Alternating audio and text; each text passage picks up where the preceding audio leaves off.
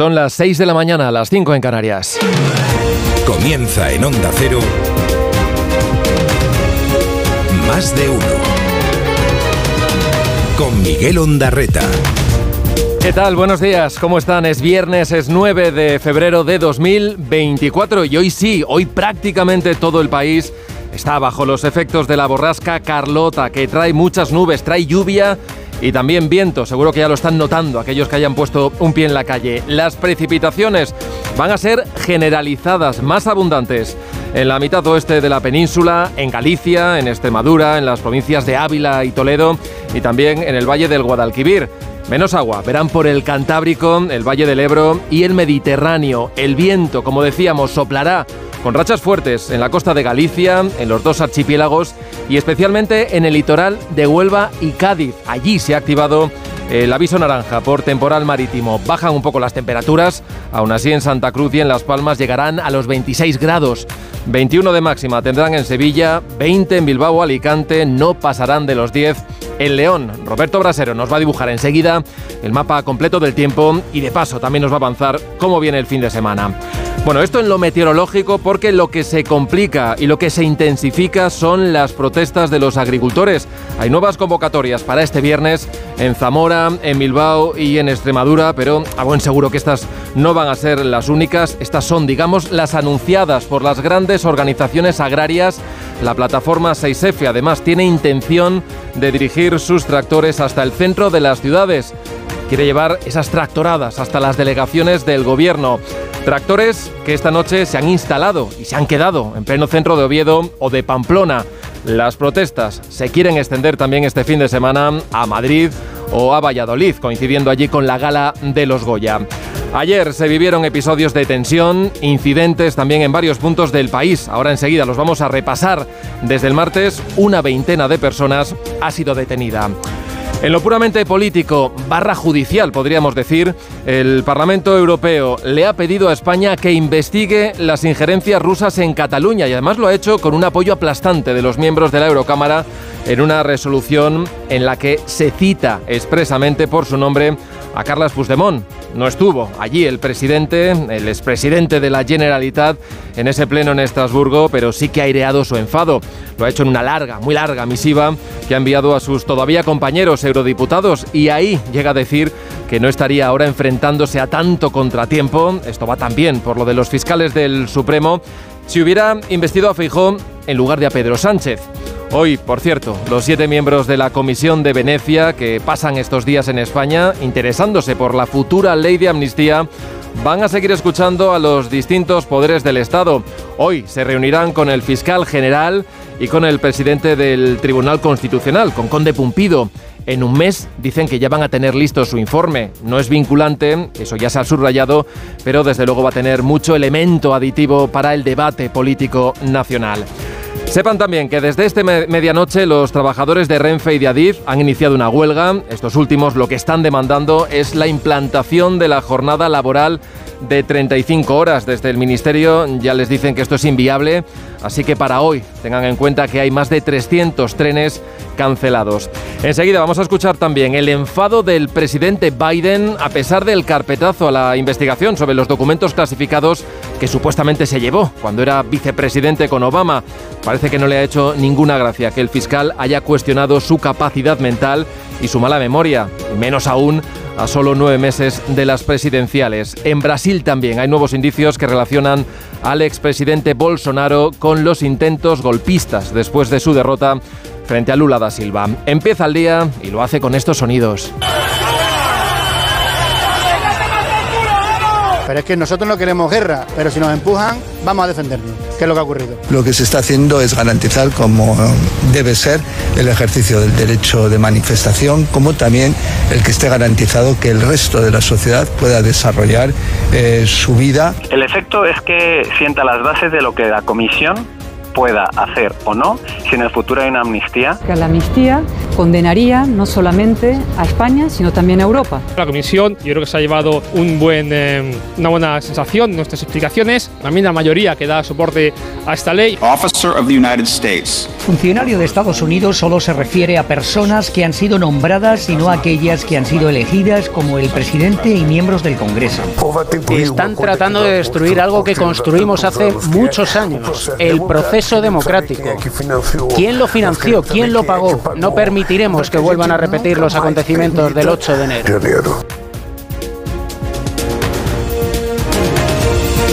Dirige Carlos Alsina.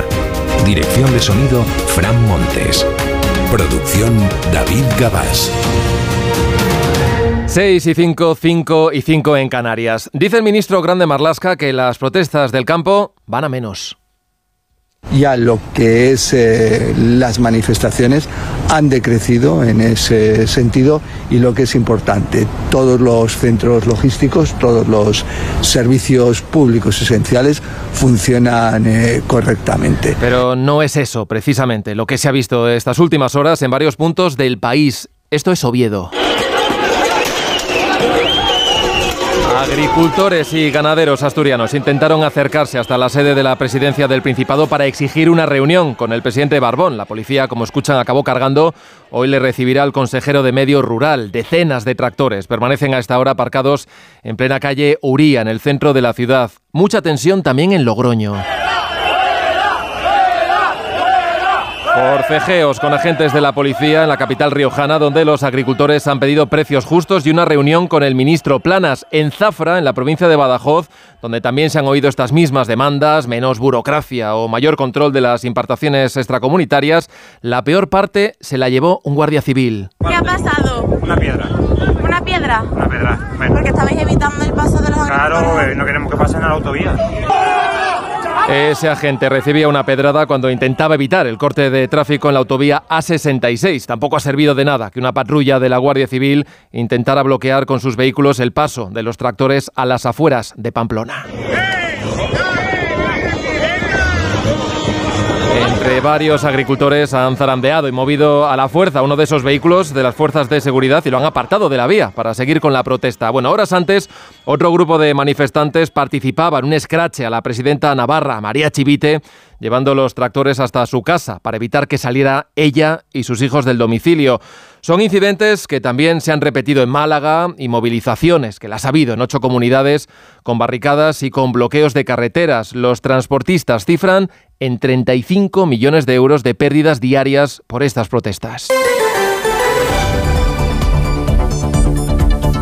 Y van a continuar, van a continuar esta viernes, este viernes, esa batalla en el campo. La intención es llevar el malestar del sector primario hasta el centro de las ciudades con tractoradas ante las delegaciones del gobierno.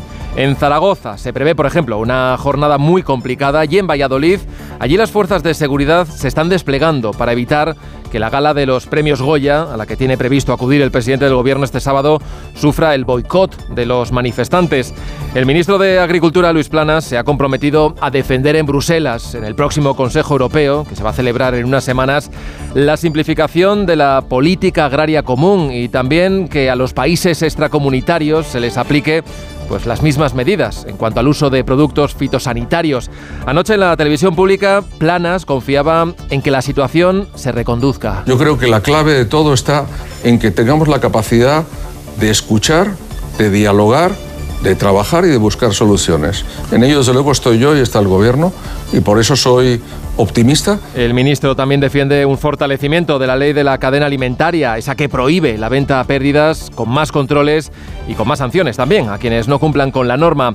También este jueves el ministro Oscar Puente no quiso señalar directamente a quienes están detrás de algunas de las protestas, sobre todo esas que están teniendo más repercusión por sus efectos, pero sí que lo hizo la portavoz del gobierno, Pilar Alegría. Es la demagogia de los partidos de la derecha y de la extrema derecha de tratar de apropiarse de un sector solo para sacar rédito político. A las 20 detenciones que se han producido en estos tres primeros días de protesta se unen ya más de 5.200 propuestas de sanción a los manifestantes. A pesar de los mensajes que escuchábamos ahora de tranquilidad del gobierno, algunos supermercados están advirtiendo ya de problemas logísticos que empiezan a sufrir por tanta tractorada.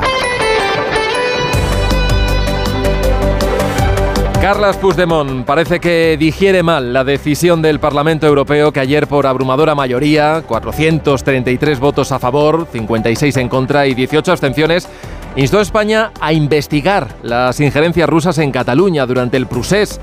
La Eurocámara mostró su preocupación extrema por estos hechos que, estos hechos que piden que se investiguen, por si pudieran formar parte de una estrategia algo más amplia para desestabilizar a, a la Unión Europea. Bueno, es una resolución, en este caso no es vinculante, y contó con los votos a favor de los socialdemócratas. Dentro de ellos ya saben que están los socialistas españoles. Un voto en sentido contrario, la verdad es que hubiera sido bastante difícil de justificar, de explicar ante las instituciones comunitarias, aunque lo que no apoyaron fueron las enmiendas en las que se profundizaba un poquito más en ese nexo de los independentistas catalanes con el Kremlin. De hecho, se llega a citar en esas enmiendas por su nombre a Puigdemont, aunque el peso del bloque conservador sí que ha hecho que puedan salir adelante para satisfacción de los eurodiputados del PP y de Ciudadanos, que son las que lo habían presentado. Bueno, sobre lo que significa a futuro esta resolución, hablaba anoche en la brújula el eurodiputado de la formación naranja, Adrián Vázquez. El efecto es que sienta las bases de lo que la Comisión pueda hacer o no si en el futuro hay una amnistía del señor Puigdemont que lo que hace es amnistiar su, su, su, alta atracción, digamos, si se comprueba. Es que el juez, en el caso Gol, comprueba que efectivamente había esos vínculos con el Kremlin. Entonces aquí tú ya tienes una resolución que pide actuar. Este movimiento de la Eurocámara, junto al sentir mayoritario de los fiscales del Supremo a favor de que se investigue a Puigdemont por terrorismo, ha provocado el enfado del de Waterloo, que ve más nubarrones en su futuro procesal. En esa carta que ha remitido a sus de momento compañeros eurodiputados, asegura que la trama rusa guarda una gran similitud con la teoría de la conspiración, la del 11M, y concluye esa misiva, que tiene tres páginas, diciendo que ojalá el Parlamento Europeo y España puedan hacer una investigación independiente, pero, pero de verdad. Hoy cuenta la razón, citando al entorno de Puigdemont, que ya ve casi inevitable e insalvable su imputación por terrorismo por parte del Supremo. Y hoy va a terminar la maratoniana agenda que desde ayer está desplegando con múltiples reuniones la delegación de la Comisión de Venecia, ese órgano consultivo del Consejo de Europa que ha confirmado que a mediados de marzo va a tener listo su informe sobre la ley de amnistía.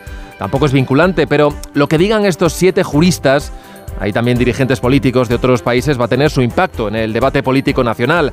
Ayer se reunieron, entre otros, con el ministro Bolaños, también con los portavoces de la Comisión de Justicia del Congreso, con la presidenta de la Cámara Baja, con Arbengol, aunque básicamente les dio la bienvenida, y con el presidente del Senado, con Pedro Rollán, del PP, con el que estuvieron una hora. También se vieron con las asociaciones de jueces o con los miembros del Poder Judicial pura normalidad para la vicepresidenta, para María Jesús Montero. Bueno, yo creo que normalidad. El gobierno de España está absolutamente convencido de que todas las propuestas legislativas que lleva a cabo son impecables constitucionalmente y por tanto eh, normalidad. El ministro Bolaño se ha reunido, creo, durante la mañana o se va a reunir con la comisión y no tenemos ninguna otra cosa que plantear ni esperamos ninguna noticia en relación con esto. Con esto con esto, por lo que ayer preguntaron estos juristas. Se interesaron, por ejemplo, en saber por qué se había optado por tramitar el texto con una proposición de ley, acortando los plazos. Según los presentes, no hablaron tanto del contenido de la norma, pero sí de cuestiones técnicas o, o, plantearon por qué la amnistía no está recogida en la Constitución. La diputada del PP, Cayetana Álvarez de Toledo, sí que les habló de los riesgos de esta ley que lo que está eh, en juego no es la convivencia entre catalanes o entre catalanes y españoles, sino la vigencia del derecho en España. Hoy se verán con el fiscal García Ortiz y con el presidente del Constitucional, Colconde Pumpido. Por cierto, que desde el gobierno de la Generalitat ya dan por hecho también que una vez que se apruebe la ley de amnistía, habrá, será necesario, harán falta nuevos indultos. Más de uno en Onda Cero. Donde Alsina. 6 y 13, 5 y 13 en Canarias. Vamos a echar ese primer vistazo a la prensa, portadas que llevan estos titulares en el mundo. Dice que Europa exige a España investigar la conexión rusa de Puigdemont. Otro enfoque completamente distinto, el del país. Dice que la investigación de la trama rusa del Prusés lleva años en la justicia. La razón señala que el abogado de Puigdemont tumba los gestos de Sánchez. Cuenta este diario que dirigentes de Junts creen que el presidente les está metiendo en un callejón sin salida. En la vanguardia leemos que los hoteleros presionan para mantener las piscinas llenas y el periódico de España señala que la tensión se desboca en las protestas de los agricultores. En cuanto a la prensa digital, el confidencial Puigdemont ya se prepara para afrontar una causa por terrorismo en el Supremo y un asunto distinto, mirando a Galicia, el diario.es, cuenta que el PP está movilizando a sus varones ante la preocupación por una derrota de rueda en Galicia.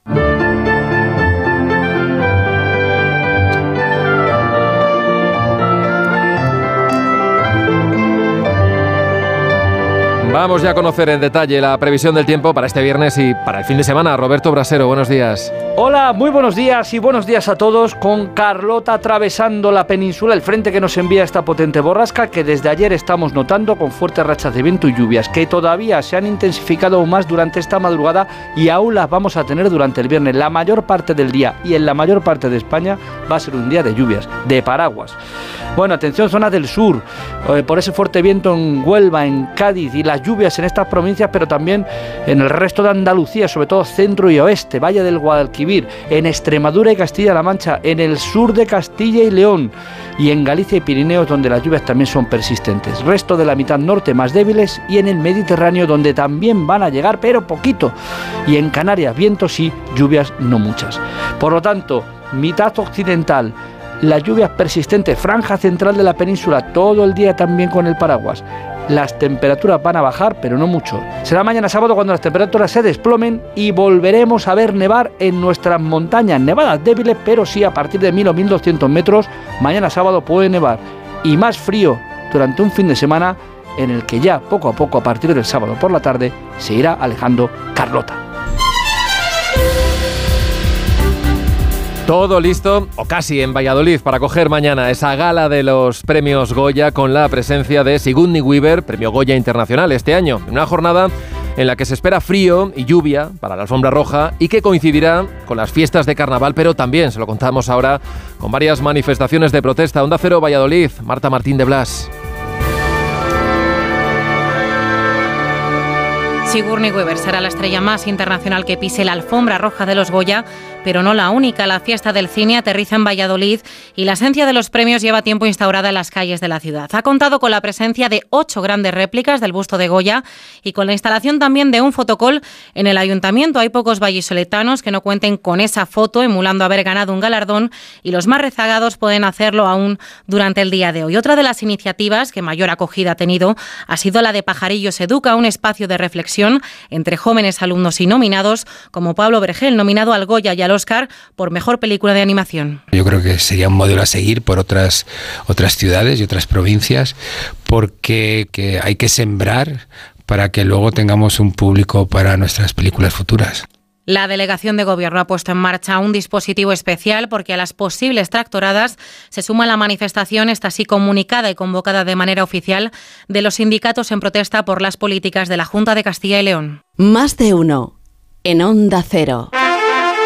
Madre mía, qué golpe. Parece que tu coche se pelea con una columna. Con el seguro de coche de línea directa, no solo te ahorras una pasta, sino que además puedes escoger el taller que quieras aquí o en Chipiona. Y si eliges taller colaborador, también tienes coche de sustitución garantizado y servicio de recogida y entrega. Cámbiate ahora y te bajamos el precio de tu seguro de coche, sí o sí. Ven directo a lineadirecta.com o llama al 917-700-700. El valor de ser directo. Consulta condiciones. Hola Andrés, ¿qué tal el fin de semana? Pues han intentado robar en casa de mi hermana mientras estábamos celebrando el cumpleaños de mi madre. Así que imagínate. Dile a tu hermana que se ponga una alarma. Yo tengo la de Securitas Direct y estoy muy contento. Por lo que cuesta, merece la pena la tranquilidad que da. Protege tu hogar frente a robos y ocupaciones con la alarma de Securitas Direct. Llama ahora al 900-272-272. Más de uno con Miguel Ondarreta. Donde Alsina. 6 y 18, 5 y 18 en Canarias, el fiscal especial de Estados Unidos que lleva el caso de los documentos clasificados que Joe Biden se llevó de la Casa Blanca y que después divulgó, decidió anoche no procesar por este motivo al presidente. Biden se queda con que en el informe queda constatado que él, en su época como vicepresidente de Obama, no incumplió la ley. The fact is they made a firm conclusion. I did not break the law. Period. Thank you all very, very much.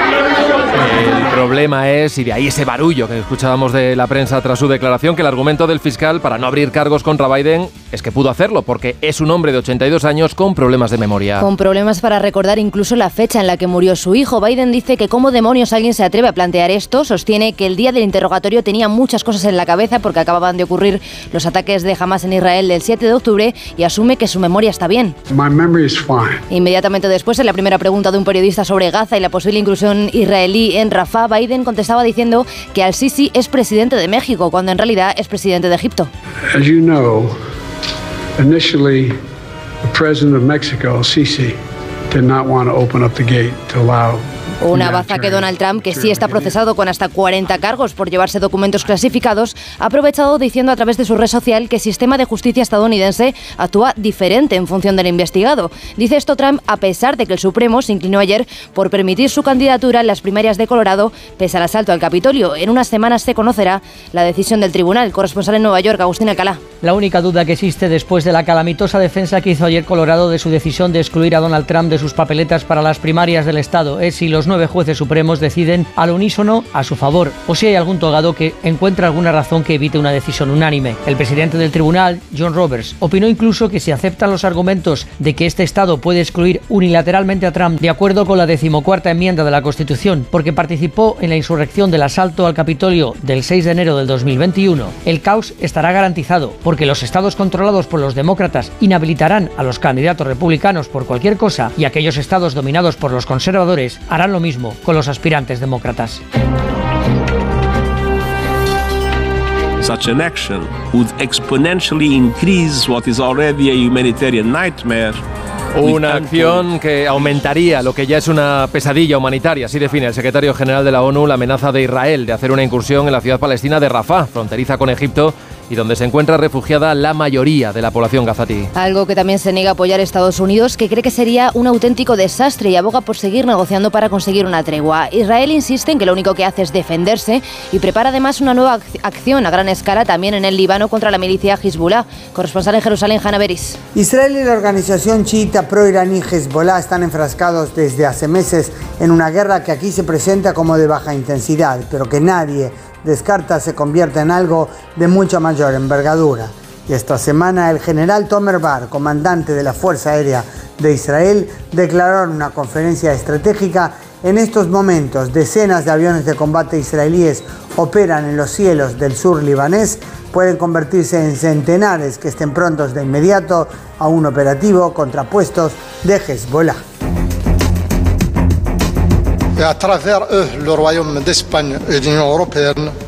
El presidente de Mauritania recogía ayer el guante que le lanzaban Pedro Sánchez y Ursula von der Leyen para colaborar en la lucha contra la inmigración irregular ante el auge de cayucos llegados a Canarias desde este país.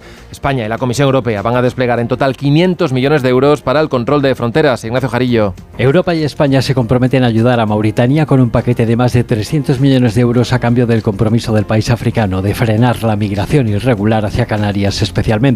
Pedro Sánchez y la presidenta de la Comisión Europea, Ursula von der Leyen, quieren reforzar el control fronterizo que afecta especialmente a Canarias con cerca de 40.000 migrantes llegados a sus costas en 2023. Jueza que investiga el caso de la madre asesinada en Castro Urdiales presuntamente por sus propios hijos ha decretado seis meses de internamiento para el niño de 15 años. El otro, menor de 14 y por tanto inimputable, será internado en un centro de menores. Se investiga si los hijos que fingieron un secuestro la mataron tras una discusión. Onda Cero Santander, Alicia Real. Casturdiales vive el segundo de los tres días de luto oficial por la muerte de Silvia López. Además, cancela todos los actos relacionados con el carnaval.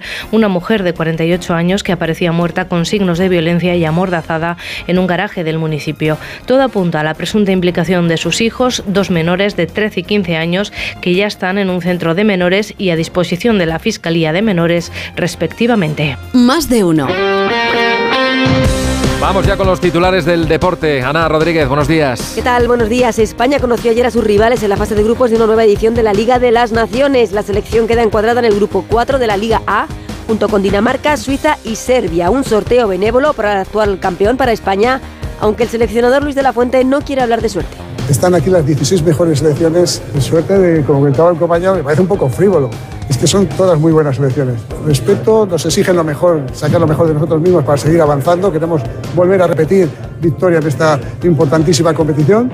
y eso va a ser, insisto, sacar, va a exigirnos sacar lo mejor de, de nosotros mismos. Pero máximo respeto a todos los rivales, por favor. Esta nueva edición de la Liga de las Naciones comenzará el próximo mes de septiembre. Lo que comienza hoy, esta noche, es una nueva jornada de Liga en Primera División. A las 9, un Cádiz en descenso recibe al Betis. Es una jornada marcada por el duelo que enfrentará mañana a las 6 y media en el Bernabéu a Real Madrid y Girona, primero contra segundo, separados por tan solo dos puntos. Ancelotti parece que pierde a Nacho por una sobrecarga, pero recuperaría a Rudiger y Chouameni. Michel, entrenador del Girona, hablaba así del choque y en la jornada 24 ir al Bernabéu a, a luchar por el liderato es, es, un sueño para nosotros. Este equipo solo ha perdido un partido en liga, que fue contra el Real Madrid en la ida, y estos jugadores están haciendo una temporada brutal. En la Copa de la Reina ya conocemos a los cuatro equipos que disputarán la Final Four. El miércoles se clasificaban el Barça y el Athletic Club.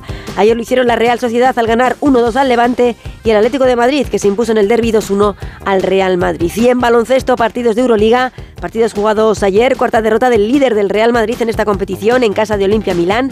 También cayó en casa Valencia Basket ante Olympiacos y victoria cómoda victoria de Basconia ante Asbel Basket. Hoy a las 8 y media el Barcelona recibe al Alba Berlín. Y mal inicio de la selección femenina en el preolímpico. Derrota ante Japón. Hoy a las 3 y media, segundo partido ante Canadá. En Onda Cero. Redifusión brevísima. Del más de uno que usted quizá no escuchó. Estas productoras, y estoy haciendo comillas para que no me veis, esas en planes birres de Mordor que tienes ahí, ¿eh? que están puto despedidas ya mismo. María Jesús, Marisol, fucking Calle, you know. Esas señoras mayores que han nacido la paralización en plan ghosting y no me han dejado entrar en el live del podcast. Hay una gran indignación ahora mismo entre las productoras, no por nada, sino porque has dicho mayores. O sea, esto es Daniel Ramírez García Mina. Que le estamos haciendo la entrevista el, en la El pausa. nuevo, sí. Viene con cosas muy suyas, muy personales. ¿Cómo estás, Dani? ¿Qué tal? Pues un placer y, y- y un poco Un poco extraño raro, de- ¿no? de A esta hora A esta aquí. hora tan, eh, tan, Tan tardía. Tan tardía. Cuatro tan de horas más. Es la madrugada del programa, claro. Tú ya hacías un programa de radio, Dani. Estoy un poco asustado porque conozco a los guionistas de este programa y es una cosa que me hace mucha gracia cuando Vale. soy oyente, pero Sí. que ahora se me está empezando a poner una corbata. Ya. Obladí, oblada.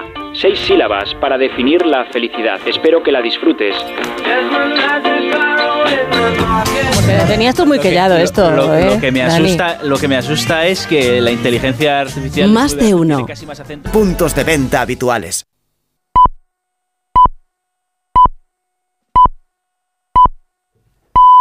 Son las seis y media, las cinco y media en Canarias.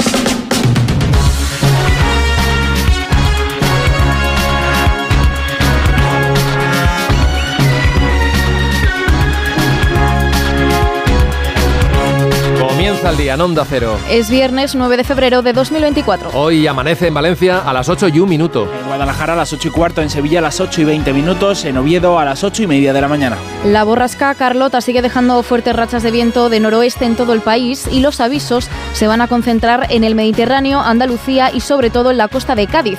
También lo seguimos teniendo en Galicia. Además, el viento va a traer más frío y vendrá cargado de humedad que va a dejar nubes y precipitaciones por toda la península. Las más abundantes las tendremos en la Andalucía occidental, Extremadura o los Pirineos, donde tendremos también nieve a partir de los 1500 metros. Los termómetros hoy empiezan a bajar, nos costará llegar a los 20 grados en el sur o en Levante. También estaremos alrededor de los 18 en el Cantábrico y en el centro vamos a rondar los 12 grados. Para el fin de semana seguiremos con temperaturas a la baja y con más lluvia. Este viernes será noticia la huelga de Renfe y el funeral de Sebastián Piñera. Los detalles con Elena Bueno y con Manuel Pecino. Desde la medianoche, Comisiones Obreras tiene convocada una huelga en Renfe y en Adif para reclamar a los ministerios de Transportes y Hacienda que acepten el convenio pactado entre la empresa y los sindicatos, es decir, que acepten la implementación de la jornada laboral de 35 horas semanales en Adif y para que se eliminen las categorías de acceso en Renfe. A mediodía habrá, habrá además una concentración en la estación de Atocha. Para hoy se han cancelado más de 300 trenes de cercanías de media y larga distancia, incluidos los trenes AVE. Y en Santiago de Chile se celebra hoy el funeral de estado de Sebastián Piñera, que moría ahogado el pasado martes después de un accidente con el helicóptero que él mismo pilotaba. Durante dos días, miles de personas se han acercado a la capilla ardiente en el antiguo Congreso para despedirse del expresidente, entre ellos antiguos colaboradores o también algunos de los mineros que en 2010 quedaron atrapados durante 69 días y que fueron rescatados gracias a una operación del gobierno de Piñera.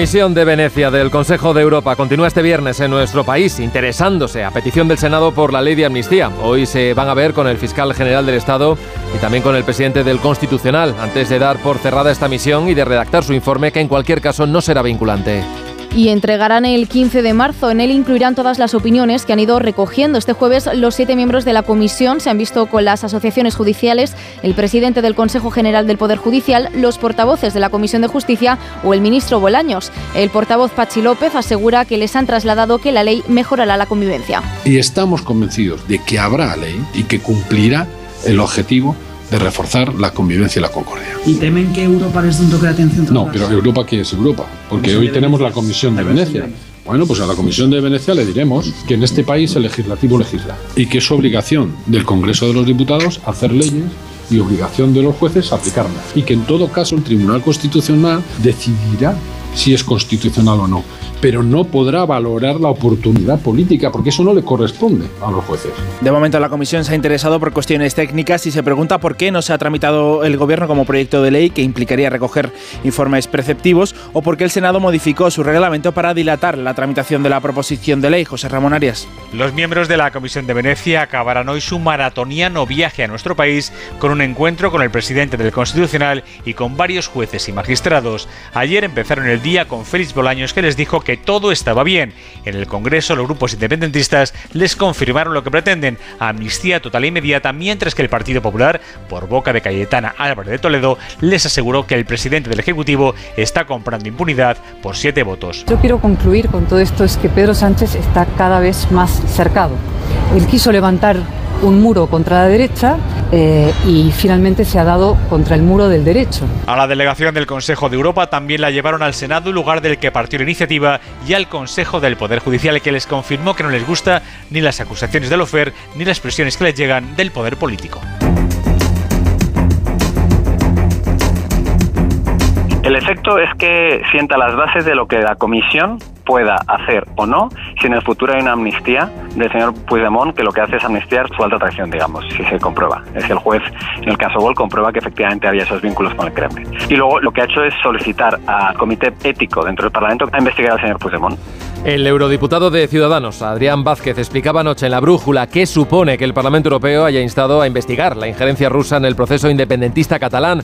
Y no solo eso, la resolución final señala, tal y como quería el PP, específicamente a Carles Puigdemont. Una gran mayoría de eurodiputados ha apoyado esa resolución en la que se solicita que se investigue cómo el Kremlin ha querido desestabilizar la Unión Europea y en el mismo texto, en la exposición de motivos, se incluye al expresidente catalán por las reuniones que habría tenido antes del referéndum ilegal del 17 con la diplomacia rusa. Corresponsal europeo Jacobo de Regoyos. El resultado ha sido muy claro, 433 votos a favor frente a 56 en contra y 18 abstenciones, porque ha contado con el respaldo de todas las grandes familias políticas incluidos los socialistas, que han apoyado la resolución que muestra preocupación y pide aclarar con investigaciones las conexiones con Rusia de algunos eurodiputados, lo que encaja con Puigdemont, aunque sin nombrarlo directamente, donde sí se cita al expresidente catalán tal cual por su nombre, es en otra enmienda que se ha aprobado esta vez sin el voto de los socialistas españoles y europeos, dirigidos por una socialista española, Irache García. En ese enunciado se recogen las informaciones que apuntan a una reunión entre Carlas Puigdemont y el exdiplomático ruso Nikolai Sadounikov en vísperas del referéndum ilegal del 2017. Además, en su texto, el Parlamento Europeo deplora todos los ataques a los jueces que investigan cualquier actividad de injerencia, lo que se puede interpretar como una referencia a los ataques que están recibiendo magistrados que llevan este tipo de casos en España. Todos los agricultores aquí ya estamos muy, muy, muy cansados y encima, para colmo, el gobierno nos ha mandado aquí a la Guardia Civil y a la policía a intimidarnos y eh, de verdad que ha habido hasta problemas esto hace un ratito. Pero es que nosotros no queremos guerra, pero si nos empujan, vamos a defendernos. Y bueno, un, guardia ha sido herido, pero también es verdad que nos andan unos pocos de palo. Que nos están tratando como si fuéramos delincuentes y terroristas.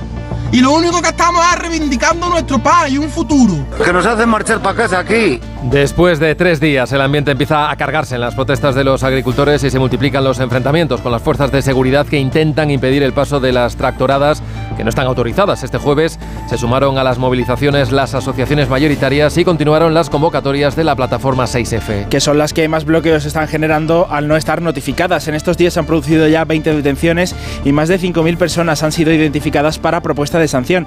El objetivo de las fuerzas y cuerpos de seguridad del Estado es asegurar la libre circulación y evitar el bloqueo en centros logísticos o en accesos a servicios esenciales. Carmen Sabido. La tercera jornada de movilizaciones deja 19 detenidos y más de 2.700 identificados que podrían ser sancionados. Los cortes de carreteras y piquetes se sucedían en ocho comunidades. Los manifestantes han rodeado instituciones como la presidencia del gobierno en Oviedo y también casas de políticos como la residencia de María Chivite en Pamplona. Cargas policiales en Logroño y en la localidad de Zafra, donde un guardia civil ha resultado herido. Una piedra.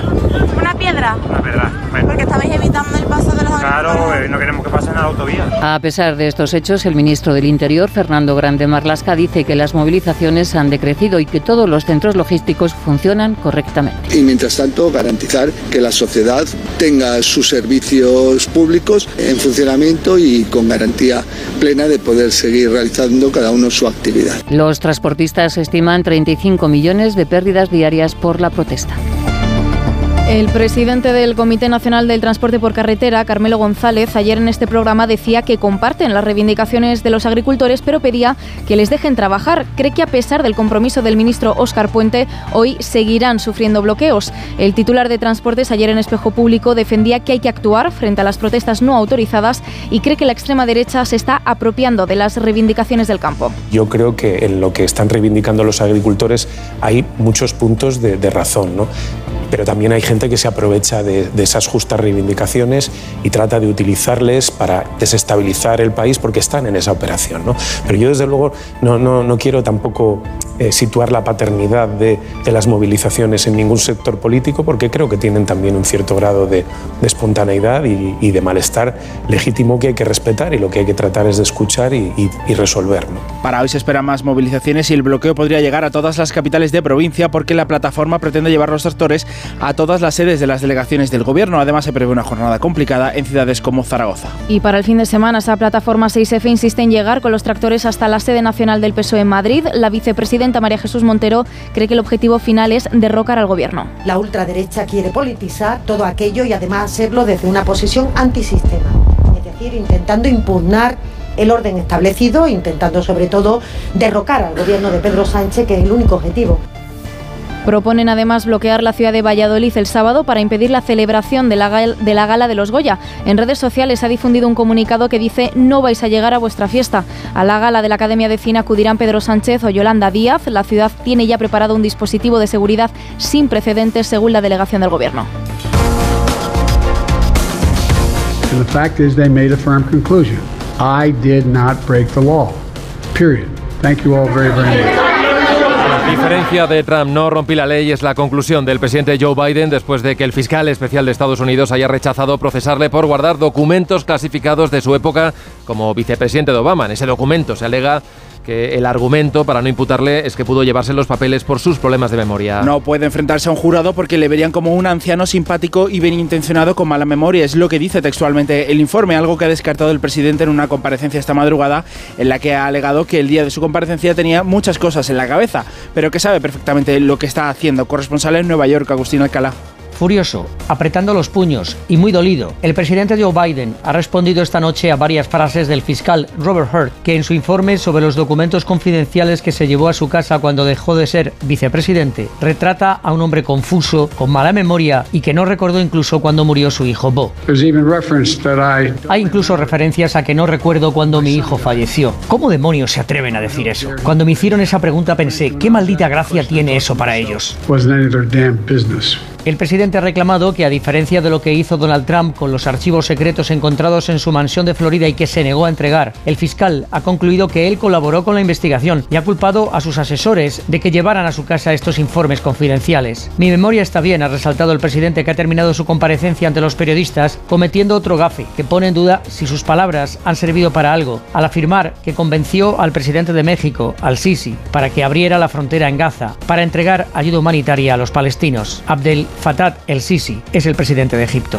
Miguel Ondarreta, más de uno, donde Alsina.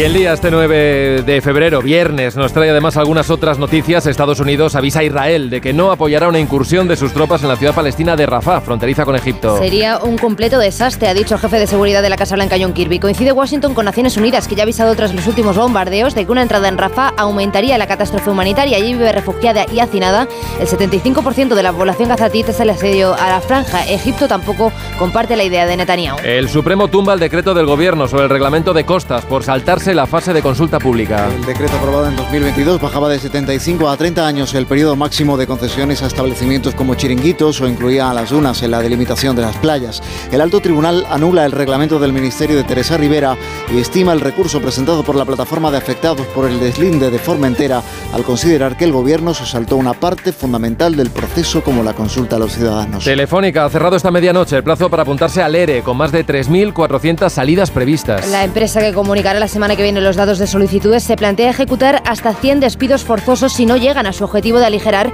el 20% de la plantilla de manera voluntaria. Al ERE se podían apuntar los trabajadores con una antigüedad superior a 15 años. Y un brote de gastroenteritis en un hotel del Inserso en la playa de Palma deja unos 50 infectados. La mayoría de ellos turistas. El programa estatal llegados desde diferentes puntos de España, el organismo de salud pública de Baleares ha clausurado la cocina del Hotel Mallorquín y otro restaurante adyacente al sospechar que el origen del brote viene de varios fallos en la manipulación alimentaria. El gobierno balear apunta que ningún afectado ha tenido que ser hospitalizado. En Onda Cero, más de uno.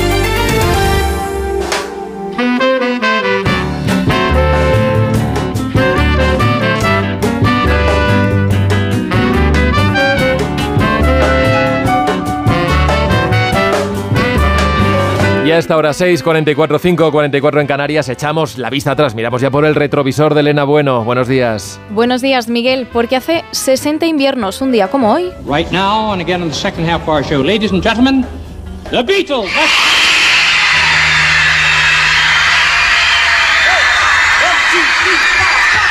Close your eyes El 9 de febrero de 1964, los Beatles actuaron por primera vez en suelo estadounidense en el programa de Ed Sullivan. 73 millones de personas siguieron por televisión la actuación, convirtiéndolo en ese momento en el programa más visto de la historia.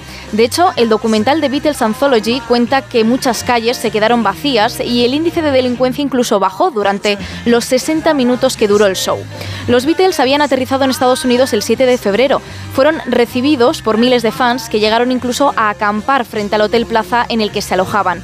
Acababan de lanzar su disco I Wanna Hold Your Hand, que en solo dos semanas vendió más de un millón de unidades y la canción que da nombre al disco alcanzó el número uno en las listas de Estados Unidos. El éxito de los Beatles en el programa de Sullivan, en el que actuaron dos veces más, inició la llamada invasión británica. A mediados de los 60 se disparó en Estados Unidos la popularidad de bandas y artistas del Reino Unido y grupos como los Rolling Stone o The Who conquistaron los primeros puestos de sus listas.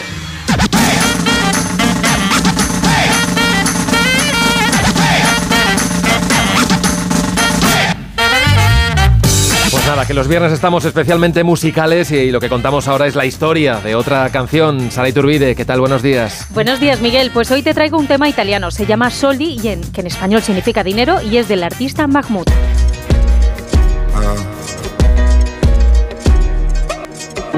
In periferia fa molto caldo, mamma stai tranquilla sto arrivando, te la prenderei per un bugiardo, ti sembrava amore ma era altro, En la letra, el artista explora la relación con su padre, exponiendo a una persona mentirosa, contradictoria y poco fiable, cuya principal prioridad es el dinero en lugar de su familia. De ahí que la canción se llame Soldi. El dinero es una de las razones del final de la relación entre padre e hijo. El propio artista cuenta que su padre lo abandonó cuando era pequeño y por eso la letra evoca una memoria y que hay mucho enfado en ella. Sin embargo, el padre del cantante en una entrevista concedida posteriormente a un periódico italiano daba una versión distinta, diciendo que aunque había reconstruido su vida, nunca imaginó que él pudiera hablar de abandono, su hijo. Esta es la canción que representó a Italia en Eurovisión, quedando en segundo lugar en el año 2019, tras ganar el Festival de San Remo, festival en el que este fin de semana anuncian a su representante para la edición de este año.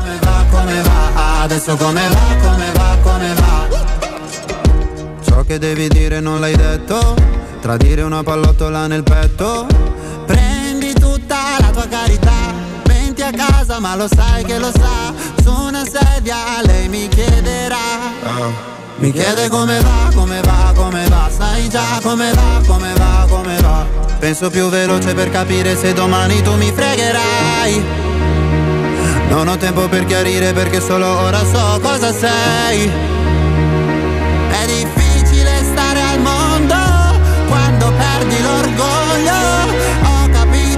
secondo che tu da me volevi solo soldi, soldi Come se avessi avuto soldi, soldi Prima mi parlavi fino a tardi, tardi Mi chiedevi come va, come va, come va Adesso come va, come va, come va ولدي ولدي حبيبي تعال giocando, giocando con aria fiera. Waladi, waladi, habibi sembrava vera. La voglia, la voglia di tornare come prima.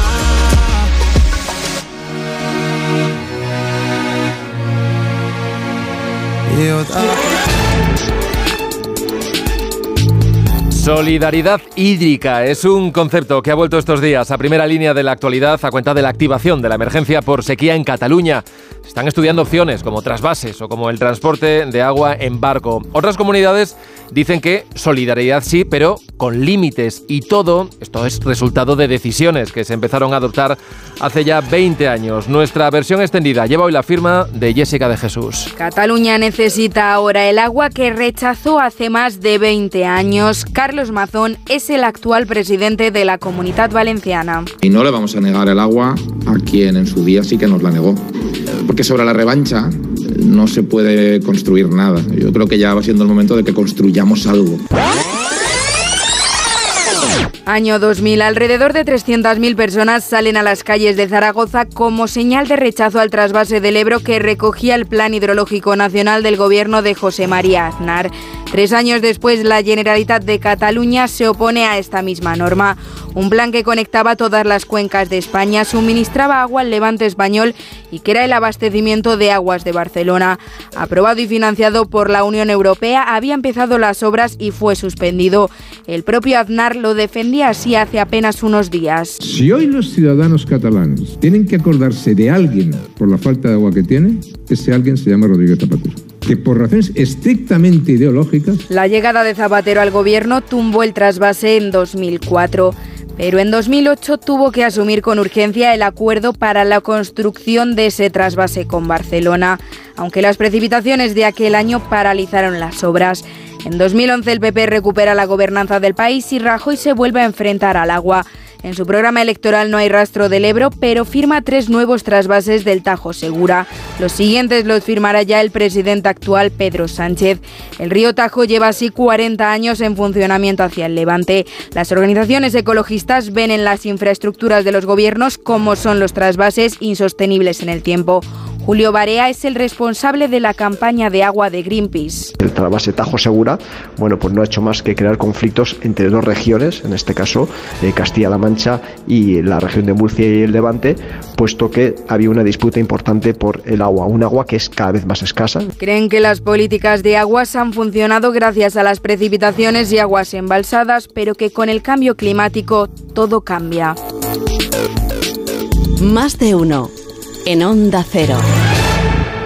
¿Te lo digo o te lo cuento? Te lo digo. Tenemos todos los seguros contigo y aún así, ¿pagamos de más? Te lo cuento. Nosotros nos vamos a la mutua. Vente a la mutua con cualquiera de tus seguros. Te bajamos su precio, sea cual sea. Llama al 91 555 5555. 91 555 5555. Te lo digo o te lo cuento. Vente a la mutua. Condiciones en mutua.es. Arturo Valls de camarero. ¿A qué gano el natural? Ponme un colacao. ¿Caliente como un agosto en Sevilla o frío como la mirada de un exnovio? Evidentemente frío. como mandes, que aquí cada uno lo pide a su manera. Marchando tu colacao. Estimados viajeros, verano a la vista. El verano está más cerca de lo que crees. Reserva tu viaje al Caribe o tu hotel en costas e islas para las vacaciones de verano. Consigue un cupón regalo de hasta 600 euros en el corte inglés. Hazlo ya y anticipa tu reserva. Consulta condiciones en viajes el corte inglés. Hazte de legalitas en el 900 100 661 y siente el poder de contar con un abogado siempre que lo necesites. Y ahora, por ser oyente de Onda Cero, ahórrate un mes el primer año. Recuerda, 900 100 661. Tenía siete recibos, pagaba mm, alrededor de 1.100 euros y ahora voy a pagar alrededor de 350. Pues que me ha cambiado la vida, que reconozco que me han ayudado mucho. Pues ha sido un salvavidas. Agencia negociadora les ha cambiado la vida. No lo dudes. Si tienes casa en propiedad y quieres pagar un 80% menos cada mes por tus préstamos, llama gratis al 900-900-880. 900-900-880. Llama ahora. Te cambiará la vida. Los ofertones de fin de semana de Alcampo. Añojo Villa del Monte filetes por solo 10,95 euros el kilo. ¿Qué? ¡Wow! En tu tienda web y app alcampo.es. Oferta disponible en Península y Baleares. Hola Andrés, ¿qué tal el fin de semana? Pues han intentado robar en casa de mi hermana mientras estábamos celebrando el cumpleaños de mi madre. Así que imagínate. Dile a tu hermana que se ponga una alarma. Yo tengo la de Securitas Direct y estoy muy contento. Por lo que cuesta, merece la pena la tranquilidad que da. Protege tu hogar frente a robos y ocupaciones con la alarma de Securitas Direct. Llama ahora al 900-272-272. Quiero explorar sin importarme cuando volver el exterior.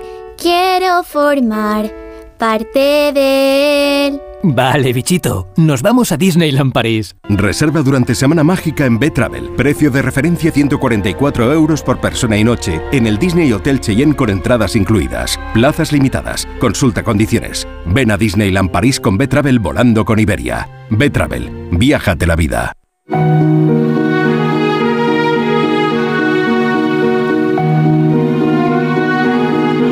Más de uno. En Onda Cero. 6 y 54, 5, 54 en Canarias. Contamos ya la noticia que no interesa a nadie. David Gabás, buenos días. Buenos días. Hoy nos vamos hasta la India, donde el Parlamento ha aprobado un proyecto de ley que castiga con hasta 10 años de prisión a aquellos que hagan trampas en los exámenes de la Administración. Esto afecta a quienes opten a un empleo público, pero también a los que hagan las pruebas de acceso a la universidad. De hecho, los estudiantes que hagan trampas en estos exámenes se expondrán a penas de entre 3 y 5 años de prisión, mientras que quienes estén involucrados en grupos organizados para la venta de exámenes o acceso a empleos públicos, las penas irán de 5 a 10 años de cárcel más una multa mínima de 12.000 dólares. La India registra todos los años filtraciones de exámenes y las autoridades se ven obligadas a repetir pruebas después de descubrir que han sido adulteradas, en procesos que terminan con centenares de detenidos. Esto es así por la competencia salvaje que existe, con millones de personas compitiendo por las escasas plazas que ofrecen las administraciones y las universidades públicas.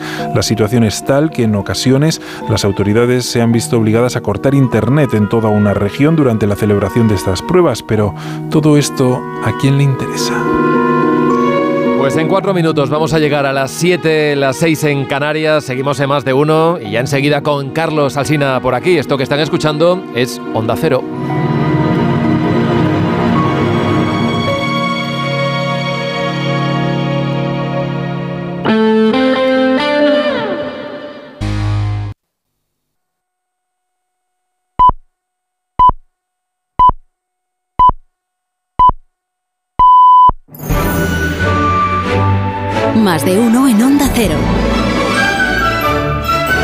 Donde Alsina. Son las 7 en punto de la mañana, 6 en punto de la mañana en las Islas Canarias. Felicidades a las Apolonias, a los Rainaldos, los Marones, los Teliabos y los Altos en el Día de sus Santos, San Alto. Y felicidades a Javier Mariscal, que cumple 74 años y que seguro que nos está escuchando. Buenos días desde Onda Cero.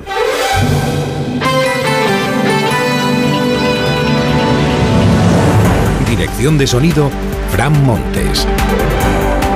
Producción, María Jesús Moreno y David Gabás.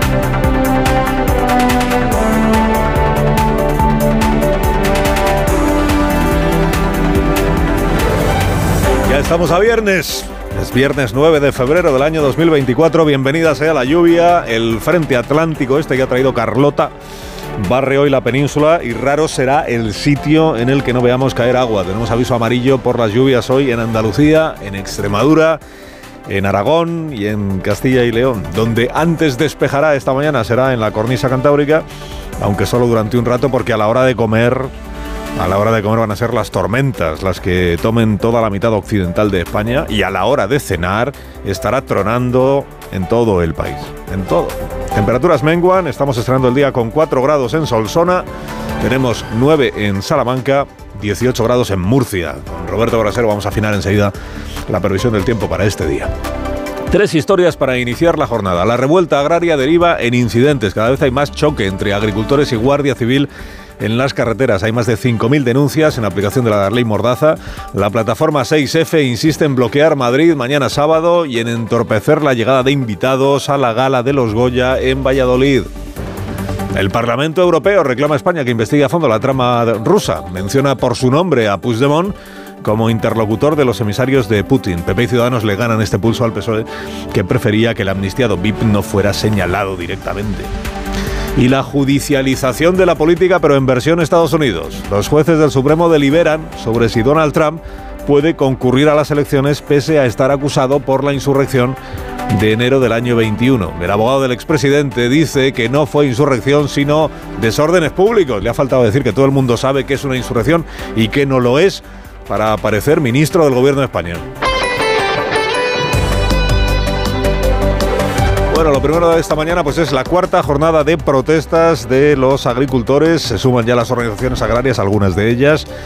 Y en las últimas horas, hombre, lo, que está ocurriendo, lo que está ocurriendo, y esto también pasa cada vez que hay movilizaciones de estas características, movilizaciones o desmovilizaciones, porque se trata de cortar carreteras, de dificultar el tráfico, de ralentizarlo para que se hable de, para que se hagan eco de, para que los medios de comunicación nos ocupemos del asunto.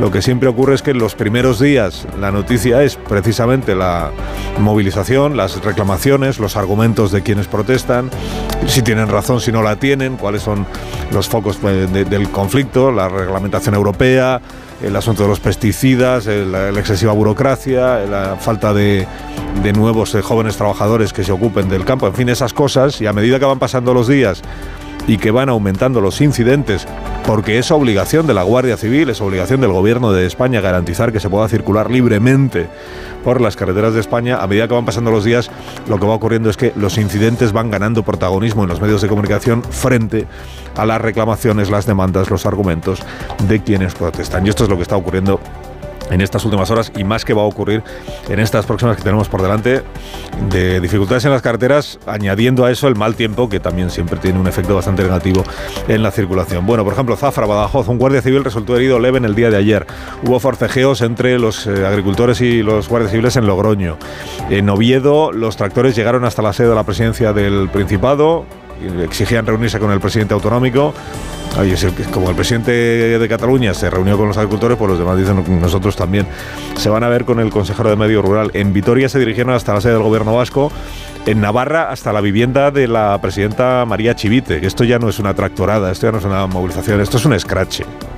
Esto es un scratch, esto es una manera de meterse ya en la vida privada de la presidenta de Navarra que, se le podrá criticar, se le podrá decir que tiene que reunirse o, no, o que no, que tiene que ser, pero irse a su casa o sea, rodear la casa, pues eh, el, sábado hay una parte de los agricultores, una de las plataformas que pretende llegar a la calle Ferraz.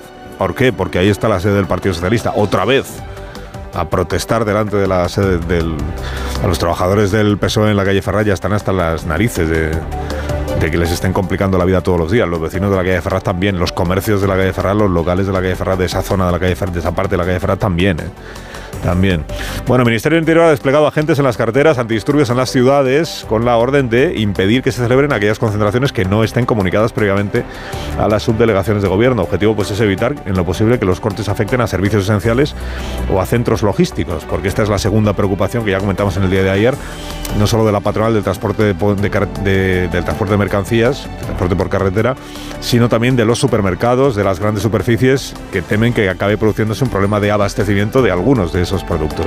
En todo caso, dice el ministro Grande Marlasca que se está consiguiendo garantizar que todo llegue a su destino y que las protestas están yendo a menos. Lo que se está haciendo es garantizar como debe ser el ejercicio del derecho de manifestación, como también el que esté garantizado que el resto de la sociedad pueda desarrollar eh, su vida con las garantías suficientes y que los servicios públicos estén debidamente garantizados. Sí, tiene razón el ministro del Interior. El resto de la sociedad también tiene que poder seguir trabajando, tiene que poder seguir llegando a su destino. No te digo ya los servicios esenciales, los servicios de, emergencias, que ahí es verdad que está un poco en, en cada punto que se corta en la carretera o se, o ralentiza el tráfico, en cada punto de la protesta, pues son los guardias civiles que llegan hasta ahí de tráfico, la, la policía, los, los que van midiendo hasta dónde se llega y hasta dónde no, cuánto se consiente, cuánto no se consiente. Y son los agricultores que están protestando los que, eh, dependiendo del punto, son más o menos sensibles. Y dejan pasar o no dejan pasar y prolongan más o menos la protesta, la concentración o la interrupción del tráfico. Bueno, para estos próximos días ya les he contado que además de lo de bloquear grandes ciudades, eh, se habla de Bilbao, se habla de Madrid, se habla de Zaragoza, se habla de Valladolid. En Valladolid eh, mañana se celebra la gala de los Goya y hay alguna hay una parte una parte una parte de los agricultores que se ha propuesto que no haya gala de los Goya. O que haya gala de los Goya sin invitados porque no puedan llegar hasta la feria de Valladolid, lo veremos lo veremos esto en cuanto a los agricultores pero es que además desde la pasada medianoche hay una huelga en Renfe que convoca comisiones obreras para que los ministerios de Hacienda y de Transportes acepten el convenio pactado entre sindicatos y empresas. Se han cancelado 300 trenes de AVE, larga y media distancia y también de cercanías. O sea que tenemos por delante pues una jornada complicada. Parlamento Europeo. Ya contábamos ayer que iba a debatir y a aprobar previsiblemente, y en efecto lo hizo, una resolución que habla sobre la conexión rusa, es decir, los, manejos de Vladimir Putin, del régimen de Putin, para intentar socavar, desestabilizar la Unión Europea. ¿Cómo? Pues allí donde ve un foco de inestabilidad, pues lo alimenta. Lo alimenta, ofrece su ayuda, ofrece su dinero ofre y, le, y, le, da y va, ofrece la, la máquina esta de intoxicación o de desinformación. Uno de esos focos en su día fue el Prusés. Y esto es en, la, en, lo que se refiere a la política española, la parte más eh, comentada de la resolución, en realidad es una resolución del Parlamento Europeo que habla de muchas otras cosas, porque habla de eso, de Putin y de sus intentos por socavar las democracias europeas y sus relaciones con distintos grupos, casi todos por cierto de ultraderecha, de distintos países europeos. Pero hay un pasaje de esa resolución que habla del procés y de la vinculación de quien entonces estaba en el gobierno de Cataluña, que era Puigdemont, con los emisarios de Vladimir Putin. Ayer la, cuestión era si finalmente en esta resolución, porque había enmiendas que presentaban los distintos grupos, se acabaría citando con su nombre y apellidos a Carlos Puigdemont, que esta es la parte que el Grupo Socialista intentaba evitar. Paréntesis, no será porque Irache García, portavoz del Grupo Socialista en el Parlamento Europeo, no haya hablado expresamente de Puigdemont y de sus relaciones con Putin a lo largo de los últimos años. Que igual ha sido la persona que en el Parlamento Europeo con más vehemencia y con más insistencia lo ha hecho. Pero como han cambiado los tiempos, pues era el objetivo del Grupo Socialista era que no se mencionara a Puigdemont. Bueno, una vez se gana, otra vez se pierde, y en este caso pues perdió, porque la mayoría del Parlamento Europeo el grupo principal es el PP europeo. La mayoría del Parlamento, PP de Ciudadanos, pues han sacado adelante esta resolución, incluyendo el nombre de Puigdemont. Estuvo anoche con Rafa Latorre, el eurodiputado de Ciudadanos Adrián Vázquez, que explicaba que si esto tiene que pasar el filtro europeo, la, amnistía, pues esta resolución va a convertirse en un elemento fundamental, fundamental para que desde la Unión Europea se cuestione el plan de Sánchez. El efecto es que sienta las bases de lo que la Comisión pueda hacer o no si en el futuro hay una amnistía del señor Puigdemont que lo que hace es amnistiar su, su, su, alta atracción, digamos, si se comprueba. Es que el juez, en el caso Gol, comprueba que efectivamente había esos vínculos con el Kremlin. Entonces aquí tú ya tienes una resolución que pide actuar convertirá el, juez que lleva el asunto a Puigdemont en acusado por alta traición, pues está por ver. Y en ese caso tendría que ir al Supremo, que está aforado, como ocurre con la causa del tsunami democrático, es el Supremo quien tendrá que decidir, los jueces del Supremo, que no los fiscales, los jueces del Supremo tendrán que decidir si se le imputa o no se le imputa. Hay varios periódicos, lo dice La Razón, lo dice El Confidencial, lo que cuentan es que en Junts per Cataluña, en el entorno de Puigdemont, dan por hecho que esa imputación se va a producir y que ya se preparan para una nueva batalla legal contra el Tribunal Supremo y que lo que no se sabe es cómo va a afectar eso a la relación entre Junts per Cataluña y el Grupo Parlamentario Socialista o el Partido Socialista o el Gobierno de Sánchez respecto de la ley de amnistía. Es una que en Junts dice la razón, en Junts ven que, el, que Sánchez les prometió cosas pero que ahora se le complica todo. Se complica la cosa europea, se le complica la cosa en el Supremo y que empiezan a pensar que igual el problema o la complicación principal es Pedro Sánchez. Estados Unidos, la judicialización de la vida política, con todas las decisiones que se produjeron, bueno, una se ha producido ya y la otra se va a producir en los próximos días o semanas. La que aún no se ha producido es el Tribunal Supremo, que tiene que decidir si Trump se puede presentar o no a las elecciones. Eh, estado de la cuestión, o apuestas, que, se podrá presentar. ¿Por qué?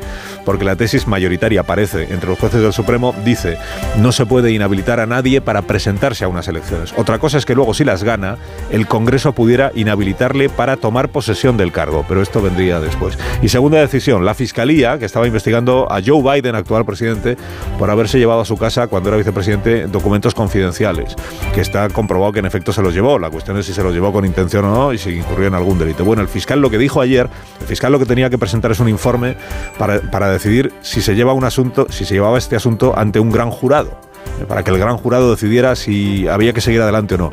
El fiscal lo que dice, lo que dijo ayer y no le hizo un favor precisamente a Biden fue, pues no veo que debamos llevarlo a un gran jurado, porque como este señor ya tiene más de 80 años y de memoria anda como anda, lo más probable es que el jurado no llegara a inculparle porque siempre le quedaría la duda de si lo que hizo lo hizo porque o, lo hizo porque se, porque se le olvidaban las cosas.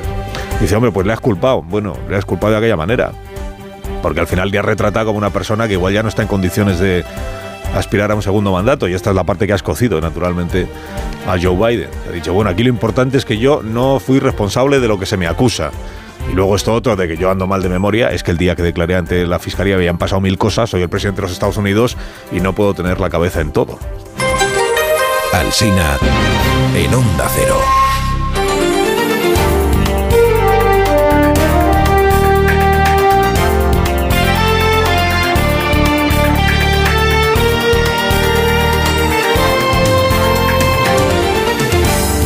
7 y 12 minutos. Otras noticias de esta mañana de viernes. La Junta Electoral abre expediente a Sánchez por hacer campaña electoral durante su visita a Navantia. El presidente vulneró el principio de neutralidad política cuando anunció la construcción de un nuevo buque de la Armada en Ferrol que crearía 1.800 empleos ya en plena precampaña gallega. A poco más de una semana de los comicios, la candidata del BNG, Ana Pontón, confía en su victoria y en Julia en la Onda acusaba ayer al PP de esconder a su candidato, Alfonso Rueda. Yo lo he retado a que podamos tener un cara a cara. Creo que es lo normal en democracia. Hay un debate que convoca a Televisión Española, donde el Partido Popular ya ha anunciado que no va a presentarse. Y al Partido Popular no le interesa en esta campaña hablar de su gestión porque son conscientes de que nos dejan una Galiza peor. La audiencia de Barcelona va a procesar a más de 40 policías por las cargas del 1 de octubre. El tribunal rechaza todos los recursos que se presentaron y ratifica la decisión del juzgado de instrucción que procesó a 46 agentes por las cargas durante la celebración del referéndum ilegal de 2017. El magistrado considera que hay indicios por uh, investigar a los policías por presuntos delitos de lesiones contra la integridad moral. La discusión por las notas pudo ser el desencadenante del asesinato de la mujer de Castro Urdiales a manos de sus hijos. Es una de las hipótesis que baraja la Guardia Civil. El hijo mayor de 15 años clavó a su madre un objeto punzante en el cuello que le causó la muerte. Después, con ayuda de su hermano de 13 años, trasladaron el cadáver hasta el coche, lo amordazaron y le pusieron una bolsa en la cabeza. Luego llamaron a su abuela para simular que les habían secuestrado. La jueza ha decretado el internamiento durante seis meses del mayor y el pequeño es inimputable. El Tribunal Supremo de Brasil prohíbe a Bolsonaro salir del país por el intento de golpe de Estado del año 22. El expresidente ha entregado su pasaporte y no podrá contactar con el resto de acusados, entre los que se encuentran algunos exministros y altos cargos del ejército. Según la investigación, Bolsonaro preparó un decreto que anulaba el resultado de las elecciones en caso de ganar Lula y ordenaba la detención del presidente del Senado y de varios jueces. Bolsonaro habría presionado además a comandantes de las Fuerzas Armadas para que se sumaran al golpe de Estado. Vox da por zanjada su crisis en Baleares, no expulsará a los diputados rebeldes. Que la semana pasada echaron del grupo a la líder del partido y al presidente del Parlamento. En un comunicado, Vox habla de malentendidos y de informaciones distorsionadas. El acuerdo con los cinco diputados rebeldes llega después de que la mesa del Parlamento dejara sin efecto la petición de expulsión para los otros dos diputados. En Onda Cero, más de uno. Aprovecha que este febrero tiene 29 días para disfrutar los Fiat Pro Days y redescubre la nueva gama Fiat Professional completamente renovada, con más tecnología, seguridad y unas ofertas únicas. Visita tu concesionario más cercano y conoce la nueva generación Pro en diésel, gasolina y eléctrico. Fiat Professional, profesionales como tú. ¿Te lo digo o te lo cuento? Te lo digo, soy buena conductora. ¿Y aún así me subes el precio? Te lo cuento. Yo me voy a la mutua.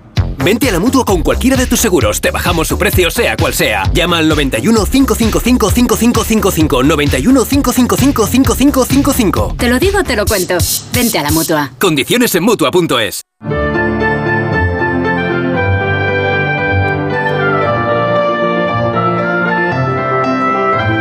las 7 y cuarto llega la previsión del tiempo para este día y el fin de semana con Roberto Brasero. Buenos días, Roberto. Hola, Carlos. Muy buenos días y buenos días a todos.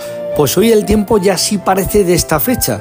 Hoy sí vamos a tener un viernes de lluvias, ya lo tenemos, de viento en algunas zonas de España, de temperaturas un poco más bajas. No van a ser muy frías de momento, pero sí vamos a tener los cielos cubiertos y lluvias eh, durante la mayor parte del día. Ya las estamos teniendo abundantes en Andalucía, Extremadura, Castilla-La Mancha, en la zona centro.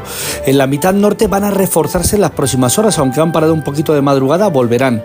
Y hacia el este, regiones del Mediterráneo es donde menos lloverá hoy, donde las lluvias van a llegar más débiles, sobre todo en Cataluña. Cataluña y Baleares, ahí no lloverá mucho y en Canarias tampoco. Pero en el resto, por ejemplo, Andalucía, Castilla-La Mancha, Extremadura, seguirán sumando litros que bienvenidos son, porque hacían falta.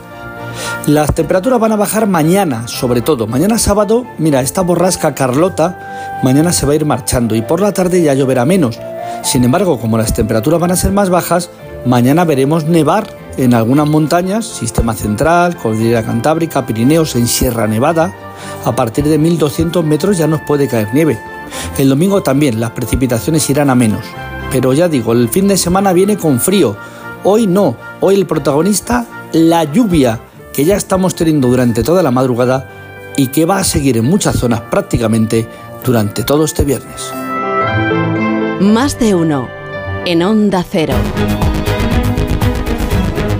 El Ministerio de Sanidad y los gobiernos autonómicos se reúnen en consejo, en el Consejo Interterritorial de Salud para debatir hoy sobre inversión, burocracia y el reconocimiento a los profesionales de la atención primaria. Belén Gómez del Pino, buenos días. Buenos días. Es una reunión monográfica que llevan tiempo pidiendo las comunidades autónomas, la mayoría lideradas por el Partido Popular. Algunas de sus propuestas ya han caído en saco roto, como la petición para aumentar en mil el número anual de plazas MIR para frenar el déficit que calculan de 9.000 médicos de primaria en todo el país. En el orden del día figura la gestión de las agendas médicas, un asunto espinoso porque toca competencias autonómicas, el diseño de equipos de atención primaria o los modelos presenciales y telemáticos de atención a los pacientes. Saldrá en la reunión la petición de algunos gobiernos regionales para aumentar la inversión del PIB en sanidad y la petición de los profesionales sanitarios que piden nuevos modelos de contratos, incentivar las plazas de difícil cobertura o agilidad en la homologación de los títulos de médicos extranjeros.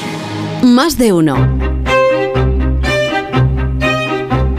El primer comentario de la mañana en este programa con Marta García ayer. Buenos días, Marta. Buenos días, Carlos. La trama rusa del Prusés se pone cada vez más interesante e inquietante. El Parlamento Europeo ha pedido investigar las injerencias rusas en el Prusés porque dentro del plan de Putin para desestabilizar la Unión Europea hay muchos indicios de los lazos del Kremlin con los secesionistas catalanes. Putin es mucho más inquietante ahora de lo que era en el 17. Bueno, es igual de inquietante, pero después de invadir Ucrania es más evidente lo inquietante que es. De hecho, la posibilidad de que Rusia se atreva con una incursión contra un país de la OTAN cada vez se toma más en serio. El miedo a Putin se ha ido intensificando mucho en las últimas semanas en Polonia, en Finlandia, en Estonia, Letonia y Lituania, y crece más todavía con la posibilidad de que Trump pueda ganar las elecciones en noviembre, porque si cumple lo prometido, pondría fin a la guerra pactando con Putin y suspendería toda la ayuda a Ucrania. Está además por ver qué pasaría con la OTAN. Entre tanto, en Europa, Putin cada vez da más miedo, no menos. Y cuanto más inquieta lo que pueda hacer el Kremlin, más importa saber qué hizo realmente y cuáles fueron sus conexiones con la cúpula del secesionismo catalán, también con la extrema derecha. Claro, hay investigaciones en marcha. Todo lo que huela a desestabilizar el sistema desde dentro a Putin le encanta. Por eso es tan importante la resolución que ayer aprobó el Parlamento Europeo por una mayoría clarísima, 453 votos a favor, 56 en contra y unas pocas abstenciones. En contra de investigar los lazos de las conexiones de los europarlamentarios con el Kremlin, han votado los propios independentistas, claro. Los socialistas votaron a favor, y eso sí que es inquietante. En Estrasburgo el PSOE reconoce la gravedad de los indicios de las conexiones rusas con el secesionismo, mientras en España hace todo lo posible porque deje de investigarse cualquier cosa que pueda involucrar a Puigdemont y si queda impune, puede que no termine de aclararse nunca qué pasó. Moraleja, Marta. Ya no hay excusa para no investigar la trama rusa. Son las 7 y 20, una menos en Canarias. Es onda cero.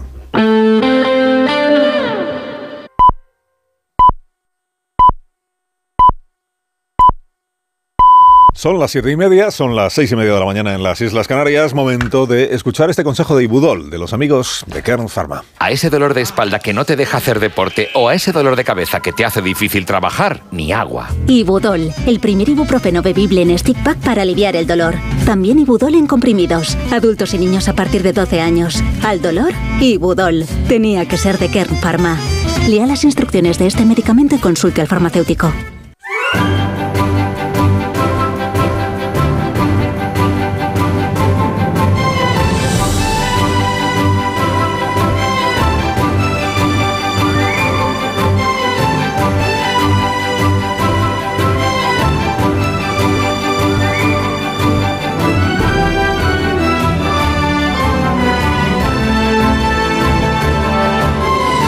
Iniciando el viernes, es eh, 9 de febrero del año 2024 y esta es la previsión de temperaturas máximas para el día de hoy. El tiempo ya viene, ya les hemos, contado que viene pues, muy revuelto en esta jornada, sobre todo en la mitad occidental, pero no solo, ¿eh? en la mañana sí, por la mañana sí, luego por la- por la tarde ya en toda España.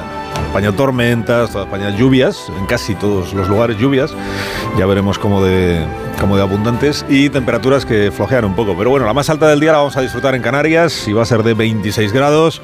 En Alicante y en Sevilla esperamos 20, también en, en Melilla 20 grados para hoy. Huelva, Bilbao, Girona llegaremos a los 19. En Almería, en Ceuta, en Santander 18 de máxima. Málaga llegaremos a los 17, un saludo. En Barcelona también 17, otro saludo. En Palma y en Murcia 17 de máxima también. Logroño, Teruel, Pamplona llegamos hoy a los 13. En Cuenca, en Madrid, en Zamora, en Salamanca 12 de máxima como en Palencia. Segovia, Lugo, Huesca, Burgos llegaremos a los 11. Y la más cortita de las máximas la vamos a disfrutar en León, donde eh, eh, alcanzaremos los 10 grados. 10 grados en el momento de más eh, calor de este día. Que viene pues con distintos asuntos. Hay una huelga eh, convocada por comisiones obreras en Renfe, que vamos a ver qué efecto tiene. Ya de momento el efecto es que están cancelados unos cuantos trenes de cercanías y de media y larga distancia. El consejo habitual en estos casos, pues usted es usuario habitual, que consulte cuáles son los trenes que funcionan y los que no. Que tenemos por delante otro día de protestas del sector agrario, que tienen como objetivo algunas grandes ciudades, eh, la ciudad de Badajoz, la ciudad de, de Bilbao, en la ciudad de Zamora, protestas que para el fin de semana algunas de esas organizaciones que están detrás de las protestas quieren extender a la ciudad de Madrid durante el sábado, bloquear Madrid o parar Madrid o como decían los franceses, sitiar París, acuérdense, pues poco parecido a eso, bloquear, bloquear los centros logísticos, vamos a ver, porque el gobierno, el Ministerio del Interior eh, garantiza o viene garantizando que tanto las grandes superficies como los principales centros de distribución logística van a poder funcionar porque para eso está la policía y para eso está la Guardia Civil. ¿Y qué más? La Gala de Goya, que, se celebra mañana en Valladolid y que algunos de los convocantes de las protestas agrarias pretenden sabotear. ¿Cómo? Pues cortando los accesos a la feria de Valladolid para impedir que lleguen los que tienen que asistir a la ceremonia en cuestión. Bueno, además de eso, gran asunto de las últimas horas en el debate político, eh, lo del Parlamento Europeo, la resolución que finalmente salió adelante y en la que se habla de los vínculos de eh, Vladimir Putin, del régimen ruso, con distintas organizaciones políticas en la Unión Europea con el fin de desestabilizar la Unión Europea y desestabilizar a los países de la Unión. Es decir, cómo Putin se encarga o encargaba o sigue encargando de alimentar todo foco de inestabilidad que detecta. Y ahí aparece, en lo que se refiere a España, porque la resolución habla de, de un montón de cuestiones, en lo que se refiere a España aparece el procés y aparece la figura fundamental, porque para algo era el líder del procés y quien presidía la, la de Cataluña en aquel momento, que era eh, Carles Puigdemont, hoy eurodiputado al que pues no le ha gustado, no le ha gustado la resolución le mencione a él expresamente e insista en esto de la trama rusa. Entonces ha publicado el señor Puigdemont una carta abierta que tiene 15 o 20 folios, bueno, tres, tres, en los que eh, lo que viene a decir es que a él todos estos problemas que le están surgiendo, esto es por no haber investido a Feijó en lugar de a Pedro Sánchez. Si hubiera apoyado a Feijó no me estaría pasando lo del Supremo, lo de los fiscales, lo del Parlamento Europeo. Pero para que hubieras apoyado a Feijó te tenía que haber amnistiado a Feijó, que eso, mira que Feijóo ha dicho cosas, pero que estuviera por la labor de amnistiar a Puigdemont, eso no se le ha escuchado, ¿no? A diferencia de Sánchez, que claro, tiene garantizada la amnistía para todos y estas son las dificultades que se le van presentando. Y además de eso les hemos contado que Joe Biden, según el fiscal que ha estado investigando lo de los documentos confidenciales que se encontraron en su casa, de cuando era vicepresidente que se los llevó, que el fiscal ha descartado llevarle, llevar el asunto ante un gran jurado, es decir, seguir adelante con, el, con la investigación. Y Joe Biden, en lugar de celebrar la decisión de la fiscalía, le ha sentado como un tiro porque el fiscal lo que ha dicho es que como es un señor mayor, que tiene más de 80 años y anda fatal de memoria porque el día que declaró ante la fiscalía no se acordaba ni, que, ni cuándo murió su hijo, que entonces no ve, no ve razonable llevar el asunto ante un jurado porque el jurado lo que iba a decir es que es un señor mayor que tiene mala memoria. Claro, es el presidente de los Estados Unidos y aspira a seguir siéndolo cuatro años más, de manera que la exculpación en realidad le ha sentado como una condena. Se levantan mucho antes de que salga el sol. Son la primera luz en la oscuridad.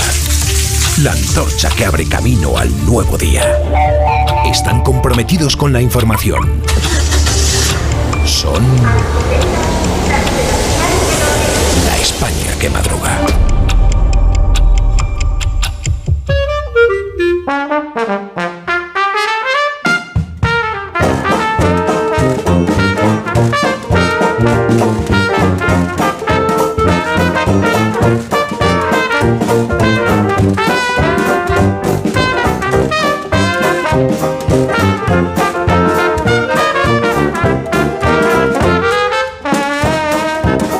España que madruga con el profesor Rodríguez Brown. Buenos días, profesor. Buenos días, a pesar del Con gobierno. Daniel Ramírez García Mina, el nuevo. Buenos días. Patrón, no tengo coche, me compro coche o tractor. Con Rosa Belmonte. Buenos días, Rosa. Muy buenos días.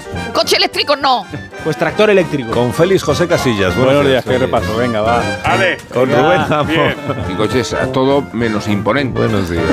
Muy bien, pues un minuto. Minuto. Ya hablamos. Muy bien, ¿eh? La España que madruga.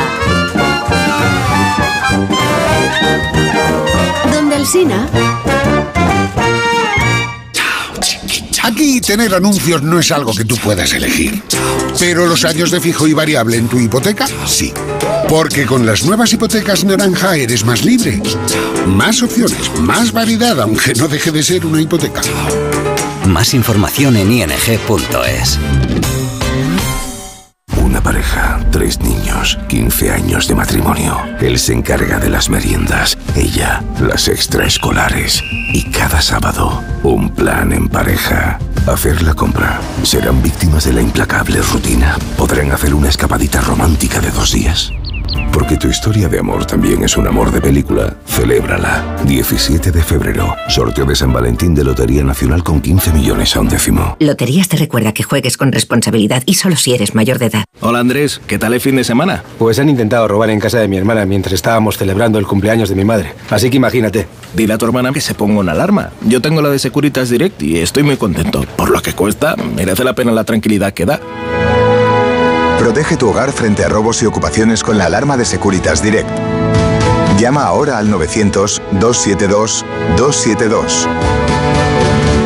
En CEPSA te damos 5 motivos para venir a nuestras estaciones de servicio. Ahorrar, ahorrar, ahorrar, ahorrar y sí, ahorrar. Seas cliente particular o profesional, te regalamos 5 euros si te unes a CEPSA Go o a Estarresa Direct. Y además ahorra 5 céntimos por litro en tus repostajes. Ven a CEPSA y llévate ya tus 5 euros. Consulta condiciones en cepsa.es. Quiero explorar sin importarme cuándo volver el exterior.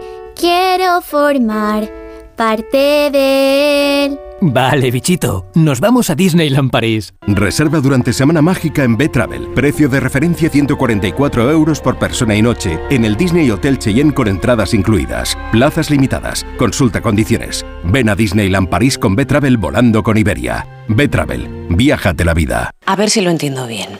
Tú ibas a por pan y vuelves con un coche. Ibas a por pan, pero has vuelto con una Skoda. Y del pan, ni rastro. Este febrero vuelven los Skoda Days con precios aún más irresistibles. Solo hasta el 29 de febrero. Infórmate en skoda.es. Skoda. ¡Uno! Haciendo pesas, pero tu propósito no era gritar menos cuando hablas. Ah, de eso ya me cansé. Es mejor estar fuerte. Por lo menos tu tarifa con Finetwork de fibra y móvil por 24.90 al mes dura más que tus propósitos. ¡Dura para siempre, tranca! ¡Para siempre! Llama al 1777 o contrata en finetwork.com. Finetwork, una conexión muy de aquí. Solo los más rápidos disfrutarán de ofertas increíbles en el corte inglés. 15% de descuento en sonido. Sony, Vieta, Bose, JBL, Sonos y Marshall. Una ocasión única. Consulta modelos en promoción. Así son las ofertas límite en el corte inglés. Hasta el 11 de febrero en tienda web y app. Hola, soy Jesús Calleja. ¿Sabéis cuál es el verdadero sabor del agua? El agua de mi tierra, el agua mineral Teleno. Recuerda, agua mineral Teleno.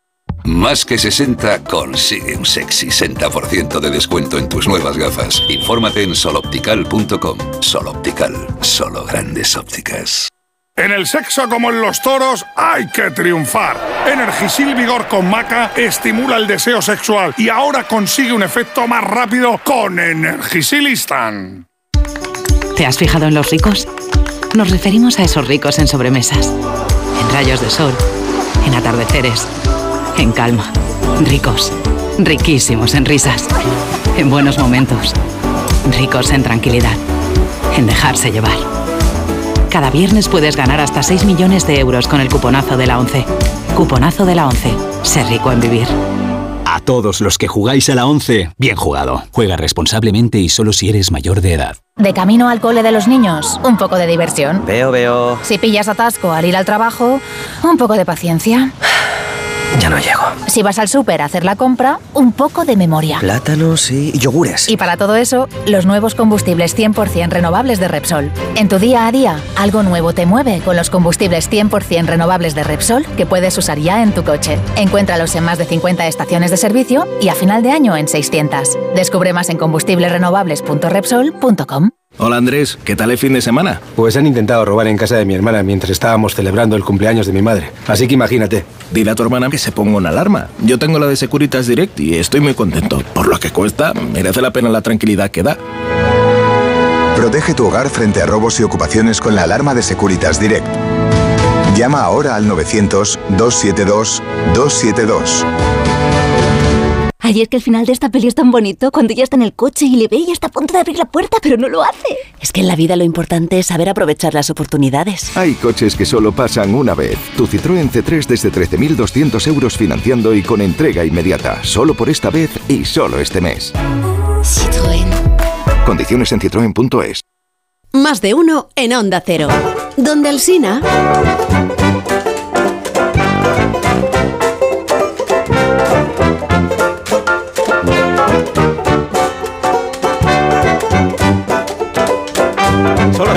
18 minutos, una ¿Qué hora menos en Canarias y hay siete preguntas y media para iniciar el viernes, la primera de las cuales es... La Eurocámara pide y consigue que se investiguen las relaciones de Putin con el independentismo. ¿Cómo va a explicar Sánchez a Puigdemont que los socialistas europeos han secundado la resolución en que se menciona directamente su relación con el Kremlin? La segunda. Hay que incluir entonces al Parlamento Europeo en la fachosfera. Vengo avisando de que no hay sitio. La tercera. Que no hay sitio, digo. Os lo demuestro con la situación en directo ahora de la fachosfera. ¿Quién? ¿Está aquí mi tía Micaela? Pase y prueba a buscarla entre la multitud. A lo mejor la encuentra metida con su tío dentro de ese baúl. Bueno, ¿me permite telefonear? Telefonear, le apuesto lo que quiera que no llega donde está el aparato. ¿Qué tal? ¿Cómo está usted? Antes de que haya alcanzado el teléfono, habremos atracado en Nueva York. Vengo a barrer el camarote. Precisamente lo que hacía falta. Manos a la obra. La cuarta.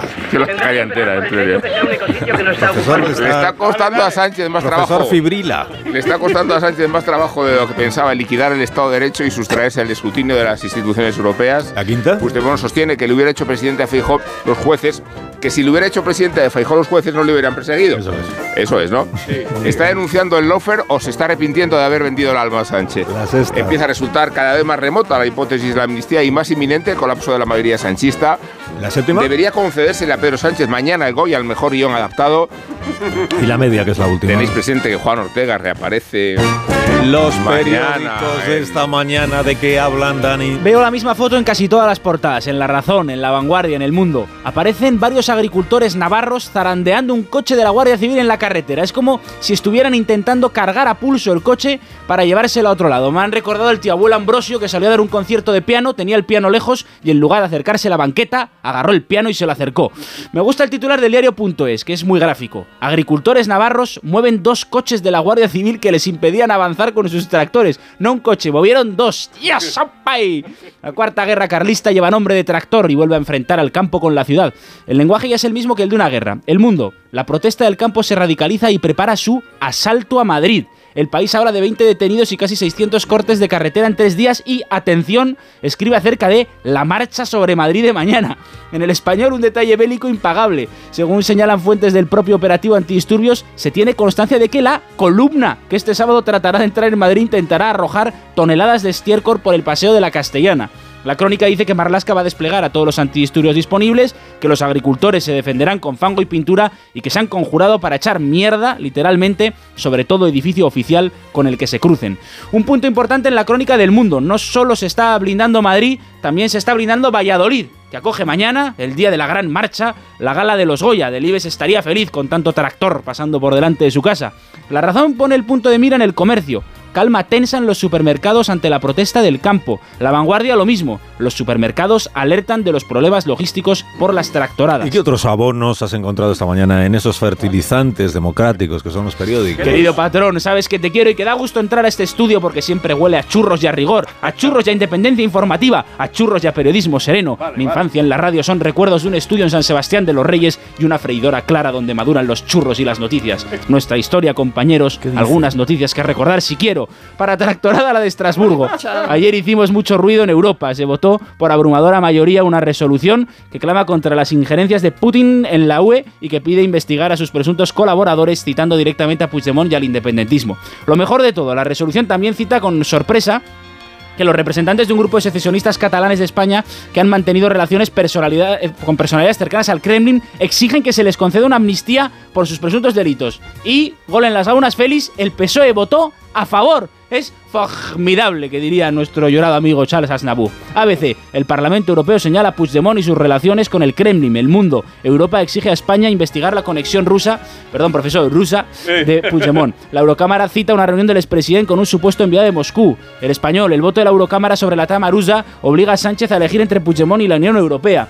Ignacio Varela escribe esta mañana un análisis sobre la resolución. Recuerda que por el texto, como sospechosos, además de Puigdemont, desfila lo más granado de la extrema derecha europea, Le Pen, Salvini, los neonazis de Alternativa por Alemania. Los europeos, vienen a dejar caer Varela, tienen que estar flipando. El gobierno más progresista de la historia de España va a amnistiar a la extrema derecha catalana investigada por coquetear con Putin. Formidable. El país traduce así lo ocurrido ayer en Estrasburgo. La investigación de la trama rusa del proceso lleva años en la justicia sin resultados. El Parlamento Europeo reclama que se indague el papel del Kremlin. Gracias, Dani. A ti, patrón. En la hoguera de Belmonte que arde esta mañana, Rosa. Pues frente a las dos eh, columnitas tiquismiquis del país, eh, vamos a lo de Casturdiales, eh, cuatro páginas en el correo y ocho en el diario montañés. La portada del correo, Silvia, la ilusionada madre que adoptó a sus presuntos asesinos. Y digo yo, ¿el padre tiene que acoger a ese niño, pequeño? En el mundo en ABC, en la vanguardia, sale la número uno del Mir Noelia García de la Autónoma de Madrid, que es la mejor nota del siglo. Duda entre dermatología o endocrinología y nutrición. Dermatología tiene la ventaja de que los pacientes no son graves, duermes en casa porque no tienes guardia y tienes la parte quirúrgica que le da un interés adicional. Pues para eso ha estudiado, para vivir bien. En el país, las ventas de Mattel se disparan por Barbie, un 16% en el cuarto trimestre del 23, aunque no compensa del todo porque había empezado el año con grandes pérdidas pero la empresa se sitúa delante de Hot Wheels y Fisher Price gracias a la película. En el país sale Fernando Maestre, el investigador fichado por Arabia Saudí. Dice, no puedo más con la burocracia y la falta de personal estable. Y me pregunto yo, ¿es eso siempre falta de dinero? Eh, también en el país, Cultura actúa contra las violencias machistas. Crea una oficina de atención a las víctimas que recibirá quejas aunque no haya habido denuncia. Y dice un portavoz, debemos afrontar el problema de manera transversal y para eso han creado una oficina de delación. En ABC en La Razón, el Tribunal Supremo tumba el reglamento de la ley de costas de Rivera, vuelve al anterior criterio de deslinde. Los demandantes eh, dicen, era como decir, vamos a dejar Formentera a las cabras. En La Razón, el Ministerio Torres el ministro Torres, perdón, no sabéis quién es, bueno, pues el de, de, Política Territorial y Memoria Democrática, se ha reunido con el soberano gran comendador de la masonería, Jesús Soriano, en el ministerio. Si Franco levantara la cabeza. Ahora el despertar liberal de Carlos Rodríguez Brown con estas noticias de empresa, profesor. Ya mismo expansión, OPA sobre Talgo de la húngara Magiar. También las compraventas de pisos se reducen más del 11%. Cinco días, bancos y fondos aflojan la presión sobre la deuda de Falls Y Marriott se refuerza con otros cinco estrellas en el centro de Madrid. El economista, Euribor y guerra comercial bajan las hipotecas del 4% y OHLA bate récord con más de 4.000 millones en nuevas obras. Vamos a la prensa económica internacional. Wall Street Journal, interesante interesante reportaje sobre la quiebra del imperio de Signa, de René Benko. Financial Times habla de los grandes resultados de OpenAI en términos de ingresos. La columna Lex habla de los problemas de PayPal por cambio de hábitos de pago de los jóvenes. Y terminamos con The Economist, que tiene un reportaje, un artículo sobre la región de Madrid y dice que pues, estamos más o menos en términos de renta como de riqueza como Berlín y más ricos que Roma. La viñeta económica de hoy, ¿cuál es, profesor? Buenísima, Caín en la razón. En un tractor arando el campo pregunta un hombre, a este paso, ¿quién heredará nuestros cultivos y nuestro ganado? Y otro responde, el medio ambiente. Contamos ahora la actualidad deportiva con Félix José Casillas. Y preparando el asalto a Madrid, al Bernabéu, donde mañana llega el Girona, protagonista de la revuelta de la Liga y con ganas de demostrar que a diferencia del Estadio Blanco, el equipo catalán no tiene techo. Los convocantes del intento de bloqueo al Real Madrid se llaman Michel y Quique, dos jornaleros del fútbol que pasaron por los sembrados de las categorías inferiores y que ahora ocupan las portadas. La pizarra del entrenador Michel y la cartera de cárcel, que es el apellido del director deportivo y especialista en encontrar conexiones secretas. Ejemplos, Ucrania, de allí llegaron Sigankov y Dovik.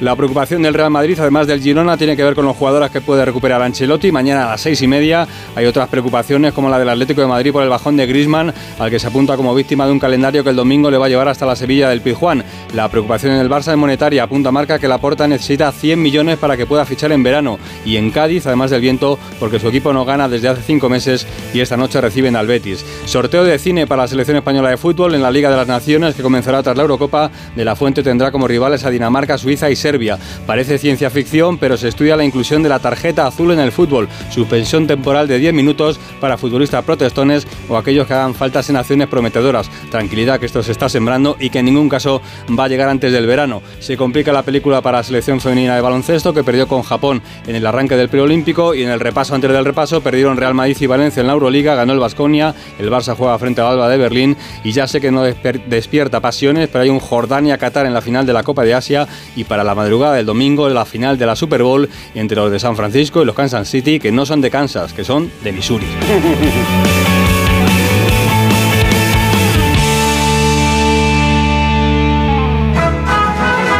Cada viernes llega ahora el repaso lírico de la semana. Recreación del poeta venezolano. Abigail Lozano.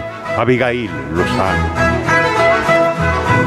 Insondable nuestro futuro, desconocidos nuestros destinos, mejor será no encontrar al socialismo en nuestros caminos. Lo encontró Stampa, fiscal, autor de El complot. Delgado, García Ortiz, Garzón. Faltó la mujer de Lot. No le faltó nada a Viada, defensor de la ley, con ahínco, pero el poder ahí, señora, le hizo encubierto un 155 poder trabajar, nada menos. Pidió González Carmelo, pero por eso a muchos liberales se nos ha caído el pelo. Cayó Pablo Berger en la música, la memoria y el corazón. Por eso su robot Dreams es una joya de la animación. Ánimo es lo que tiene Daniel Ramírez, poeta, el nuevo. Y yo, amigo suyo, fan de los Beatles y abuelo, pues me conmuevo.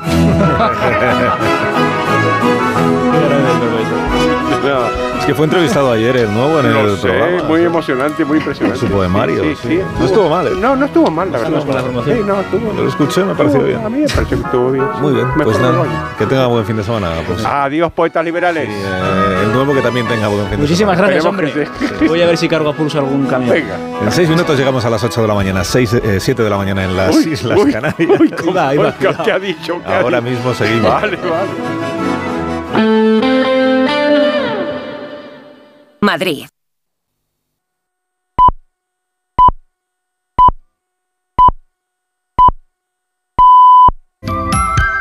Alsina, ¿qué hora es? Son las 8 en punto de la mañana, 7 en punto de la mañana en las Islas Canarias. Buenos días desde Onda Cero. Más de uno en Onda Cero.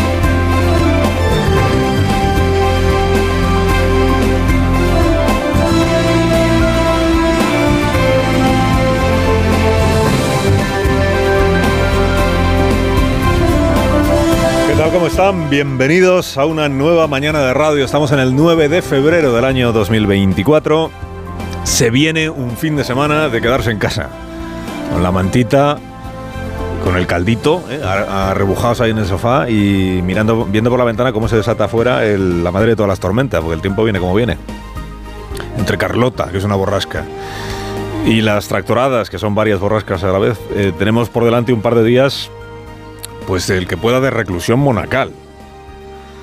Los que no puedan, pues ya, los que no pueden, por ejemplo, son eh, los actores, actrices, directores, guionistas, músicos que mañana aspiran a ganar un Goya. Bueno, entre los que no puede quedarse en casa este fin de semana está Sigourney Weaver. La espera mañana por la noche en la Feria de Valladolid. En el auditorio ya está todo probado, todo listo, requete probado para la gala de los Goya, pero claro, hay que llegar hasta la Feria de Valladolid. No se ha visto más policía en esta ciudad en años.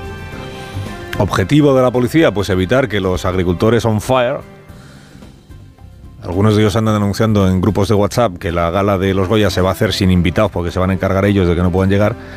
Objetivo de la policía, evitar que ese, ese objetivo de los movilizados pueda cumplirse y garantizar que la gala se pueda celebrar y garantizar que la vida normal en las ciudades durante este fin de semana se pueda realizar.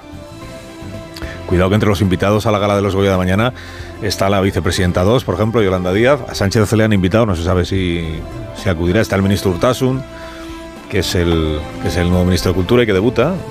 Una fiesta de estas características. El otro día contamos aquí que en Italia, el presentador del Festival de San Remo, que es otro escenario de reivindicaciones políticas todos los años, mayormente de izquierdas, que el presentador lo que hizo fue invitar a los agricultores a que se acerquen hasta el teatro para mostrarles así su solidaridad y dejarles que suban al escenario a decir lo que les dé la gana.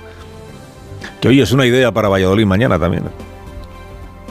Invitas a Lola Guzmán a que suba a compartir con Ana Belén y los Javis en la conducción de, de la gala de los Goya. Te aseguras de que haya gala. Te sale una cosa pues muy transversal, la verdad, porque Lola Guzmán es el alma de la plataforma 6F. ¿eh? Fue militante de Vox. Ya fue militante de Vox, Ana Belén no, y los Javis tampoco. Te sale una cosa plural en el seno. Bueno, vamos, a ver cómo acaba la cosa de mañana. A peripecias más complicadas se ha enfrentado eh, Sigourney Weaver. O sea, los tractoristas verán lo que hacen, pero esta señora la tiene terrible. Estamos en la cuarta jornada ya de, protestas, cuarta jornada consecutiva, para desgracia de la mayoría de los agricultores, que intentan no enemistarse con nadie. Para desgracia de la mayoría de los agricultores, los incidentes empiezan a tener más eco que los motivos o las razones de esta revuelta. Hoy los medios de comunicación ya hablan menos o ya vamos hablando menos de la competencia desleal de otros países, del asunto de los pesticidas, de la reglamentación medioambiental de la Unión Europea, del papeleo burocrático, y ya se va hablando más o vamos hablando más de las 5.000 denuncias que ya ha puesto la policía por cortes de carretera ilícitos, de los 20 detenidos, del choque entre agricultores y Guardia Civil en unos cuantos puntos de nuestro país. Esto que lo tengan presente también las organizaciones agrarias. La reivindicación, en los medios al menos, cede terreno frente a lo que gana terreno, que es la bronca. Bueno, pues nos tienen totalmente intimidados porque hay más guardia civil y policía que agricultores. Y es verdad que nos, que nos han dado golpes con los palos, pero es que nosotros no queremos guerra. Pero si nos empujan, vamos a defenderlo. Ya ha llegado un punto en el que si lo que con esas eh, protestas o esas manifestaciones lo que se hace es bloquear el país, pues obviamente las fuerzas del orden tienen que actuar.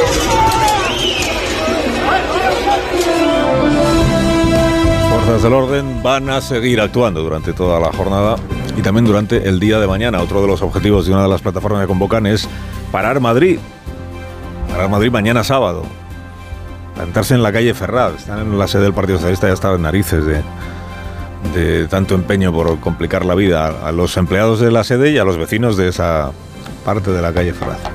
Bueno, Puigdemont. Puigdemont encaja el golpe. Ayer perdió el pulso en el Parlamento Europeo. Sus colegas eurodiputados reclaman que se le investigue por sus tratos con Putin. Esto ya no son los jueces españoles, mira. Los pérfidos jueces españoles reaccionarios y represores, ¿no? Esto es el Parlamento Europeo. Son los compañeros de escaño del señor Puigdemont. Señalado con nombre y apellido como presunto peón en la estrategia del, caudillo ruso de Putin contra la Unión Europea. Putin lleva décadas alimentando cualquier foco de inestabilidad en Europa, como el propio Sánchez ha denunciado repetidamente, y eso incluye un foco de desestabilización de la democracia española que se llamó el procés. como denunciaba en su momento el Pedro pretérito y como prefirió olvidar ahora el Pedro presente. Cambio de prioridades. Bueno, eh, Puigdemont se ha marcado una encíclica después de la resolución de ayer del Parlamento Europeo, una encíclica en la que se rasga las vestiduras. Porque el, el PP, el PP europeo dice, ha hecho suya la posición del PP español. Pues, pues, una de coherencia, ¿no? Ah, del PP y de, y de Ciudadanos, porque los artífices de esto que sucedió ayer en el Parlamento Europeo son eh, los eurodiputados Zarzalejos, que es del PP, y Adrián Vázquez, que es de Ciudadanos. ¿no? Se revuelve Puigdemont. Y se declara pues muy preocupado por lo que ha sucedido. Pues es natural que lo esté. Dice que todo esto no le estaría pasando si él hubiera investido a Feijó en lugar de investir a Sánchez. Hombre, para dar algún valor a la hipótesis, antes habría que aceptar que Feijó también le habría amnistiado. Y eso pues no consta. Es una posibilidad, pero no consta. Quien le garantizó la amnistía fue Sánchez. Y es natural que esté contrariado Puigdemont porque él se veía todopoderoso y ahora está comprobando que poderoso es, pero no del todo. Si la mayoría parlamentaria es la mayoría parlamentaria, ¿no? Si la mayoría parlamentaria del Congreso de los Diputados puede sacar adelante una amnistía, a ver por qué la mayoría parlamentaria del Parlamento de Estrasburgo no va a poder sacar adelante una resolución sobre las injerencias rusas y el eslabón puigdemónico, o presunto eslabón, si usted quiere. Es la voluntad popular, ¿no? Eso es lo que representan los, los parlamentos, la voluntad popular. La voluntad popular encarnada en el Parlamento Europeo ha establecido que el amnistiado VIP tiene que ser examinado más a fondo. Por un asunto incómodo, es verdad, que es esto de hacerle el juego al ruso, ¿no? al enemigo. Al enemigo. No ha dicho el Parlamento Europeo que estemos ante un caso de alta traición. No ha dicho el Parlamento Europeo que Puigdemont trabaje para la KGB. Pero difícil de digerir sí que resulta que el Parlamento Europeo aliente que se investigue a Puigdemont y a otros, mientras el Parlamento Español lo que está intentando es amnistiar a Puigdemont y a otros. Y claro, no podrán ni Junts, ni Esquerra, ni Pachi López alegar que esto es judicialización de la política. Porque esto es política y punto. Todos los eurodiputados han sido elegidos de la misma manera. Por los votantes en las urnas, incluido Puigdemont.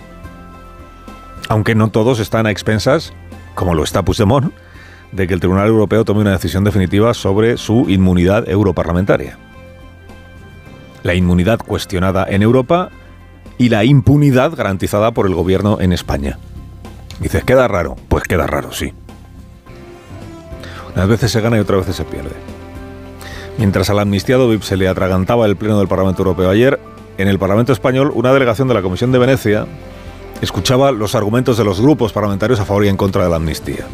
La Comisión de Venecia tampoco decide nada, pero bueno, dado que sus dictámenes han sido invocados en España por todos los partidos políticos cuando les ha convenido, sobre todo cuando hablaban de la lucha contra la corrupción, han sido invocados incluso por los partidos independentistas catalanes cuando les ha convenido, los dictámenes de la Comisión de Venecia.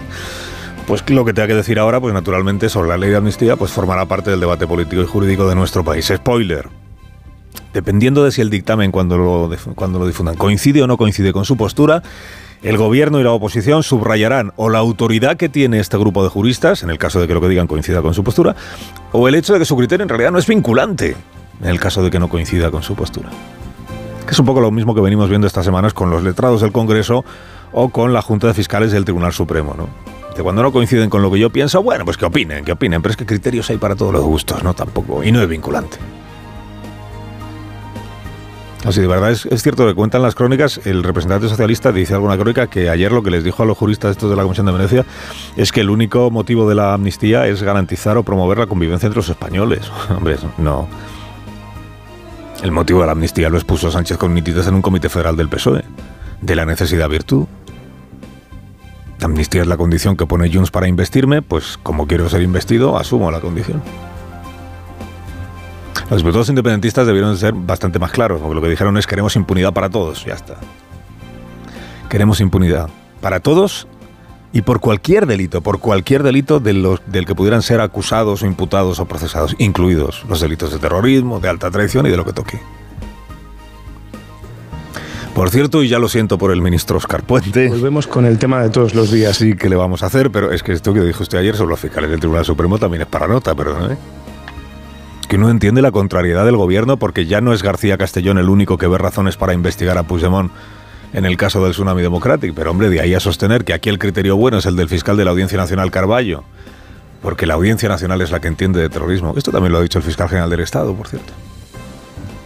No, aquí quien sabe de terrorismo es la Audiencia Nacional. Y no el Tribunal Supremo. Los fiscales del Tribunal Supremo, dice el ministro, a ver, ¿qué, qué van a saber? Sí. Claro, es que pasar de una cosa a otra, dice, está contraria, está contraria al gobierno, de acuerdo, está contraria, pero hombre, los fiscales del Supremo no saben nada de terrorismo, a diferencia del fiscal Carballo, que es el bueno, es el de la Audiencia Nacional, de, de un lado- de una cosa a otra va un trecho que conduce a todo un ministro de Transportes a despeñarse. El fiscal Carballo no es sospechoso precisamente de ser un rojo peligroso, pero lo relevante no es eso, lo relevante es que él es el especialista. Y los fiscales del Supremo no son los que conocen de los delitos de terrorismo, esos no se tramitan en el Tribunal Supremo. No, aquí el que conoce es el, el- el que ha dicho lo que yo lo que yo opino. Estos que dicen otra cosa, yo no. Esto no. Dijo ayer en Espejo Público el ministro Puente. A ver, de los delitos de terrorismo se ocupa el Tribunal Supremo cada vez que alguien ha recurrido una sentencia de la Audiencia Nacional, por ejemplo. Pero es que además los fiscales del Supremo pasan por ser, ¿verdad?, la cúpula de la carrera judicial, porque es como la, ma- que vas, vas promocionando dentro de la carrera y lo más alto a lo que puedes llegar pues es fiscal del Supremo, teniente fiscal del Supremo, fiscal general del Estado. Claro, si nos ponemos así, el fiscal general del Estado que sabe de terrorismo, si él no ha llevado estos asuntos. Pero es que además no han nacido siendo fiscales del Tribunal Supremo, ministro. O sea, cada uno tiene su propia carrera, por ejemplo. Eh, antes de ser fiscal del Supremo, alguno igual ha sido fiscal jefe de la Audiencia Nacional, como Javier Zaragoza, que votó a favor de la imputación de Puigdemont. Pero ya que se pone a ensalzar la figura del, fiscal Carballo, el de la Audiencia Nacional, que este es el bueno, este es el que sabe, de los delitos de terrorismo, pues, pues les recuerdo que este fiscal es el que pidió el procesamiento de 12 CDRs por terrorismo. Y por eso están procesados. Por terrorismo. En el proceso 12 CDRs independentistas. A los que el gobierno ha prometido amnistiar porque ningún independentista como era ha podido cometer nunca un delito de terrorismo. Yo estoy convencido que van a estar todos los independentistas catalanes amnistiados, porque no son terroristas. Pues dígale, dígale usted, ministro, al, al presidente, ministro Puente, dígale al presidente que aquí el que sabe de esto del terrorismo es el fiscal Carballo. Carlos Alsina en Onda Cero.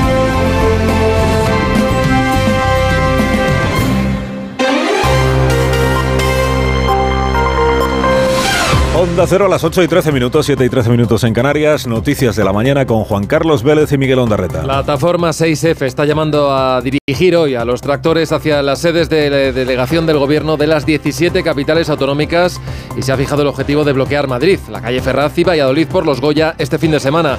Hay además prevista una tractorada de protesta en Bilbao, en Asturias. Los agricultores exigieron ayer reunirse con el presidente Barbón.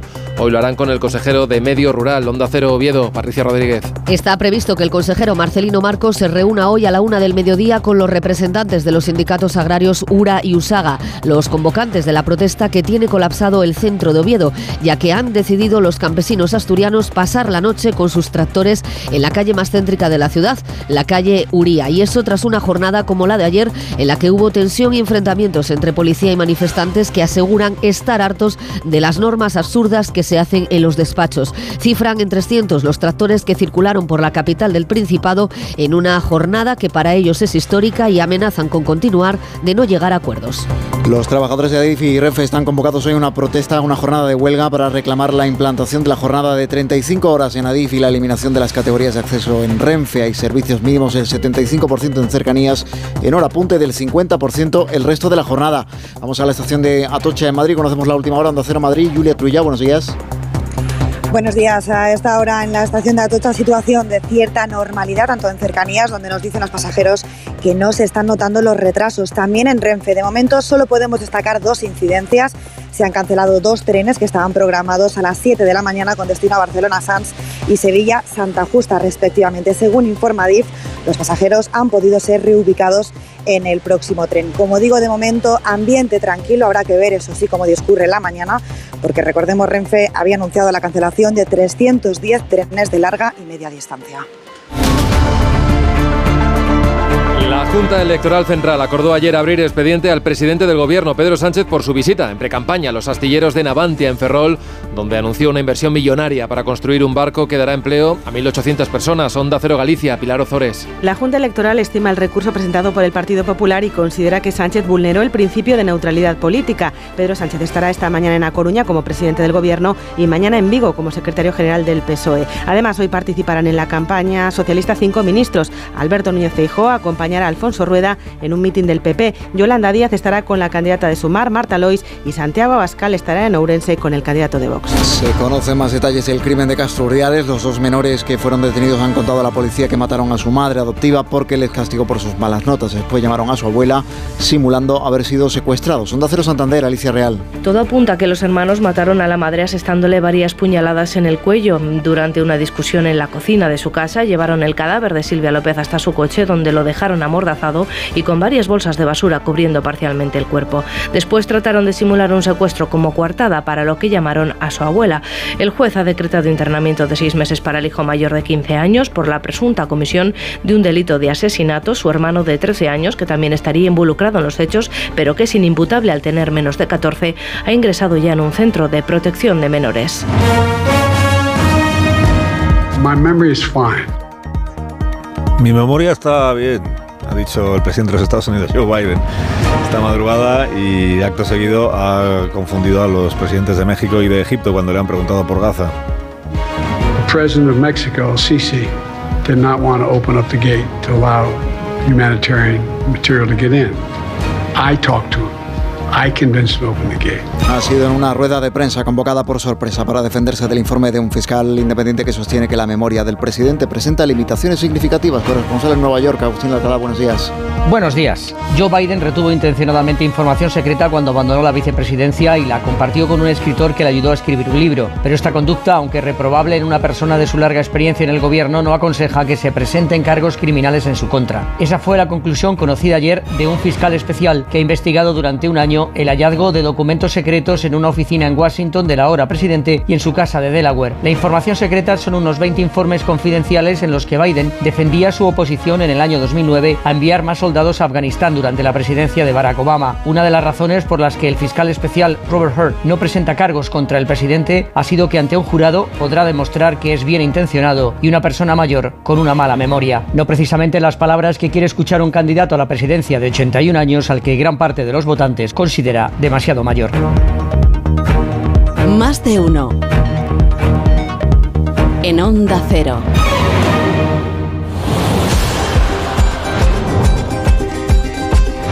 Cada viernes aquí está Edu García con el comentario deportivo. Viene con los nuevos combustibles 100% renovables de Repsol. Buenos días, Edu. Alsina, buenos días. Debe dar mucho gusto y rinín gobernar el fútbol. El señor Rocha ha conseguido que la UEFA estire el umbral de la edad para poder ser candidato en firme a presidir la federación y el presidente Macron, anfitrión del concilio UEFO en París, ha ido pasando por las Moncloas europeas una resolución anti-Superliga para que sus colegas de la Unión se la firmen, menos el gobierno español. Y cuidadito, que Manuel es mucho Manuel. Igual le come la oreja a Mbappé y le convence que se pone a mediar con Ceferín para exonerar la práctica abusiva de Alkelaifi y su PSG. Aquí, además de Rocha, eh, se espera el paso al frente de los Javis del balompié, Mateo Alemán y Mateo Lauoz, algún ex de la casa con ganas de remember y al camberrete de Carlos Herrera que sigue abogando por fumigar con modernidad las rozas, sustanciar no sustancia nada. Cero propuestas, pero imagino que será moderno eso de terminar con los palcos de puros y copas de coña. Otra estirpe demanda más es Gil Marín, recolocado de pleno derecho en el Comité Ejecutivo de UEFA, único español en el organismo que antaño sancionó a su señor padre y que ahora parece la Dalit de los principios y de los valores con la solidaridad. Donde los cambios sí que son imparables es en nuestra concienciación. Reducir las emisiones gusta y con los combustibles 100% renovables de Repsol es sencillo. Basta repostar en una de sus más de 60 estaciones de servicio sin modificar el motor del coche. Táctica ganadora, porque algo nuevo se mueve. Menos en el fútbol, claro, eso no. Que tengas un día estupendo y un gran fin de semana. Adiós, Edu. Igualmente. 8 y amigo. 20 y la menos en Canarias. Esto es Onda Cero.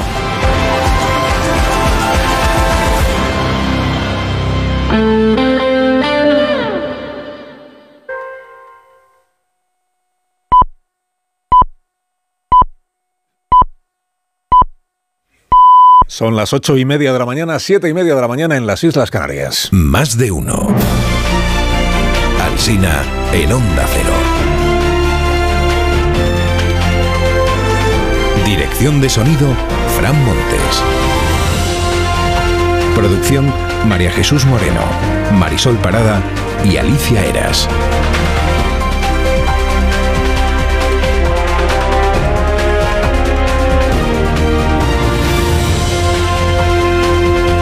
Estamos estrenando la mañana de este viernes, viernes 9 de febrero, y aquí estaremos hasta las 12 y 20. Si usted quiere, pues acompañarnos o que le acompañemos un ratito, pues aquí vamos a estar. Echando la mañana en la prensa del día, pues el asunto es el Parlamento Europeo y la conexión rusa.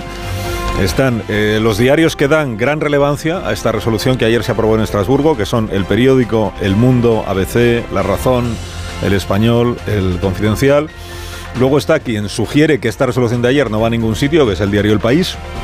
Y luego están los diarios que ni siquiera mencionan esta cuestión en sus primeras páginas. Es el caso de La Vanguardia.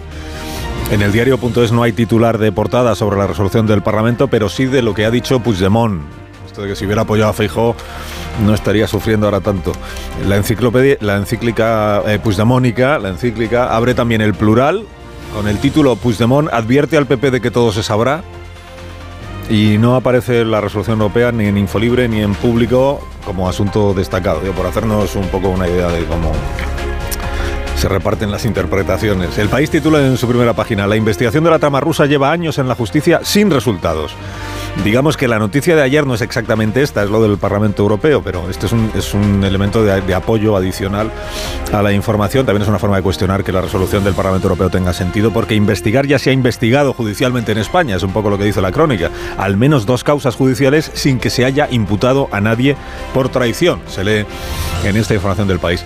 La vanguardia le dedica a esta cuestión media página interior, sin mayor relevancia, y después lo que sí cuenta es que Lluís Jack, se ha dado de baja en el Consejo de la República. Esto es como darse de baja en, una asociación de barrio, pero... Título, Jack parte peras con Puigdemont. Parte peras. La razón sugiere que es Puigdemont quien puede acabar partiendo peras con Pedro Sánchez. Dice la razón, la manera en la que se está complicando el escenario europeo y el judicial está llevando a Junts a pensar que el presidente les mete en un callejón sin salida y que él mismo empieza a ser un problema. Añade la información que entre los Puigdemont cunde ya la idea de que su líder será imputado por terrorismo en el Tribunal Supremo. Por ahí va también el confidencial. Dice Puigdemont se prepara para afrontar una causa por terrorismo. Los abogados ya estudian cómo responder ante un nuevo procedimiento y su intención es cuestionar la competencia del Tribunal Supremo. Opina Ignacio Varela que Pedro Sánchez se enfrenta a un problema político formidable en Europa si persevera en sacar adelante la amnistía y que es inconcebible que no se dé por aludido o por enterado de este mensaje del Parlamento Europeo del que él es destinatario significado.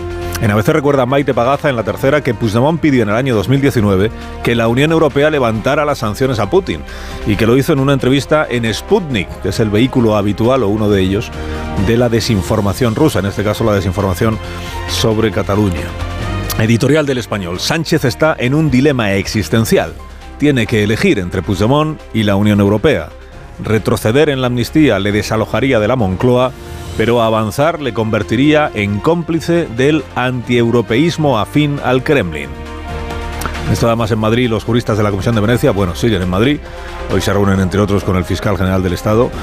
No sé qué pensarán los juristas de la Comisión de Venecia de la ley de amnistía, pero sí han podido constatar ayer que carece de consenso entre los grupos políticos y en la sociedad, y que más que unir, divide. divide. Hay elecciones en Galicia, no se nos olvida, luego hablaremos con Gómez Besteiro, el candidato del Partido Socialista. Declara Marta Lois, delegada de Yolanda Díaz en Galicia, que se ve de vicepresidenta de la Junta. Al menos es realista y sabe que presidenta no va a ser. Se ve de vicepresidenta. Impresión extendida en los diarios sobre la revuelta agraria, que se radicaliza la revuelta. Esta frase de uno de los que protestan que destaca el mundo, dice, se va a liar muy gorda. 20 minutos publica mensajes de los grupos de WhatsApp que comparten los agricultores como estos mensajes, por ejemplo. Ayer cayó Barcelona, mañana caerá Madrid. Para cortar carreteras, rocas grandes y estiércol. A los antidisturbios, fango y pintura. Y dice también la información que hay división de opiniones entre los agricultores respecto de lo de ir a Ferraz mañana. No politicemos la marcha, dice uno de ellos. Dice, si van tractores a Ferraz, que vayan también a Génova y a la sede de Vox. Y dice otro, fuera políticos y come gambas de nuestras protestas. Come Gambas viene a ser la versión moderna de Maestros del Buen Comer y catedráticos del buen beber, que decía, que decía García. Portada del correo hoy, Silvia, esta mujer que ha sido asesinada. La ilusionada madre que adoptó a sus presuntos asesinos es el título de la primera página. Es el crimen de Castro Urdiales. Abre también la edición de hoy del diario Montañés. Cuenta que Silvia y su marido querían adoptar un niño, pero adoptaron dos para no separarlos, a los dos hermanos, que entonces tenían dos y cuatro años. Han pasado 11 años de aquello. Y se describe a la mujer asesinada como entregada a los demás, de profesión ceradora en el hospital, catequista y muy creyente. Cuentan los vecinos que las discusiones en esta familia, dicen las crónicas, las discusiones eran frecuentes, que se escuchaban gritos día sí, día también. La pregunta que se repite siempre que sucede un suceso como estos es ¿pero por qué? ¿Pero por qué? ¿Pero por qué? Pues todavía se sabe poco en realidad de en qué circunstancias se produjo esa agresión mortal o fatal de uno de los de uno de los críos. Apuestas en Estados Unidos. Las quinielas dicen que en el Tribunal Supremo ganará la tesis de que Donald Trump puede presentarse a las elecciones. Está acusado de insurrección, sedición, diríamos aquí, cuando aquí había delito de sedición, pero su abogado dice que como mucho aquello fue, eh, fueron desórdenes públicos, no sé si agravados o sin agravar, desórdenes públicos. Dice, mira, esto es la judicialización de la política en versión Estados Unidos. Quizá lo que Biden debería hacer con Trump pues es primero amnistiarlo, luego dialogar, porque hay un conflicto allí, y tercero, normalizar a Donald Trump en aras de la concordia. Porque además las encuestas entre los votantes de Trump dicen que es un tío estupendo. Y esto pues hay que tenerlo en cuenta, pues son muchísimos los que lo piensan. A Biden le ha hecho un favor envenenar a un fiscal esta madrugada, ha renunciado a presentar cargos contra Biden, bueno, ha renunciado a llevar el asunto ante un gran jurado sobre los documentos confidenciales que se llevó Biden cuando era vicepresidente de los Estados Unidos. Ha dicho el fiscal que, que no ve que tenga mucho sentido llevar el asunto ante un gran jurado porque el gran jurado lo que valoraría sobre todo es que estamos ante un señor tan mayor y con tan mala memoria ya, es que tiene más de 80 años, es que el día que vino a declarar no se acordaba ni de cuándo murió su hijo, en fin, que, que no habría jurado que lo pudiera inculpar. Y dice, para eso, ¿para qué vamos a ir? Claro, la descripción que ha hecho de, de Biden pues es ideal para presentarse a un segundo mandato del presidente de los Estados Unidos. ¿no? Se ha revuelto Biden alegando que él no incumplió la ley y que eso es lo más relevante, ¿no? Y, a- y que él no tiene problemas de memoria. Ha dicho, mi memoria es buena y a continuación pues ha confundido México con Egipto. President of Mexico, Sisi, presidente de- presidente de México al Sisi. presidente de México es López Obrador, pero bueno, son cosas que. Son cosas. Bueno, hay nuevos candidatos para ingresar en la fachosfera, atención, o candidatas en este caso. Nayat El Achmi eh, se pregunta en el diario El País, el articulista, ¿a qué escuela feminista habrá asistido Pedro Sánchez para parecerle tan divertida la canción Zorra? Empieza su columna Nayat con ironía. Dice, me voy a presentar a Eurovisión con una canción que diga Mora, Mora, Mora. Luego cuestiona que Zorra sea subversiva. Dice, el sistema neoliberal no ha hecho más que promover, premiar y elevar a modelo ejemplar la mujer bomba sexual siempre dispuesta a todo. Ayer nos preguntábamos aquí, por cierto, si con esto de la fachosfera no acabará pasando como ha ocurrido con Zorra o con el sanchismo o con la fasionaria. Esto de que el palabra se resignifica, como se dice ahora, y los que son atacados o criticados con esa palabra acaban abrazándola como bandera.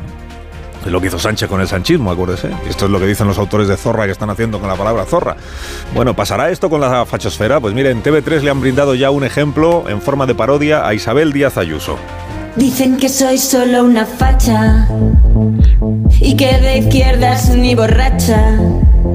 Si en hospitales dicen facha, si no funcionan soy más facha.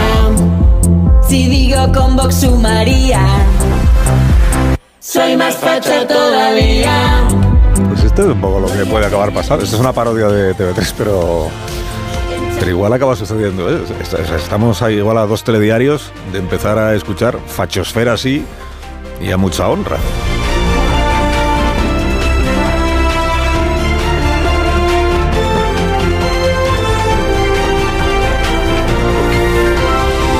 Con Carlos Alsina en Onda Cero, somos más de uno. Si te metes en la cama y no paras de toser, escucha este consejo de Bio3 y duerme del tirón esta noche. Vaya tos. No sé si he cogido frío o un catarro, pero esta tos me está matando y los niños están igual. Con la llegada del frío y la contaminación aparecen los resfriados y la tos. Si te preocupan la tos y la irritación, no lo dudes. Consulta a tu farmacéutico. Bio3 Fitobronc es un jarabe balsámico con sustancias vegetales activas y miel que ayuda a suavizar y despejar la garganta. Bio3 Fitobronc, jarabe adultos y jarabe niños, actúa para toda la familia. Este invierno confía en tu farmacéutico y en Bio3.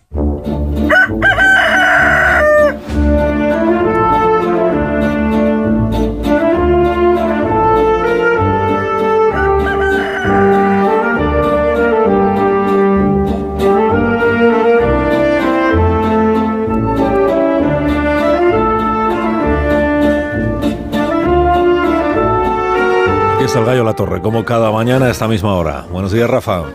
Hola, ¿qué tal? Buenos días, Carlos Alsina. Esto de decir que hay un elefante en la habitación sería un sarcasmo. Es que ha ocurrido algo en Estados Unidos, tú lo acabas de contar, que puede trastocar del todo la campaña de los demócratas. ¿Qué ha sido? ¿Han puesto a, John Bi- a Joe Biden contra las cuerdas por haberse llevado aquellos documentos confidenciales? No, todo lo contrario. Lo que ayer se decidió fue no presentar cargos penales contra él. Y sin embargo, la decisión ha desatado una tormenta política contra el presidente. Porque el fiscal especial Robert K. Hur cuestionó en su informe la edad y capacidad mental del presidente. Quiero decir que lo exoneraron de cargos penales y han hecho pesar sobre él unos cargos aún peores o con consecuencias más graves para su campaña. El fiscal concluye en su informe que es un hombre anciano, bien intencionado, con mala memoria y que tiene las facultades disminuidas. Sería difícil convencer a un jurado de que debería condenarlo por un delito grave que requiere un estado mental de obstinación, escribe el bueno de Hur. Y resulta que lo que se supone una absolución penal es en realidad una condena política. Dice Nick Fox en el New York Times que es la defensa que ofreció Hur es más dañina para Biden que la ofensiva misma. Todo terminó de empeorarlo el presidente, que hizo una enérgica proclama contra el fiscal. Y si ya es letal el tener que justificar que tu memoria está bien, que encima después confunda al Sisi, presidente de Egipto, con López Obrador, presidente de México, Hombre, pudo ser un lapsus, pero oigan, es que a esta hora de New York Times, que no es la Fox, abre informando de que la memoria y edad de Biden están en el centro de atención. Concluyo la torre, concluye. Pues concluyo que la hipótesis de que Donald Trump regrese a la Casa Blanca en noviembre empieza a resultar tan cierta que si el Supremo da vía libre, lo único que se le interpone es Joe Biden. Que tengas un día estupendo, La Torre. Gracias, como siempre, por madrugar con nosotros. Es mi trabajo.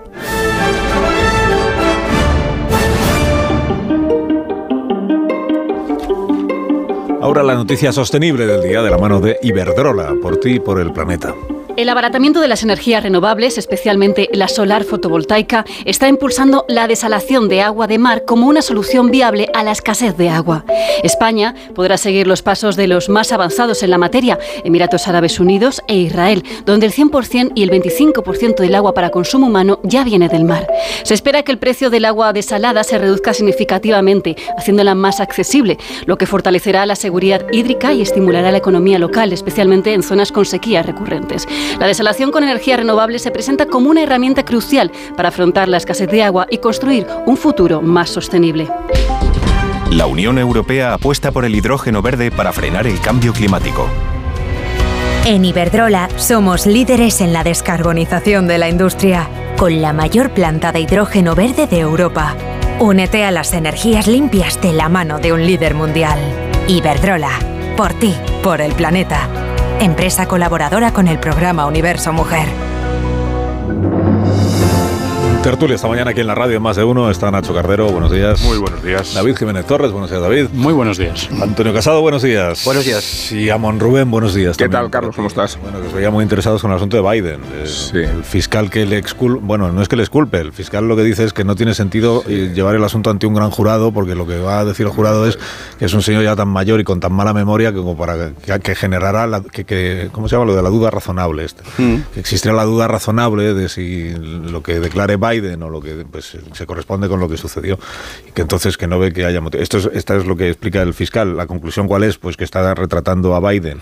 A la vez que dice no sigamos con el caso, le está retratando como un señor que igual ya no está en condiciones de dirigir el país, ¿no? Sí, pero hoy es un buen día creo que la combinación de esa noticia con la de el, caso ante el, Tribunal Supremo en Estados Unidos de la posibilidad de que Trump se, se presente a las elecciones, creo que es un buen, un buen momento para ver hasta qué punto Biden es un desastre, pero Trump es un peligro. Es decir, eh, la, Biden es, un candidato desastroso y es verdaderamente un fracaso del Partido Demócrata que hayan sido incapaces de poner un candidato más, eh, más apto para las próximas eh, elecciones. Ya lo fue en las, en las anteriores. Pero es que los cargos que pesan sobre Trump son de una gravedad tan enorme. ayer había una noticia muy interesante de, de Jill Lepore en el New Yorker que explicaba que es que la decimocuarta enmienda en Estados Unidos, cualquier interpretación recta de su significado, lleva a concluir que Trump no se puede presentar a estas elecciones por haber participado en un intento de subvertir el orden mm. constitucional en el país y que precisamente un Tribunal Supremo estadounidense que se ha destacado por sus interpretaciones de la Constitución según el significado que tenían en el momento en el que se aprobaron, que esto es lo que ocurre siempre con las armas, ¿no? la idea de si la interpretación original es que los padres fundadores querían que hubiera armas en el país, entonces tiene que haber armas en el país, lo mismo tiene que ocurrir con la decimocuarta enmienda que originalmente se aprobó para que que gente que había participado en el intento de secesión de la guerra civil, en las estructuras que intentaron subvertir el orden constitucional, no pudiera ocupar cargos públicos después de la guerra civil. ¿no? Y es muy difícil leer lo que pasó el 6 de, de, enero de 2021 como sencillamente unos desórdenes públicos, toda vez que Trump estaba jaleando a la multitud que entró en el Capitolio y que su objetivo era cambiar el resultado de las elecciones. Mm. A ver, si, yo he entendido bien la discusión en la que están en el Tribunal Supremo, si la he entendido bien, porque eh, la, cuestión no es si alguien que ha liderado una insurrección mm. eh, puede ser presidente de los Estados Unidos, sino si se puede inhabilitar a cualquier ciudadano para presentarse a las elecciones. Entonces lo que dicen es, Hombre, haciendo una interpretación de lo que dice el texto, no encontramos motivos para inhabilitar a nadie como candidato. Otra cosa es que una vez, si ganara, fíjate, si ganara las elecciones presidenciales, entonces el Congreso de los Estados Unidos podría inhabilitarle para ejercer la presidencia de los Estados Unidos. Dice ya, ¿y qué, sentido tiene entonces que se presente a las elecciones si en el caso de que las gane lo van a lo, podrían inhabilitar como presidente? Dice el Supremo ya, pero es que son dos ámbitos distintos. Uno es el de concurrir a las elecciones, otro es el de asumir el cargo. Y entonces se podría inhabilitar para asumir el cargo, pero para las elecciones no encontramos, dicen algunos de los jueces del Supremo, supongo que otros verán el asunto de otra manera, no encontramos dónde agarrarnos para poder inhabilitar a nadie. Y si, y si encontraran, Carlos, algo donde agarrarse para inhabilitar a Trump y que no se pudiera presentar a las primarias, ¿tú te imaginas lo que sería en Estados Unidos. Tendríamos otro 6 de enero. O sea, imagínate los seguidores de Trump si no permiten a Trump presentarse a las primarias republicanas, lo que sería de convulsión en un país que hemos hablado, hemos hablado siempre está, está a un paso muchas veces del enfrentamiento civil. Vamos, sería algo... Nos quejamos en España, pero yo no sé qué es peor, ¿eh? ¿Qué es peor? Hombre, es evidente que ya lo que se ha instalado en la opinión pública y va a operar, va a cursar en la, en la discusión eh, eh, previa a las elecciones es el hecho de que eh, ninguno de los dos, efectivamente, eh, tiene razón David, ninguno de los dos, eh, son un peligro los dos. En este caso es que, mm, parece mentira, pero una eximente del cargo de traición. Yo veo más peligro uno que otro. no, no, a mí me parece que los dos, los dos son un peligro, porque a uno, al eximirle del cargo de, traición o de deslealtad por lo de los papeles, lo han convertido en incapaz. Es decir, de, de la traición a la incapacidad. No sé qué es peor. Y, me parece que... El, que Pero eso, como diría aquí un ministro del Gobierno de España, esa es la opinión de un fiscal. que a lo mejor no es el que más sabe de edad. Eso se instala ya, a partir de ahora se instala ya. Lo que me impresiona es que el Partido Demócrata no tenga la capacidad de reacción. y dando por hecho que ya tienes un candidato para perder, que no eh, propongas una alternativa, por, muy desesperada que sea, porque no hay nada más desesperada que la candidatura de Biden. Eh, Rubén, eso es peor. Eso es no, no, es, peor, peor a ver, eh, siempre, peor, en la historia, que perder. En la, historia de la democracia de Estados Unidos siempre ha sido el presidente elector que se presenta a la reelección.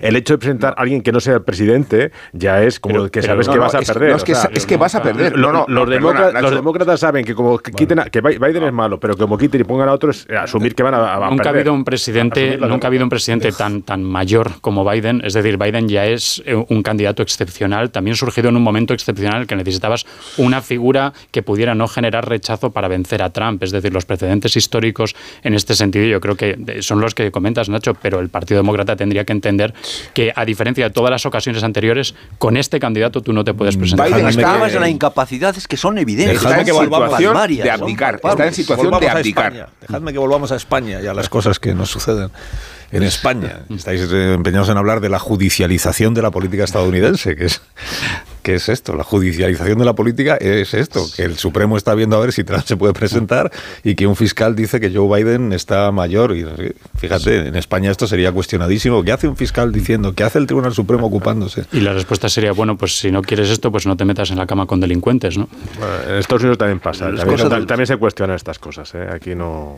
Y se, se dice en esos términos, la judicialización de en estos términos no. The weaponization of the justice y entonces dice lo repiten constantemente. dice el presidente Biden, hay que desjudicializar en la política y, bueno, digo, vamos a los asuntos de casa, pero empezando por Valladolid, porque sabéis que es la ciudad eh, la capital vallisoletana acoge mañana la gala de los Goya. Bueno, acoge ya toda esta semana, porque los preparativos, las está la ciudad ya pues mm, movilizada, digamos, pues para recibir a todos los invitados, en fin, para darle realce a, la ceremonia, que siempre es una manera que tiene una ciudad de proyectarse, ¿no? Y de, pero claro, se ha, coincidido con esto de las tractoradas y de las movilizaciones del sector agrario y la, y la perspectiva es como poco complicada porque le va a tocar a la Guardia Civil, a la, policía, asegurar que pueda llegar a celebrarse la gala en condiciones aceptables, es decir, que los invitados puedan llegar a la, Feria de Valladolid para entendernos. Jesús Julio Cardenero es el alcalde de Valladolid. Alcalde, buenos días. Muy buenos días. Buenos días. Bueno, la situación esta mañana como está, porque estaban convocadas ya tractoradas para este día de hoy frente a algunas eh, sedes oficiales en algunas ciudades. ¿En Valladolid hay lío ahora mismo o no hay lío? Bueno, yo no tengo conocimiento en este momento de que tengamos ningún problema en la mañana de hoy. Por tanto, bueno, pues estamos tranquilos y esperamos y deseamos eh, que mañana no haya ningún problema eh, desde el punto de vista de nuestros agricultores y ganaderos. Pero hay despliegue policial, es decir, se han, se han tomado medidas eh, excepcionales, entiendo, para poder asegurar que mañana todo salga bien, ¿no? Lógicamente, las fuerzas y cuerpos de seguridad del Estado han tomado las decisiones oportunas eh, precisamente para garantizar que la gala se pueda celebrar de una manera tranquila y de una manera alegre como supone eh, una fiesta del cine de esta categoría. En todo caso, yo sí que le digo una cosa, entiendo muy bien las reivindicaciones de nuestros agricultores y ganaderos. Los problemas son unos problemas en muchos casos atávicos y en otros casos son problemas sobrevenidos. La Unión Europea creo que en este tema se está dando un pie, se está dando un tiro en el pie y, por tanto nuestra agricultura y ganadería necesita atención. Yo he sido consejero de Agricultura aquí en la Junta de Castilla y León y sé de lo que estoy hablando. Ahora bien, los agricultores y los ganaderos tienen que respetar la normal convivencia, en este caso de las ciudades, hay otras fórmulas a través de las cuales poder expresar sus reivindicaciones, mismamente a través de las organizaciones profesionales agrarias, y hay que atender a nuestra agricultura y a nuestra ganadería. Es necesario atenderla, es necesario escucharla, comemos de ella y por tanto Europa yo creo que se está extralimitando eh, con la toma de decisiones. Se impone necesariamente que a todos los productos procedan de donde procedan se le impongan las mismas reglas, lo que se llaman las cláusulas espejo, y no aplicar medidas distintas si son productos eh, de la Unión Europea, un plus eh, de obligatoriedad, de obligatoriedad en los requisitos, y si son de terceros países, bueno, pues una mayor laxitud en esos requisitos. Por tanto, nuestros agricultores y ganaderos están reivindicando lo que como le digo, es histórico, pero cada día se está actualizando más, que es la necesidad de que atendamos de forma clara y contundente las necesidades del campo, en este caso del campo español. Los agricultores lo que, lo que dicen, al menos algunas de las organizaciones agrarias o de las plataformas que están convocando las protestas, es si vamos por el cauce eh, oficial a través de nuestras organizaciones, de la interlocución con las administraciones, está muy bien, pero no tenemos ningún eco y, por tanto no hay ninguna presión eh, social. Mientras que si eh, tomamos las carreteras, cortamos los accesos, nos hacemos notar en las grandes ciudades y ante acontecimientos muy relevantes, por ejemplo lo de mañana de, los Goya, conseguimos que haya problemas para, entonces sí, entonces es verdad, los medios de comunicación nos hacemos eco de ello y se genera un debate social y mm, las administraciones o los dirigentes políticos son más sensibles o son más receptivos a las demandas que se les están planteando. ¿no? Bueno, esa es una, una realidad, pero también hay otra realidad que es que vivimos en una democracia, o por lo menos yo lo tengo así de claro, y la democracia tiene cauces y caminos eh, que permiten escuchar, oír, comunicarse y dialogar. Y a mí me parece que lo más importante que tiene una sociedad bueno, lo más importante que tiene el ser humano es la capacidad de comunicación, de dialogar, y por tanto yo creo que reconducir esas reivindicaciones de nuestros agricultores, de nuestros ganaderos, al diálogo, eh, reflexionar sobre ellos, con ellos, a través de sus representantes o directamente eh, con ellos, es lo que se impone en una situación actual. Repito e insisto, Europa se extralimita, determinadas normas españolas también lo hacen, piensen ustedes en la ley de bienestar animal. Fíjense que estas reivindicaciones no están pidiendo que se incrementen las ayudas de la PAC, lo que están pidiendo es un reconocimiento al campo y que no se extralimite eh, la petición de requisitos eh, para poder cobrar esa PAC o para, como les decía anteriormente, eh, los productos españoles en referencia a otros productos de otros terceros países fuera de la Unión Europea. Yo creo que es un momento en, la que, en el que Europa tiene que pensar hacia dónde quiere ir y qué velocidad tiene que llevar en la consecución de ese objetivo. Y eso vale para la agricultura y vale para otros sectores. Piense usted en un sector tan importante para Valladolid como es el de la automoción.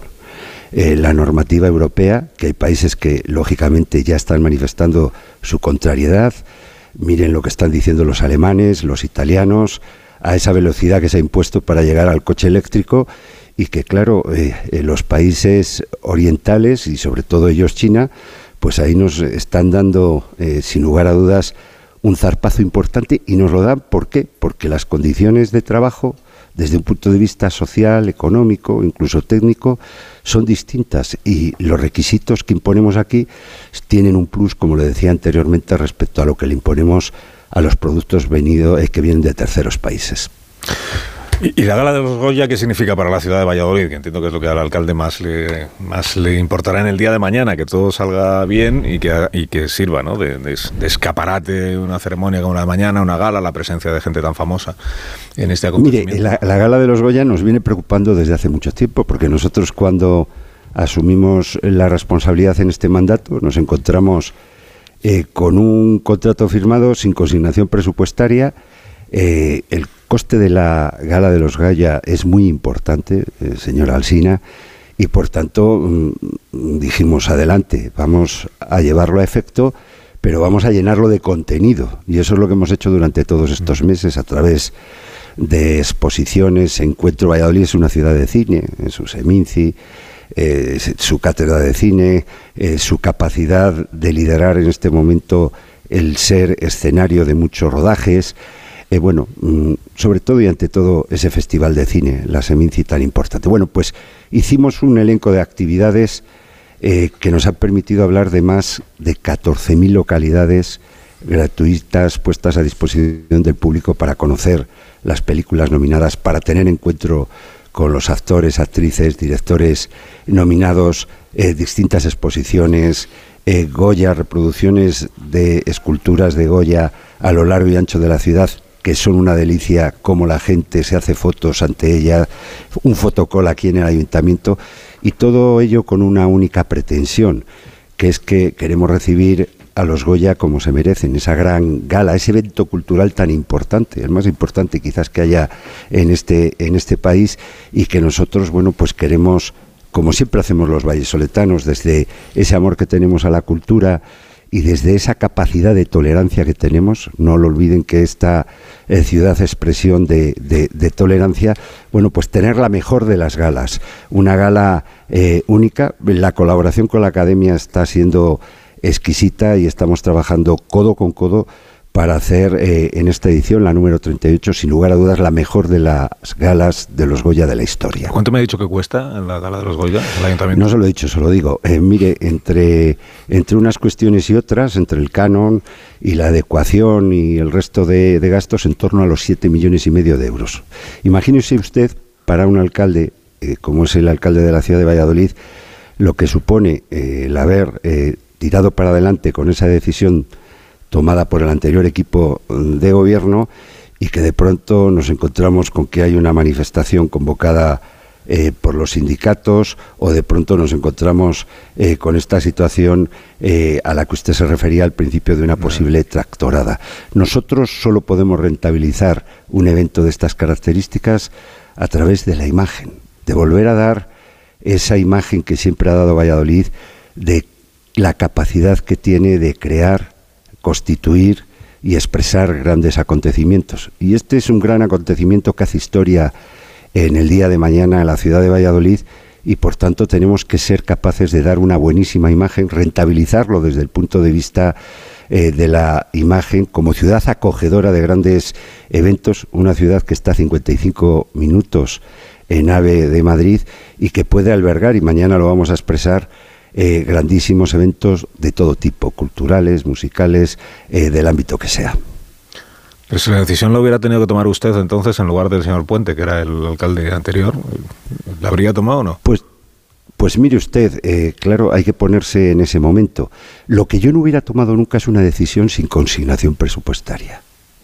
Es decir, hubiera tomado la decisión, pues previsiblemente la hubiera tomado porque, mire, la rentabilidad en términos de imágenes, de imagen, perdón, es una rentabilidad clara. Valladolid es una ciudad volcada con el cine. Nosotros hemos pedido que aquí se albergue el Museo Nacional del Cine. Lo estamos eh, pidiendo ya al Gobierno de España y espero que eh, esa petición fructifique. Por tanto, sí que lo hubiera solicitado. Ahora bien, hubiéramos hecho las cosas correctamente. No se puede firmar un contrato ¿eh? de lo que cuesta el canon de la celebración de los Goya con la Academia del Cine y no tener la consignación presupuestaria adecuada, porque eso no es una manera de gobernar responsable. Eso es otra forma de actuar, eso no es gobernar de manera adecuada. Por tanto, lo hubiera hecho, pero lo hubiera hecho mm, consignando presupuestariamente y si a mí me hubiera sucedido otro, pues que se hubiera encontrado con la decisión tomada, pero con los dineros puestos en su sitio para poderlo llevar a efecto. Alcalde de Valladolid, gracias por haber estado con nosotros esta mañana y que vaya bien la jornada del sábado para la ciudad de Valladolid y para la gala de los Goya. Cuídese. Muchísimas gracias. Están todos ustedes invitados a Valladolid, a la gala de los Goya y siempre Valladolid. Muchas, gracias, alcalde. Gracias. Las nueve y dos minutos, un minuto, una hora menos en Canarias. Me dais un minuto y enseguida continuamos con la tertulia y recibimos a Raúl del Pozo como cada, como cada viernes. Más de uno en Onda Cero. Carlos Alsina. En Peyo estamos listos para ayudarte a llevar lo más importante, tu negocio. Por eso, en los días Peyo Profesional vas a poder disfrutar de condiciones especiales en toda la gama. Aprovecha del 1 al 14 de febrero para dar energía a tu negocio. Inscríbete ya en peyo.es. En CEPSA te damos 5 motivos para venir a nuestras estaciones de servicio. Ahorrar, ahorrar, ahorrar, ahorrar y sí, ahorrar. Seas cliente particular o profesional, te regalamos 5 euros si te unes a CEPSA Go o a esta Resa Direct. Y además ahorra 5 céntimos por litro en tus repostajes. Ven a CEPSA y llévate ya tus 5 euros. Consulta condiciones en cepsa.es. Esto es un mensaje para todos aquellos que te dijeron que no podías cambiar el mundo. Ahora sí puedes gracias al efecto ser humano, un superpoder que nos convierte en la única especie capaz de revertir el daño que causamos al planeta y frenar el hambre y la pobreza. Es hora de utilizar este nuevo poder. Descubre cómo hacerlo con manos unidas en efectoserhumano.org. ¿Te has fijado en los ricos? Nos referimos a esos ricos en sobremesas, en rayos de sol, en atardeceres, en calma Ricos, riquísimos en risas, en buenos momentos, ricos en tranquilidad, en dejarse llevar. Cada viernes puedes ganar hasta 6 millones de euros con el cuponazo de la 11. Cuponazo de la 11. Ser rico en vivir. A todos los que jugáis a la 11, bien jugado. Juega responsablemente y solo si eres mayor de edad. Si elegir es ahorrar for you, ahorra todas las semanas con los productos marca Carrefour. Como con las pizzas refrigeradas Carrefour de jamón y queso, carbonara o barbacoa a 1,85€. Hasta el 11 de febrero en hipermercados, market, web y app. Carrefour, aquí poder elegir es poder ahorrar. ¡Te quiero! Hay mil maneras de decir te quiero, pero pocas que cuesten tan poco como con nuestros peluches por 3,99 o nuestro pack de dos calzoncillos boxers también por 3,99. Lidl, marca la diferencia. La Unión Europea apuesta por el hidrógeno verde para frenar el cambio climático. En Iberdrola somos líderes en la descarbonización de la industria, con la mayor planta de hidrógeno verde de Europa. Únete a las energías limpias de la mano de un líder mundial. Iberdrola, por ti, por el planeta. Empresa colaboradora con el programa Universo Mujer.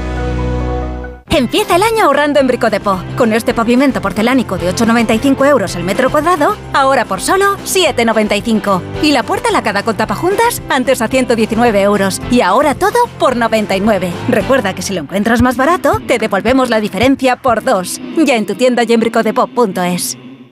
Hola Andrés, ¿qué tal el fin de semana? Pues han intentado robar en casa de mi hermana mientras estábamos celebrando el cumpleaños de mi madre. Así que imagínate. Dile a tu hermana que se ponga una alarma. Yo tengo la de Securitas Direct y estoy muy contento. Por lo que cuesta, merece la pena la tranquilidad que da.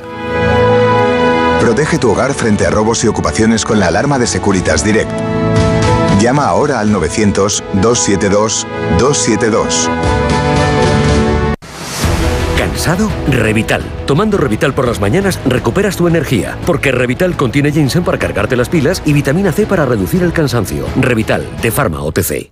Que ya te arrepientes de haber dicho, este año me apunto al gimnasio. Es tan cierto como que en Aldi 9 de cada 10 clientes apuestan por nuestros frescos. Vente a Aldi y disfruta hoy siempre de precios bajos, como la banana a solo 0,99 el kilo. Más información en aldi.es. Así de fácil, así de Aldi. Esto es un mensaje para todos aquellos que te dijeron que no podías cambiar el mundo. Ahora sí puedes gracias al efecto ser humano, un superpoder que nos convierte en la única especie capaz de revertir el daño que causamos al planeta y frenar el hambre y la pobreza. Es hora de utilizar este nuevo poder. Descubre cómo hacerlo con manos unidas en efectoserhumano.org. La felicidad no es un destino al que llegar. La felicidad está en el camino. Y si ese camino lo haces con tu nuevo Fiat, mucho mejor. Encuentra la felicidad con la Fiat Happiness Fórmula. Solo este mes tienes ofertas exclusivas con entrega inmediata en la gama de Fiat. Acércate a tu concesionario más cercano y encuentra la felicidad en cada curva. Más de uno en Onda Cero.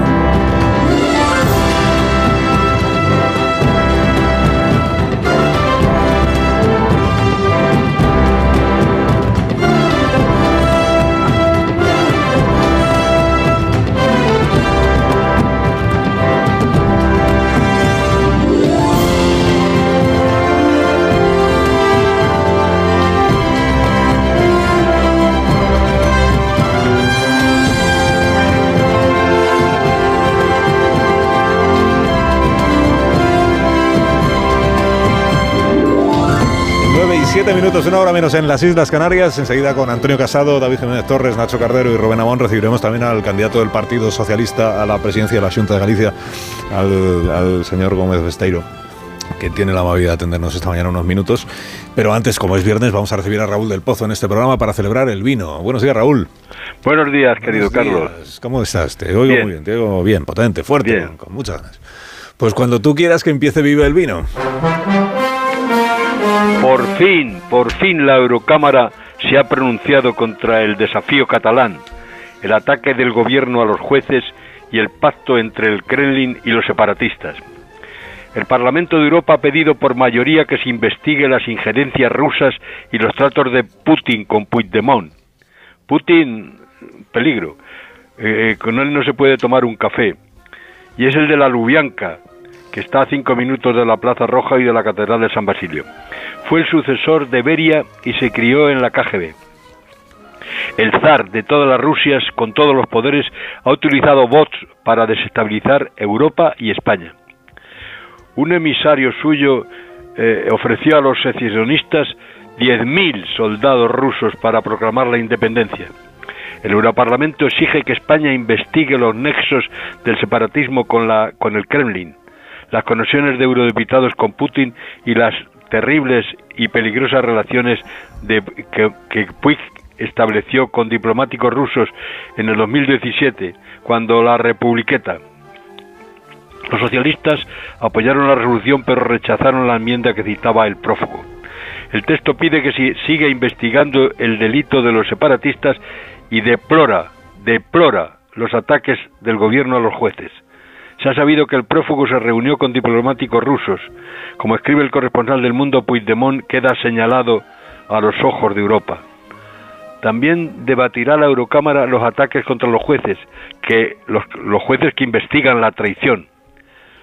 Pero ¿cómo va a durar un gobierno que permite que sean juzgados los 46 policías que defendieron la ley y ampara con la amnistía a los que la pisotearon? La Eurocámara, querido Carlos, se merece un brindis por parar el surrealista reclutamiento de soldaditos rusos y además recordamos otro de sus aciertos, no etiquetar el vino como producto cancerígeno. ¡Viva el vino! Nunca tomes un café con... Que tengas un fin de semana magnífico. No, nunca tomes un café con Putin, ¿eh? te, te lo aconsejo. No lo tenía yo previsto, pero bueno, a- agradezco el consejo. Cuídate, Raúl. Que Un fuerte abrazo. Un gran fin de semana. Va a colgar Raúl del Pozo, a ver.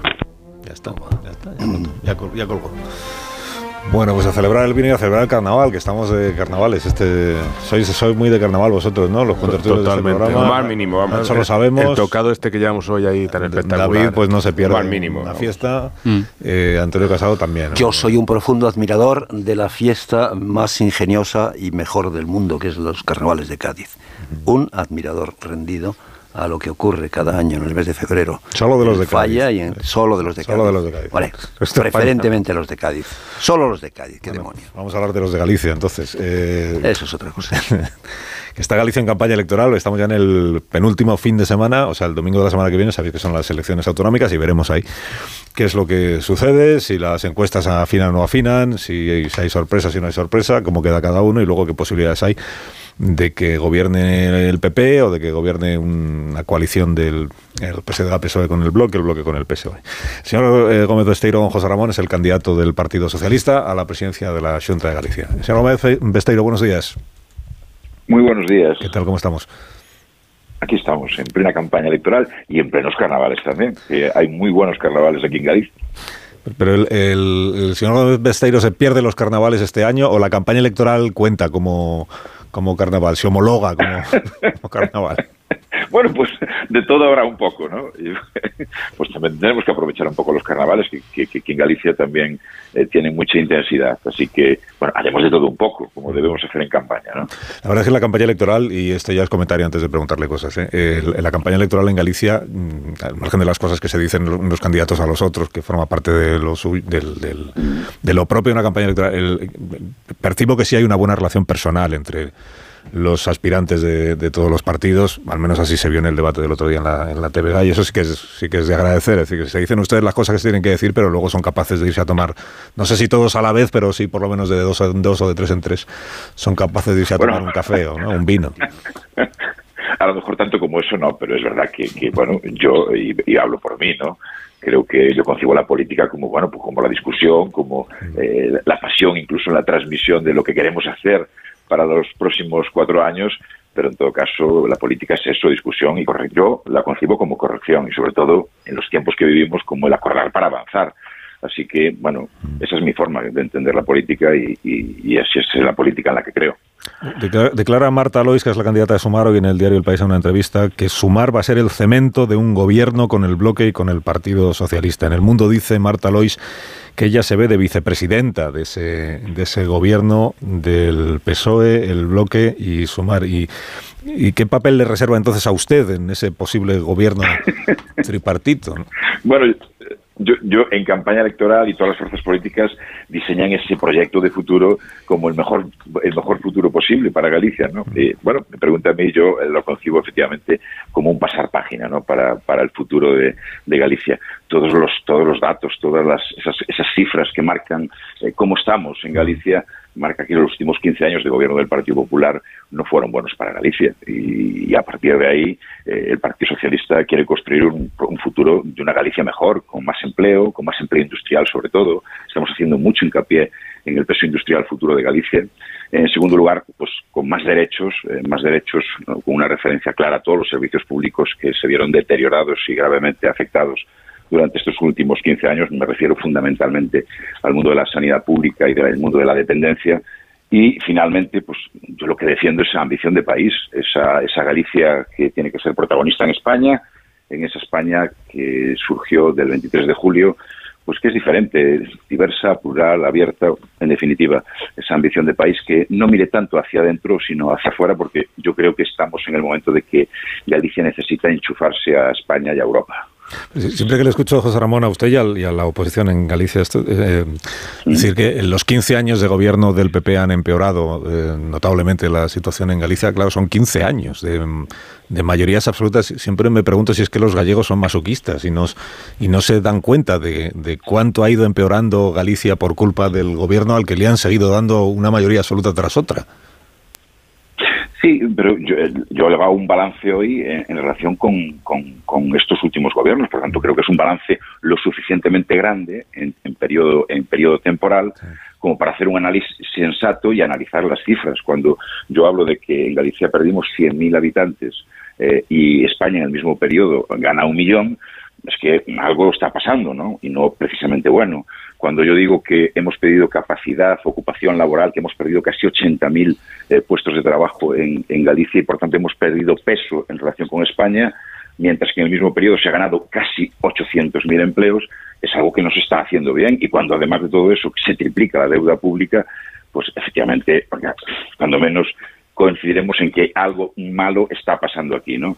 Bueno, y es lógico, yo creo que racionalizar una campaña también es tomar eh, datos objetivos que no sean discutidos, pero que efectivamente nos centre ante el problema evidente en el que estamos en, en Galicia, ¿no? Que es que Galicia crece menos que el resto de España y por tanto yo soy partidario de corregirlo y así me dirijo a los electores con un modelo que yo creo que es absolutamente creíble, que es absolutamente fiable y que representa pues un cambio hacia algo seguro y solvente, que es lo que creo que tenemos que ofrecer a los gallegos eh, hoy en día. Porque usted guarda buen recuerdo del bipartito, de aquella experiencia de gobierno de coalición del PSOE con, con el bloque en el año 2003. Sí, y, le digo por qué, porque yo soy muy enamorado de, de, los datos y de las cifras. Y ayer mismo, ayer mismo establecí una comparación y decía, oye, ¿cuánta vivienda protegida pública se hizo? Ahora que todos coincidimos, creo que la mayoría coincidimos en que efectivamente es necesario impulsar ese parque de viviendas públicos pensando en que la gente joven y no tan joven pueda eh, eh, acceder a una vivienda en condiciones de bueno de normalidad o al menos eh, pues que en su renta no pese más de un 30 o 35% el gasto que destina a la vivienda. Pero si comparamos esas cifras, en aquel periodo, 2005-2009, en Galicia se construyeron 10.500 viviendas públicas. Bueno, pues en el mismo periodo, el mismo periodo, ¿no? En los 15 años del Partido Popular, el número fue de 5.000, justamente la mitad. Quiero decir que son datos que revelan pues una forma de entender la política, una forma de hacer la acción política y en definitiva pues la crudeza de las propias cifras que revelan que no es lo mismo que gobiernen unos que que gobiernen otros. He dicho yo 2003 y es verdad, es 2005. 2003 fueron las catalanas de, de Pascual. Sí, 2005-2009 fue el periodo de ese gobierno. Sí, con, con el señor Pérez Turiño y el señor eh, Quintana, si no me acuerdo, si no recuerdo yo mal. Sí, sí, sí. Y Si, si, dan los números, porque esta es la cuestión, primero tienen que votar los gallegos, que para eso se hacen las elecciones, y luego ver cómo queda el Parlamento Autonómico. Si les dan los números a ustedes, al PSOE y al bloque, y les dan para gobernar, quiero decir, porque el PP pierde la mayoría absoluta. Eh, se entiende que preside el gobierno de la Junta quien tiene más escaños que el otro, ¿no? El que queda por delante es el presidente, ¿o no? Bueno, se entiende eso, pero no necesariamente tiene que ser así, pero bueno, parece que lo lógico apunta a eso, ¿no? Mm. Eso significa que con las encuestas en la mano la, la presidenta sería la señora Pontón y usted el vicepresidente. Ahí, ahí es donde discrepamos, porque yo creo que, esa situación no se va a producir, que se está produciendo un fenómeno de movilización eh, en Galicia que va a ser además más intenso, creo que como todos los procesos electorales, ¿no? lo realmente definitivo parece, y cada vez que es más esa última semana, donde, bueno, pues la gente ya entra, fíjense que la campaña eh, se hace en medio de unos carnavales, se hace casi casi la pre-campaña coincidiendo en plenitud con, la, con las navidades, en definitiva, el calor de la campaña se empieza a coger ahora. Y por tanto, eh, nosotros estamos hablando a los gallegos y ahora esperaremos el 18 de febrero cuál es la sentencia de los gallegos y las gallegas. Lo que sí le puedo decir es que yo confío en que efectivamente todos esos gallegos y gallegas que votaron al Partido Socialista en las últimas elecciones generales y en las locales se comprometan y, voten al Partido Socialista, bueno, pues para que estas políticas progresistas no se detengan y se, haga una verdadera pasar página en, Galicia, que yo creo que es eh, necesario en este momento. El bloque lleva como principal eh, compromiso de su programa electoral promover en el Parlamento de Galicia una propuesta o una ponencia para cambiar la relación de Galicia con el Estado español, con el resto de España, que es un nuevo estatus, una nueva relación. El bloque no es un secreto que está por la autodeterminación. El Partido Socialista entiendo que sigue estando, eh, sigue no estando por la autodeterminación. ¿Cómo, cómo se...? sigue estando... Sí. No, perdona. Ah, pues eh, el Partido Socialista en el marco, está en el marco de la Constitución y en el marco del Estatuto Gallego. Mm. Y como comprenderá, ni la Constitución ni el Estatuto Gallego eh, marca la, autodeterminación como un fin de nuestro país y por tanto el Partido Socialista no está en ese camino, ni lo va a estar. Aunque tenga que pactar con el bloque nacionalista gallego para gobernar Galicia. La autodeterminación no es una condición para nosotros, es una condición absolutamente inadmisible, por tanto, eh, eh, eso con nosotros no va a pasar. O sea que el marco lo decimos en España y también lo decimos en Galicia, no cambiamos de opinión los socialistas gallegos lo seguimos diciendo, el marco es la Constitución y todo lo que queda fuera de la Constitución no sirve, ni vale, ni se puede utilizar. Por tanto, eh, el, Partido Socialista no entra en esa, en esa cuestión y, por lo tanto, se aparta de cualquier deriva en, favor de la autodeterminación. Es decir, que un, programa de gobierno conjunto del bloque con el Partido Socialista de Galicia debería dejar fuera la posibilidad de avanzar en el Parlamento gallego hacia la autodeterminación. Eso tendría que quedar fuera de un acuerdo de gobierno. Bueno, bueno, eso, totalmente. Vamos, eso ya no entraría en negociación, ¿no? Y, dice usted que, los socialistas gallegos no cambian de opinión. Ah, no, no. Defendemos el marco constitucional y el marco estatutario en Galicia. Y por tanto, ese es nuestro marco de, referencia, donde dentro cabe todo, pero fuera no cabe nada. ¿Cabe una hacienda gallega que gestione todo lo que se recauda en Galicia o no? Bueno, cabe un, cabe un acuerdo con el Estado donde establezcan transferencias de acuerdo también con el acuerdo entre el gobierno eh, del Estado y el, y el gobierno autonómico, esa capacidad de cesión de tributos o de ejercer la hacienda de forma coordinada entre el Estado y las comunidades autónomas es una realidad y por tanto es posible admitir esas cuestiones. Cuestión distinta es cuestiones como otro tipo de tipo de impuestos, otro tipo de, prestaciones públicas, donde efectivamente defendemos la caja única, ¿no? Pero la, la gobernanza es esencial en estos tiempos que vivimos, la gobernanza en en la hacienda pública también es una realidad y por tanto es fruto de una coordinación entre dos administraciones, entre la del Estado y la de la comunidad autónoma, como debe haberla también a nivel municipal. Por tanto, en ese sentido, los marcos los marca las transferencias de competencias y los acuerdos Estado-Comunidad Autónoma. ¿Y cabe un modelo de inmersión lingüística como el que está en vigor en Cataluña, en Galicia, o no es correcto, no es conveniente? en, Galicia, en Galicia no cabrá esa inmersión. Yo creo que además lo que tenemos que luchar en Galicia en este momento es contra la pérdida de, de hablantes en gallego. Y eso sí que es una responsabilidad como país que somos y nacionalidad histórica, sí que es nuestra responsabilidad promoverlo, defenderlo eh, y, elevarlo eh, a cuotas de, cuotas más importantes donde se incorporen más hablantes gallegos. A partir de ahí, desde el principio del respeto y de la tolerancia a las lenguas cooficiales, lógicamente eh, nuestra apuesta tiene que ser también defender nuestra cultura, impulsarla y, aumentar su, difusión y su puesta en práctica. Y por tanto que cada vez haya más gente que hable gallego y después que lo hablen mejor. Así que esa apuesta es una apuesta desde la tolerancia y desde y desde el respeto también a la, lengua cooficial, en este caso el español también en Galicia. El Partido Socialista de Galicia en lo que sí está es en un nuevo Estatuto de Autonomía, entiendo, ¿no? En reformar el Estatuto de Autonomía que está en vigor. Bueno, en aumentar las competencias. Piense que durante estos últimos años no se asumieron nuevas competencias, competencias que son importantes para desarrollar pues, actividad económica en muchos campos, como por ejemplo en el campo del litoral, y donde hay comunidades autónomas que no accedieron por la vía de, Cataluña, el País Vasco y Galicia, que hoy tienen más competencias que, la propia Galicia. Por tanto, en ese sentido, actualizar nuestro estatuto es una realidad y yo creo que es una realidad ya de los tiempos que corren y sobre todo para actualizar competencias en el plano económico, en el plano industrial, en el plano de las actividades diferentes, o sea, no solamente en una cuestión puramente identitaria, sino en mejorar la gestión de competencias que creo que se pueden hacer mejor desde la comunidad autónoma. Pero no para cambiar la definición de Galicia. Galicia, es, Galicia es una nación, es una nacionalidad histórica, tal y como lo reconoce la propia Constitución, y en ese marco constitucional y estatutario es donde estamos los socialistas. Nacionalidad histórica y no nación. Bueno, es la nacionalidad histórica, la interpretación sobre el término nacionalidad-nación es extensa, pero en todo caso es la que constitucionalmente está reconocida y por tanto, como dije antes, nosotros estamos dentro de la Constitución y no fuera y por tanto la interpretación es la interpretación constitucional.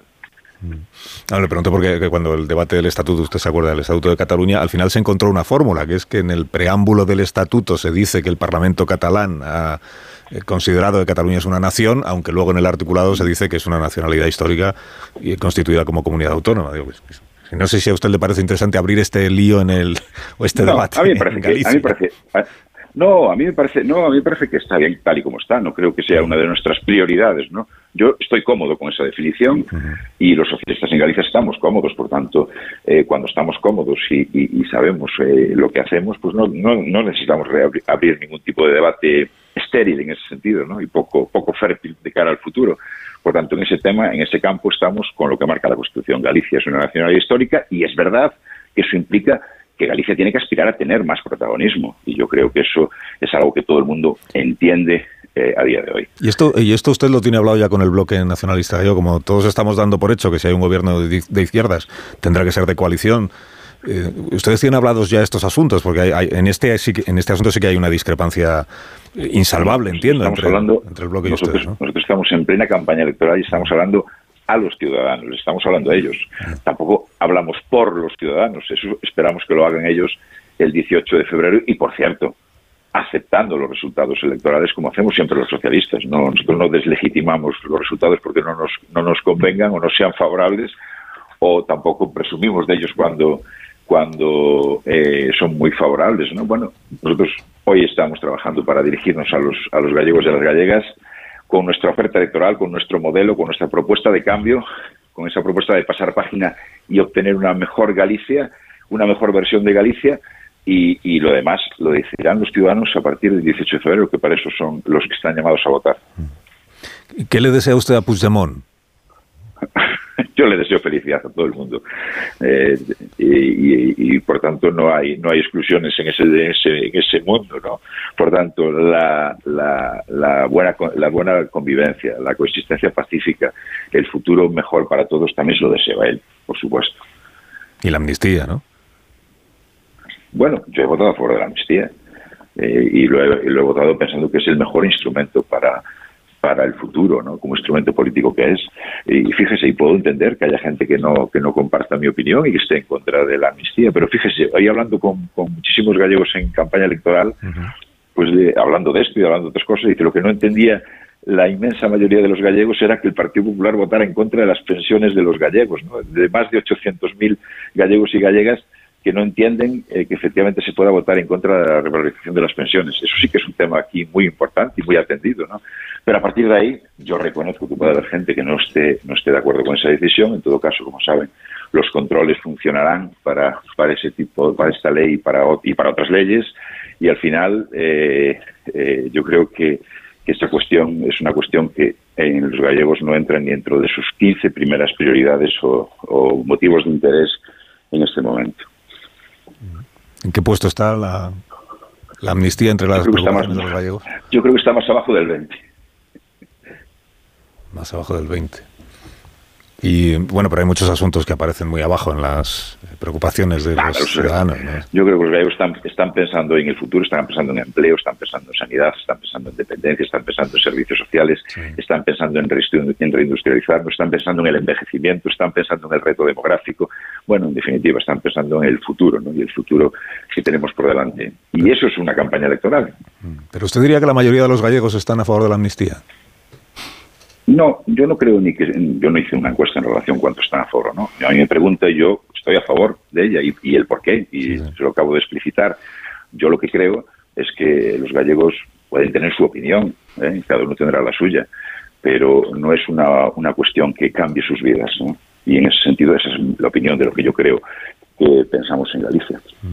Y con los gallegos con los que habla, eh, no, entienden esto de que el PP vote en contra de la subida de las pensiones y entienden... Ah, bueno, eso sí que es verdad que no me encontré, eso sí que la fiabilidad de mi encuesta, ¿no? de, mi encuentro con ciudadanos, sí es verdad, sí es verdad que no me encontré ni al primero que entendiera eso. Y es verdad, dices, es difícil de entender, ¿no? Es decir, oiga, ¿por qué se vota en contra de unas pensiones, de la revalorización de las pensiones, cuando es una cuestión que afecta, pues como le digo, a casi 800.000 eh, gallegos y gallegas? Bueno, pues no lo entienden, pero bueno, pues lo podrán explicar. Supongo que lo explicarán a su manera y lo entenderán o no. Pero ellos de entrada no lo entienden. ¿Y, enti- y entienden que ustedes estén empeñados en amnistiar a Puigdemont y que él no se deje? No, entienden, que lo, dije que había, gente que no, que, que no consideraba bien la amnistía, como otra la considera positiva. Eh, lo que le dije es que no me encontré a ninguno que estuviera a favor de la posición del Partido Popular en materia de pensiones, que también tiene mucho que ver con España y con la caja única. ¿eh? Por tanto, bueno, eh, son opiniones y por tanto, en función de unas cosas u otras, les darán más relevancia o no. En todo caso, yo, esa es la experiencia que tengo y es la que pongo en su conocimiento. Señor Gómez Besteiro, le agradezco mucho que nos haya atendido esta mañana. ¿En algún momento se ha arrepentido usted de no haber estudiado periodismo? O, o- o vi- o vi- o viendo cómo somos... ah, Pues, no, no, no. Sí que lo pensé. lo pensé. Bueno, y a lo mejor no se me, da- no se me daba mal. Pero igual en bien- todo bien- caso, eh, fue, fue un, fue un verdadero placer, Carlos. Lo mismo le digo. Eh, que vaya bien el resto de la campaña electoral. El domingo 18, pues contaremos en la noche electoral cómo le va a cada uno. Y luego ya, pues si usted quiere el, el- el Claro que lunes, sí. el lunes 19, pues hablamos y bueno, vemos cómo ha ido. Y quién va a gobernar Galicia, que es lo más Muy- importante. Sí, señor. Cuídese. De los gallegos, claro que sí. Gracias. Muchas gracias. Gracias, Un abrazo. Adiós, un abrazo. Las nueve y media, las ocho y media en las Islas Canarias. Eh, sí, sé que queréis decir cosas los contertulios del programa, pero podéis esperar dos minutos. Dos minutos. Me contáis cómo veis las... Tengo ya todos los temas acumulados. Me contáis cómo veis las elecciones en Galicia, el Parlamento Europeo, la resolución de ayer, la Comisión de Venecia que está visitando España, el fiscal general del Estado y esta nueva tesis que me parece muy, muy sugerente, esta nueva tesis que empieza a poner en circulación el gobierno. Ayer lo hizo el ministro Oscar Puente en Susana Griso, en el programa de... en Espejo Público, el programa de Susana Griso, que dice... A ver, aquí el fiscal que sabe de terrorismo es Carballo, que es el de la Audiencia Nacional, porque la Audiencia Nacional es quien se ocupa de los delitos de terrorismo. El Supremo no. Los fiscales del Supremo pff, habrán de otras cosas, pero, no. Digamos que, que es una estrategia, una táctica persuasiva, eh, yo creo que condenada al fracaso, pero ahora os preguntaré a vosotros cómo lo veis. Ahora seguimos.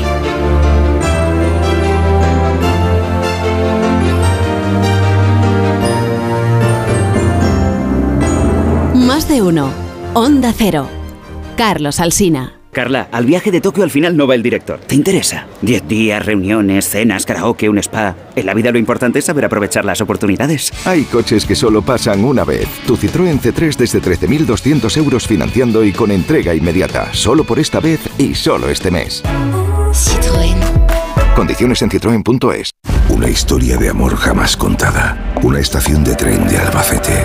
Ella viaja en preferente, él en clase turista, junto al baño. ¿Triunfará el amor? ¿Conseguirá sentarse a su lado? Paco el revisor no se lo pondrá fácil. Porque tu historia de amor también es un amor de película. Celébrala. 17 de febrero. Sorteo de San Valentín de Lotería Nacional con 15 millones a un décimo. Loterías te recuerda que juegues con responsabilidad y solo si eres mayor de edad. En la charcutería de Supercor, Hipercor y Supermercado El Corte Inglés encontrarás la máxima calidad, mucho gusto y un precio delicioso. Con profesionales especializados para elegir la mejor pieza, el corte más jugoso. Y hasta el 14 de febrero con hasta 25 euros de regalo para utilizar en próximas compras en charcutería. En Supercor, Hipercor y Supermercado El Corte Inglés. En tienda web y app. ¿Qué necesitas hoy? Consulta condiciones. A los que no marcáis la casilla de la Iglesia en la declaración de la renta. Nos encantaría enseñaros la labor social y espiritual que realizamos, pero en un anuncio de 20 segundos es imposible. Por eso os invitamos a un viaje, para que lo podáis ver con vuestros propios ojos. Reserva tu plaza en unviajeportantos.es. Y es que estás regando las plantas, o dando un paseo por el parque, y te vienen vacas a la cabeza. Y no, no estas vacas, sino estas. En Halcón Viajes sabemos lo que te pasa. Más de 50 años y millones de viajeros hacen que sepamos las vacas que tienes en la cabeza. Reserva ya tu verano con hasta 600 euros de descuento y el mejor precio garantizado. Halcón Viajes, sabemos de viajeros. Todos los que sueñan despiertos, bienvenidos a los Cupra Days. Del 9 al 24 de febrero, ven a vivir tu sueño a tu instalación Cupra más cercana y llévate un Cupra Formentor o un Cupra León con condiciones exclusivas. Ahora con 5 años de garantía y mantenimiento. Unidades limitadas. Cupra Days. Algunos solo lo sueñan, otros lo viven. Si necesitas vitamina C, no lo dudes. Vit C1000 de Laboratorios Marnis aporta vitamina C liposomada y altamente asimilable. Vit C1000 tiene formato bebible, monodosis y con sabor naranja. Pide Vit C1000 de Laboratorios Marnis en herbolarios, farmacias y para farmacias. Más información en marnis.com. La Unión Europea apuesta por el hidrógeno verde para frenar el cambio climático. En Iberdrola somos líderes en la descarbonización de la industria, con la mayor planta de hidrógeno verde de Europa. Únete a las energías limpias de la mano de un líder mundial. Iberdrola, por ti, por el planeta. Empresa colaboradora con el programa Universo Mujer. Empieza el año ahorrando en Bricodepo. Con este pavimento porcelánico de 8,95 euros el metro cuadrado, ahora por solo 7,95. Y la puerta lacada con tapajuntas, antes a 119 euros. Y ahora todo por 99. Recuerda que si lo encuentras más barato, te devolvemos la diferencia por dos. Ya en tu tienda y en bricodepo.es. Hola, soy Jesús Calleja. ¿Sabéis cuál es el verdadero sabor del agua? El agua de mi tierra, el agua mineral Teleno. Recuerda, agua mineral Teleno. Más que 60 consigue un sexy 60% de descuento en tus nuevas gafas. Infórmate en soloptical.com. Soloptical, solo grandes ópticas. Hola Andrés, ¿qué tal el fin de semana? Pues han intentado robar en casa de mi hermana mientras estábamos celebrando el cumpleaños de mi madre. Así que imagínate. Dile a tu hermana que se ponga una alarma. Yo tengo la de Securitas Direct y estoy muy contento. Por lo que cuesta, merece la pena la tranquilidad que da. Protege tu hogar frente a robos y ocupaciones con la alarma de Securitas Direct. Llama ahora al 900-272-272. En Alquiler Seguro sabemos que cada cliente es único. Por eso estamos orgullosos de ser la primera empresa del sector en recibir la certificación AENOR de compromiso con las personas mayores. Horario preferente, más de 50 oficinas a tu disposición, gestores especializados y mucho más para que la edad no sea un obstáculo en tu alquiler. Alquiler Seguro, la revolución del alquiler. De camino al cole de los niños, un poco de diversión. Veo, veo. Si pillas atasco al ir al trabajo, un poco de paciencia.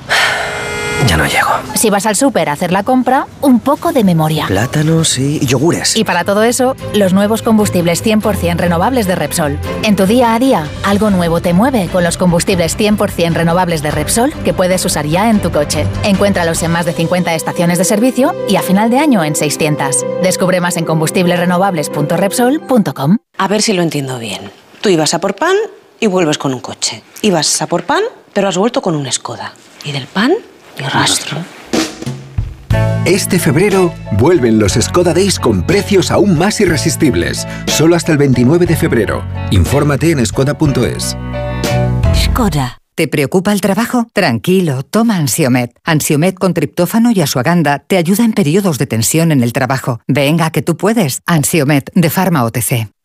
El ser humano ha desarrollado la inteligencia artificial, pero sacar las legumbres cocidas del tarro nos sigue costando. Hasta ahora, con el nuevo tarro ancho de Legumbres Luengo todo es más fácil. Salen intactas muy rápido y con su sabor único. Legumbres Luengo, la nueva pasta. La felicidad no es un destino al que llegar. La felicidad está en el camino. Y si ese camino lo haces con tu nuevo Fiat, mucho mejor. Encuentra la felicidad con la Fiat Happiness Fórmula. Solo este mes tienes ofertas exclusivas con entrega inmediata en la gama de Fiat. Acércate a tu concesionario más cercano y encuentra la felicidad en cada curva.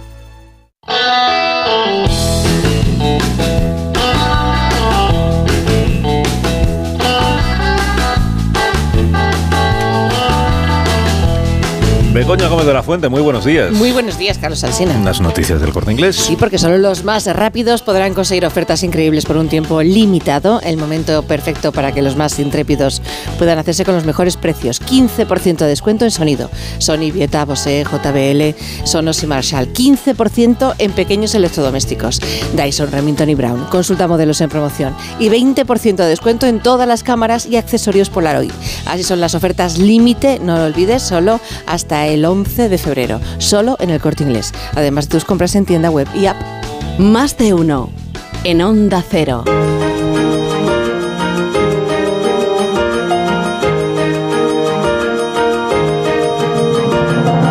Venga, 22 minutos para que sean las 10 de la mañana, una hora menos en Canarias. Rápidamente los contertulios de este programa van a abordar todos los asuntos que hasta ahora no han podido abordar, empezando por...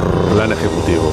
¿Cuál, cuál les, les parece el más importante, el más interesante? Galicia, Estrasburgo, eh, nueva tesis sobre los fiscales del Supremo. ¿Qué van a saber los fiscales del Supremo? Si el que sabe es el de la Audiencia Nacional sobre terrorismo. ¿Cuál os parece más, eh, más interesante, más, ¿Cuál os, os- seduce más? Como os quedéis callados se acaba el programa y no Bueno, lo, inmediato, lo inmediato parece ser que es lo de la- las tractoradas, ¿no? El movimiento del, campo. A mí me parece que, que algo deberemos decir de, de eso. Eh, Estamos olvidando ya las reivindicaciones por las que han empezado todas estas tractoradas. Se- ha puesto ya de actualidad lo- los choques, la, la- interrupción de, eh, de las vías eh, de comunicación, el riesgo de desabastecimiento, las intervenciones de las fuerzas de seguridad del Estado. Eh, eso quiere decir que esto tiene, mm, tiene una vida corta. Eh, Es decir, esa simpatía que había en principio con, con- con el hombre- con los hombres del campo, con la despensa eh, de, de las zonas urbanas, mm, con la competencia desleal, con eh, la- los apremios medioambientales, todo eso cuando se empiece a escenificar este, esto a lo que me refiero, los choques con la, con la, ah, con la policía, y los cortes de, carretera me parece que se puede que se puede invertir Eh, bueno en- yo creo que las cartas están tiradas eh, eh, vamos a ir a más se va a complicar no parece que vayan a ceder. Lo de, lo de los Goya y lo de Madrid va a agravar el asunto y, me parece que están corriendo ese riesgo los, hombres del campo, ¿no? que se pasen en su reivindicación y empiece a ser antipática su causa. Es verdad que en la entrevista con el alcalde de Valladolid eh, que- quedaba claro hasta qué punto creo que se está desdibujando el debate ¿no? de, la, de la cuestión de fondo. Es decir, el problema aquí son las políticas de comercio de la Unión Europea o el problema aquí es, son las consecuencias de la aplicación de políticas verdes, de políticas de transición energética, eh, también dentro de la Unión Europea, ¿no? Pero me parece que son debates distintos, ¿no? De cuáles deberían ser nuestros tratados, comerciales con otros países y eh, por otro lado, el debate de cómo debería eh, llevarse a cabo la, la- la transición energética, las políticas verdes, etcétera. Yo creo que en este, en este segundo aspecto, creo que Ojalá fuera todo tan fácil como pintan las caricaturas, ¿no? Ojalá eh, estuviéramos ante un problema artificial creado por unos pijos ecologistas alemanes que aplican una agenda que no tiene en cuenta el mundo real.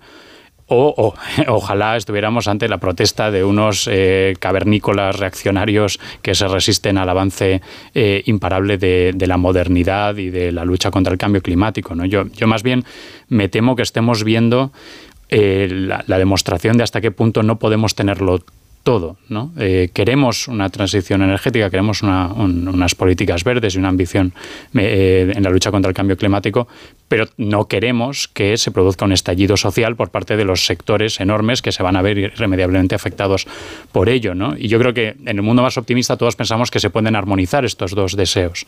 Se puede armonizar la lucha contra el cambio climático y no generar unos daños enormes a los sectores, pues en este caso el sector primario, pero no solamente que se van a ver afectados por ello. Pero luego la pregunta es qué ocurre si esa armonía es imposible si eso, si eso no se puede lograr, ¿no? Y a qué escenario social los próximos 5 o 10 años nos, nos aboca.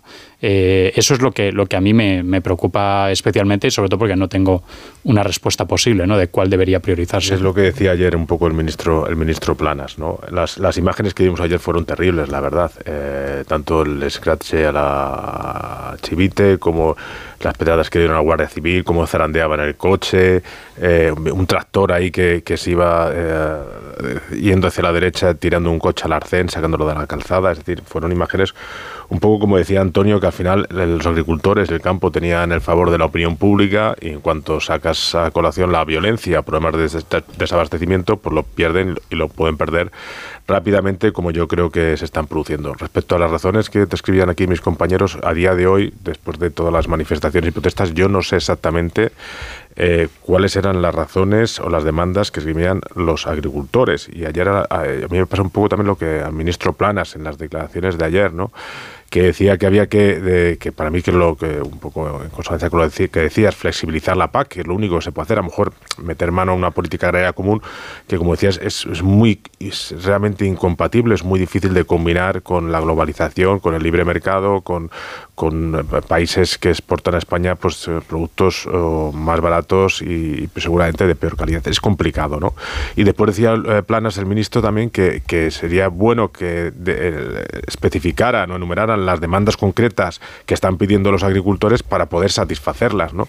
Igual que hace unos años, pues sí se conocían, ¿no? Que realmente pues la carestía de los costes y los bajos precios de origen y estaban perdiendo muchísimo dinero, pues ahora el momento no es tan malo para los agricultores y entonces entramos un poco en, el tema más, más ideológico, ¿no? que es el tema de la agenda verde, burocracia, etcétera, etcétera donde hay, pues bueno, yo creo que, que, al final de en todas estas protestas sí que hay un trasfondo ideológico, político o muy claro y también un trasfondo ideológico que, que, al principio de las protestas era parecía que lo capitalizaba la derecha y que se veía a la derecha que podía ganar en este pulso de, de la trinchera las guerras culturales a la izquierda, pero con estas últimas imágenes que comentaba al principio, pues yo creo que a lo mejor se da la vuelta y, y le empieza a perder. Ramón quería hablar del Parlamento de Estrasburgo. Sí, aprovechando que habías de Europa, pues vamos a abrir un poco el, solución el foco y vamos a centrarnos en, en esta resolución de ayer que sitúa al Partido Socialista votando exactamente lo contrario de lo que defiende en España, eh, simplificando las cosas. ¿Y eso se contradice? Cáspita. No doy crédito. Lo, que pasa es que contemporáneamente no ha sucedido muchas veces. ha rectificado... Ni siquiera se contradice del todo. si contradices ya te contradices del todo, pero se contradice un poco. Sí. Bueno, quiero decir que eh, eh, es verdad que Ciudadanos ha desaparecido del mapa político español, pero todavía tiene vigencia y corpulencia en la Unión Europea y es de agradecer que Adrián Vázquez, el nombre de ese partido, eh, desgraciadamente extinto, eh, haya sido uno de los artífices de, ese aspecto crucial de la resolución donde se menciona explícitamente a Puigdemont, explícitamente a Puigdemont y sus relaciones con el Kremlin. Y que esa resolución haya sido apoyada no solo por el Partido Popular Europeo, sino también por los socialistas, demuestra cómo es posible que Sánchez proteja en España al líder que se teme en Europa. Eh, cómo es posible que eh, la gobernabilidad en España la garantice el independentismo que malogra el proyecto comunitario. Eh, que el veneno del independentismo sea el recurso que Putin utiliza en Europa para eh, tratar de sabotear el proyecto común. ¿Y cómo le explica Sánchez a sus iguales que el autor de o el cómplice de esa maniobra, ya veremos si alcanza o no el delito de alta traición o si alcanza o no esta figura extrema de, sabotaje es el mismo al que hay que proteger y graciar en España en condiciones que eh, colisionan directamente con el Estado de Derecho y con la salubridad de la democracia. Y yo creo que esta semana ha sido muy interesante. Ha sido muy interesante porque ha, expuesto hasta qué punto eh, Sánchez se ha encontrado no solo con la salubridad de la democracia española, sino con la tonicidad del Estado de Derecho con la evidencia de que no toda la prensa se amamanta en la Moncloa, con la evidencia de que los fiscales y los jueces defienden su terreno respecto a las injerencias y agresiones del Poder Ejecutivo. Y que, por si fuera poco, eh, España forma parte de un espacio comunitario donde eh, la existencia de ámbitos de, mm, delegación de poder o, eh, consiente observar y escuchar todavía más las cosas que se hacen. Luego ha sido una semana muy difícil para Sánchez. Yo creo que Sánchez y Puigdemont tienen muy unido su porvenir, para bien y para mal y han encontrado la visión más perversa. O sea, yo creo que cuando Puigdemont decía ayer que con Fijó esto no hubiera pasado, no sé si está eh, ridiculizando el offer o está significando hasta qué punto Sánchez se ha vendido. Es que es la semana en la que ha colapsado esta narrativa oficialista de que estos son solo dos jueces pirados que odian a Sánchez y que quieren, por un lado, eh, eh, eso ha colapsado por la parte del terrorismo con la decisión de la Junta de Fiscales de demostrar, bueno, aquí hay bastante más gente que considera que se puede imputar a Puigdemont por delitos de terrorismo y ayer colapsó la parte por la parte de las conexiones con Rusia cuando el Europarlamento demostró que hay indicios sólidos, al menos para investigar esas conexiones. Así que al menos el argumentario, la consigna de que estos son solo dos jueces fachas, yo creo que esta semana ha demostrado que era, era, era un argumentario tramposo en sí mismo, pero que ya no se puede defender. De ninguna manera. Ahora bien, yo veo que se está, está empezando a circular esta idea de la amnistía se está poniendo demasiado complicada y al final no va a haber amnistía. Y yo aquí, oye, igual me, equivoco, pero creo que esto es, un error. Yo creo que habrá amnistía porque al final em, Sánchez necesita ser presidente más de lo que Puigdemont necesita ser amnistiado. Es decir, al final Sánchez va a ceder más en las pretensiones de Puigdemont de buscar una amnistía total, porque si hay otra cosa que sabemos de Sánchez es que es muy dado a las subidas hacia adelante. Es decir, puede que ahora mismo él diga, oye, es que si te concedo una amnistía total, luego esto nos lo pueden tumbar.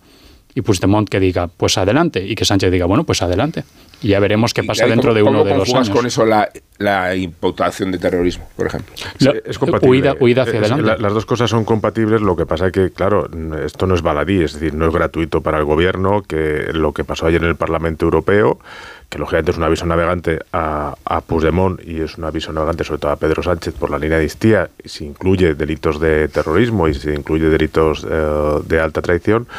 Y es eh, pero lo que no cabe duda por lo de por lo de la junta del pleno de la junta de fiscales la junta de fiscales perdón del supremo eh, y todo lo que se ha ido sucediendo es que hay una mm, decisión clara por parte del Supremo de que va a haber causa de terrorismo contra Puigdemont y que Puigdemont, eh, esa causa va a estar abierta y tendrá que ser, pues, dirimirse, investigarse, etcétera, etcétera. Lo del Parlamento Europeo a mí Siempre se ha dicho este gobierno que en Europa estaba bastante dominada, que no iba a pasar nada, que iba a pasar el filtro, la línea amnistía se comprendía bastante bien y no, no se comprende por un, por un tema político, por un tema legal también y sobre todo por un tema de principios y valores porque hay cosas que no se corresponden con lo que es eh, la democracia y con lo que es eh, Europa.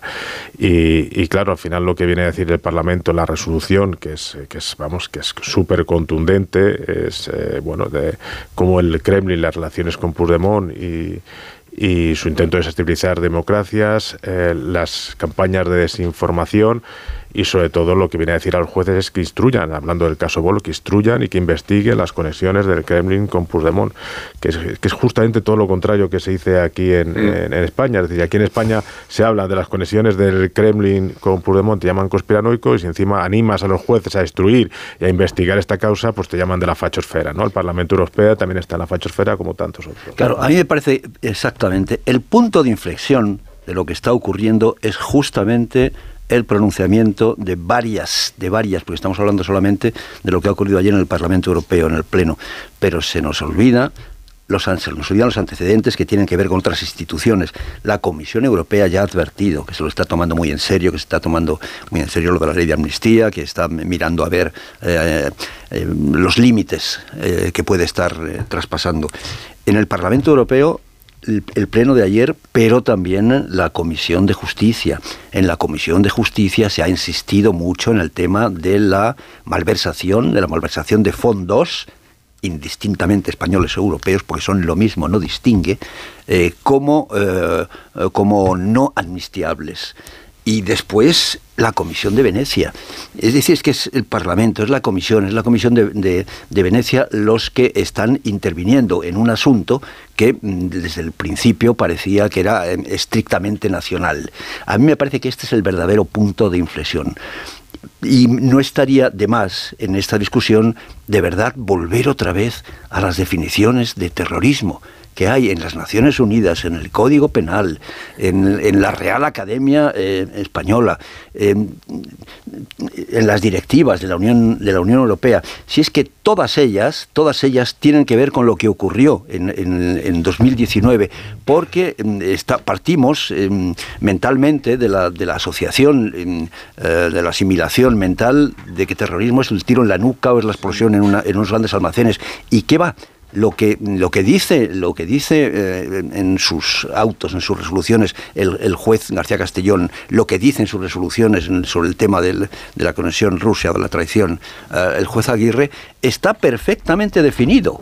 Antonio, es lo que pensaba Sánchez en la entrevista a Juan Pedro Valentín. Claro, cuando él menciona que no se debe frivolizar con terrorismo ni quienes lo relativizan en función de intereses políticos, ¿verdad? Sí, sí. Era exactamente pero, esa sensibilidad. Pero todo lo que decís es cierto y al mismo tiempo sabemos, sin amnistía no hay legislatura. Y ahora mismo Puigdemont plantea que sin amnistía total no hay legislatura. Entonces, lo, lo que tenemos que preguntarnos es, ¿Sánchez qué va a elegir? ¿Sánchez va a elegir amnistía total y luego ver qué pasa?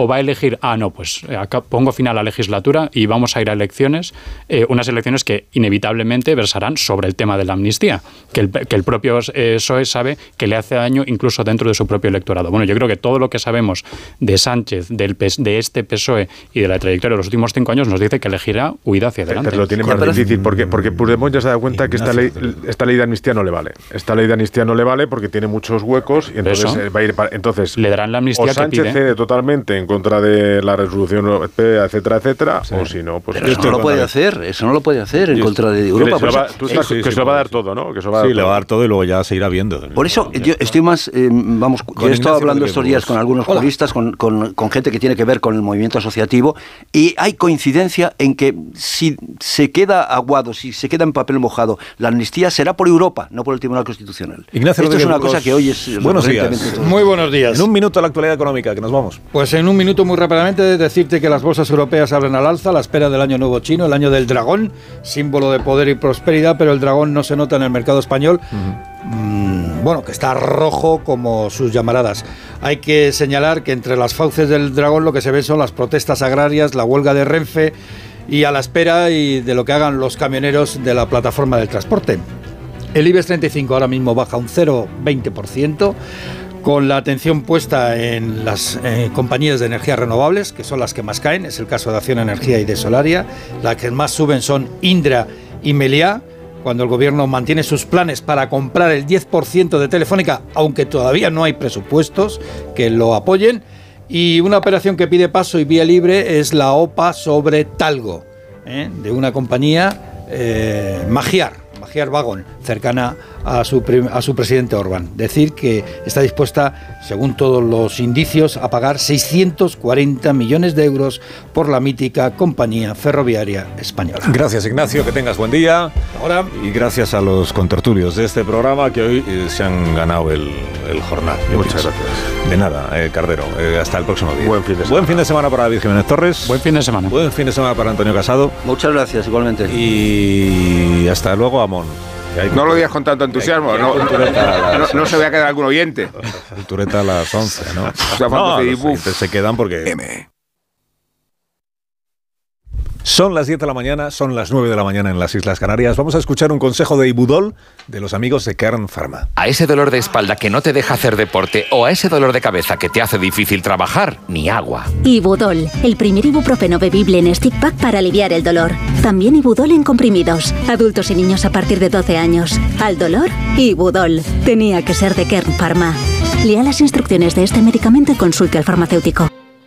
Estás escuchando más de uno en Onda Cero.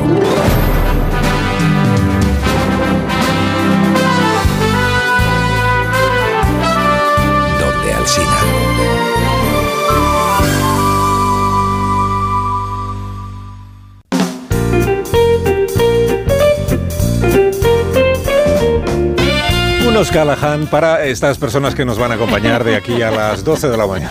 Para que disfruten caminando incluso bajo la lluvia con Callahan Adaptation. Hazte con tu diseño favorito de invierno ahora en rebajas y al mejor precio. Tengas el estilo que tengas, Callahan dispone siempre del modelo perfecto para ti porque el calzado Callahan está diseñado para ofrecerte una experiencia única al caminar, una excelente comodidad y la máxima calidad que caracteriza Callahan Adaptation, el zapato que se adapta al pie y se adapta a tu forma de caminar. A la venta en las mejores zapaterías y en callahan.es. Aprovecha las rebajas, tecnología, diseño y confort al mejor precio.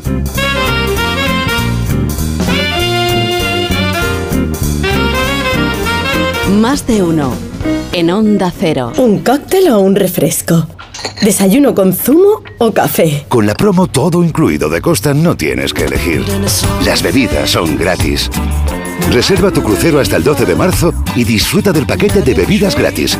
Infórmate en tu agencia de viajes o en costacruceros.es. Costa. ¿Te lo digo o te lo cuento? Te lo digo. Me he quedado tirada y tardas en venir a por mí. Te lo cuento. Yo me voy a la mutua.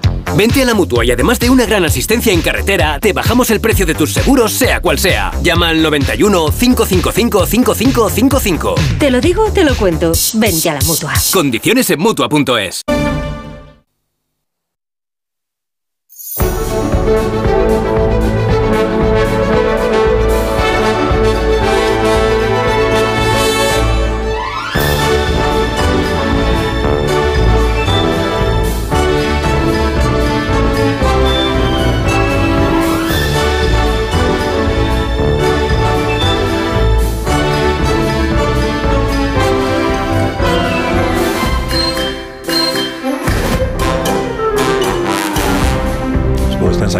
Jorge, porque tiene, ¿no? tendrá papel también él en lo del martes. Ah, no lo sé. Bueno, a, dado papel? Más el martes en Asinetti, Asinetti, que el, ah, martes el martes manda fiesta. Que el martes manda fiesta. Me han dicho que se envía a la radio y que, y que, no, que no pintó nada. Que no, que la Marisol, que por cierto, la Marisol, cuando, cuando, hace las publicidades, Begoña, qué ediciones, no sé trastabilla tope. La Marisol, perfecta. Callahan, Marisol, Marisol, Callahan sí, que estar, o sea, super, en Cinemascope. Súper contentos y orgullosos.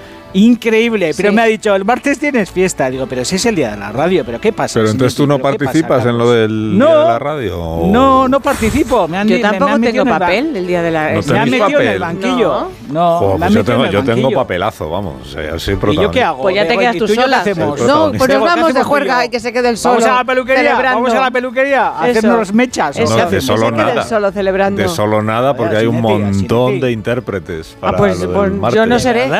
Yo no sé. Es un rollo coral, es un rollo coral. Es un rollo coral, y, Aquí se notan las y a, la vez es divulgativo, porque vamos a, vamos a explicar muchas nota a cosas. quién quiere al Sina y pues a quién no quiere. Pues Sobre, eso, por eso no eh, cuentan conmigo, porque es divulgativo, ahora entiendo. Si mm. fuera reivindicativo me llamaríais, pero como es divulgativo, pues no pinto nada. Y tiene que ver, lo que el martes contaremos, aprovechando que es el Día de la Radio, tiene que ver con la radio salvadora de vidas.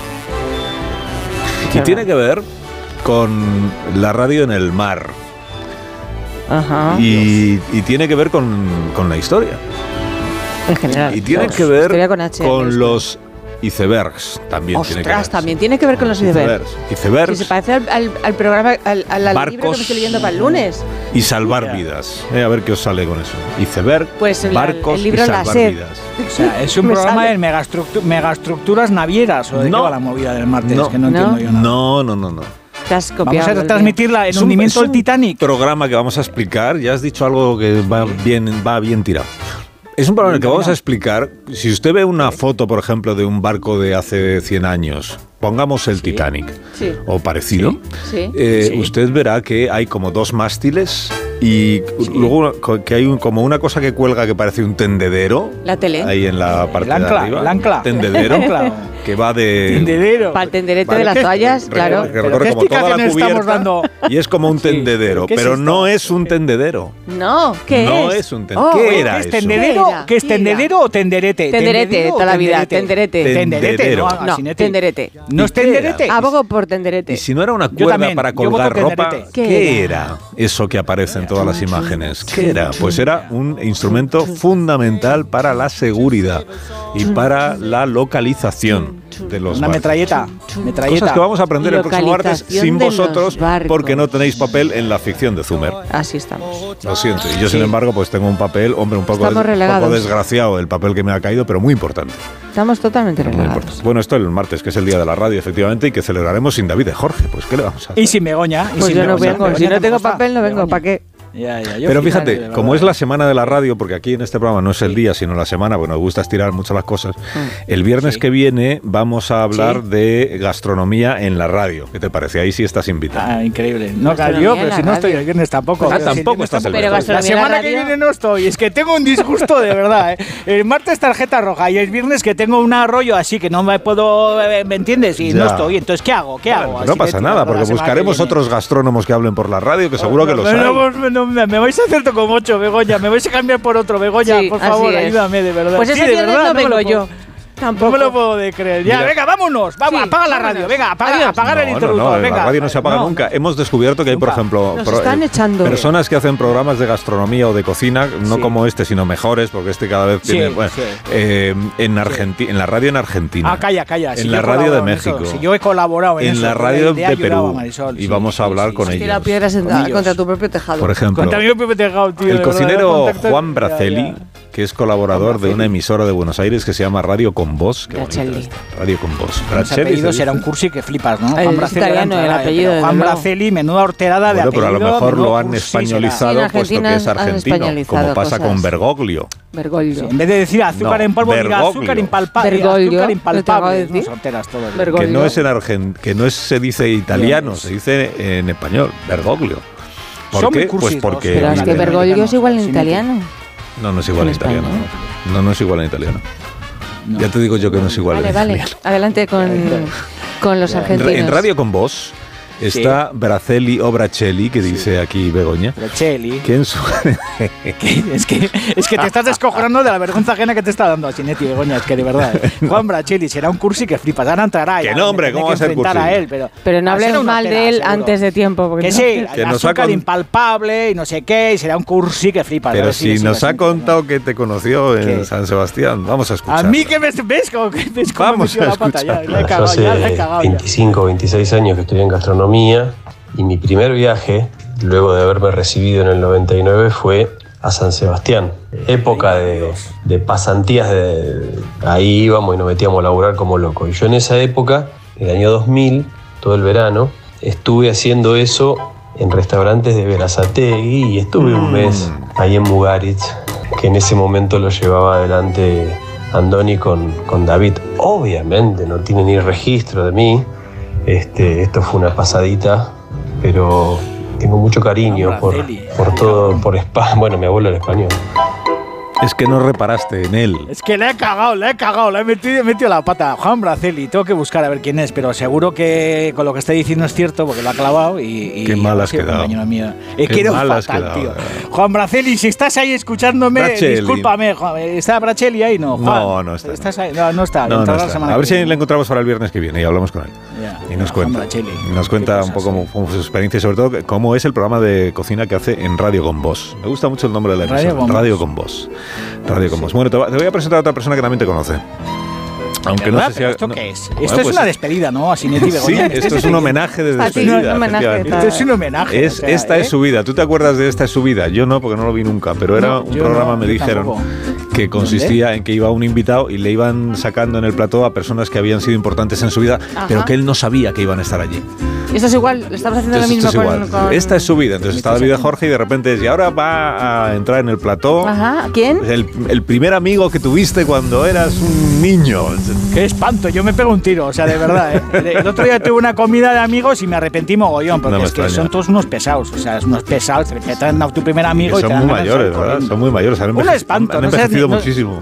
No sabes ni de qué hablar, ni no tienes ni un punto en común, de verdad. Está, la, la- mira, como dice la Eli, la amistad de infancia está sobrevalorada. Es verdad. ¿Estás de acuerdo, Begoña? Está Totalmente, sobrevalorada la de amistad, acuerdo. La amistad de infancia. No, es que nos conocemos desde niños ya, ¿y qué? Sí, Pero si ¿qué? no le ves a de 40 años y no sabes ni de qué hablar con él. A Mm. Sinetti, tú opinas igual, lo que pasa es que estás Exactamente callado, igual que tú. perro. No, no, yo estoy Sí, completamente de acuerdo contigo en esto. ¿Estás de acuerdo que está sobrevalorada las de amistades de infancia? absolutamente. En general la amistad está sobrevalorada. Me estáis despidiendo, me estáis despidiendo, me estáis dando la razón, me vais a dar el finiquito. Sé que hoy es mi último día, Sinetti, Fran, socorro, Marisol, María Jesús, por favor, Zumer, sácame de aquí. De Vamos verdad, a presentar a un cocinero de Albacete que ahora no trabaja en Albacete. Trabaja a ¿Dónde? eh, 5.000 kilómetros de Albacete. ¿En serio? Trabaja ¿Qué está pasando casi, casi, programa? casi en el Polo Norte. Pone aquí, en el Polo Norte. Madre mía. Se Esto sí llama- que es huir de Albacete. Se llama Alberto Lozano. Alberto, buenos días. Hola, buenos días. Buenos días, ¿cómo estás? Está lejos. Pues muy bien. Aquí mirando, mirando por la ventana a, a- a ver por dónde caen los chuzos hoy, aquí en el Polo Norte. En el Polo Norte. ¿Dónde vive- de- ¿Cómo se llama el sitio en el que vives y qué es exactamente? ¿Es una ciudad, es un pueblo, es una pedanía? Bueno, el, es conocido como Svalbard, ¿no? Es el archipiélago. Svalbard. Eh, la ciudad de, de Svalbard, donde vivimos, se llama Longyearbyen, un nombre así Ujú. tocotero. Longyearbyen.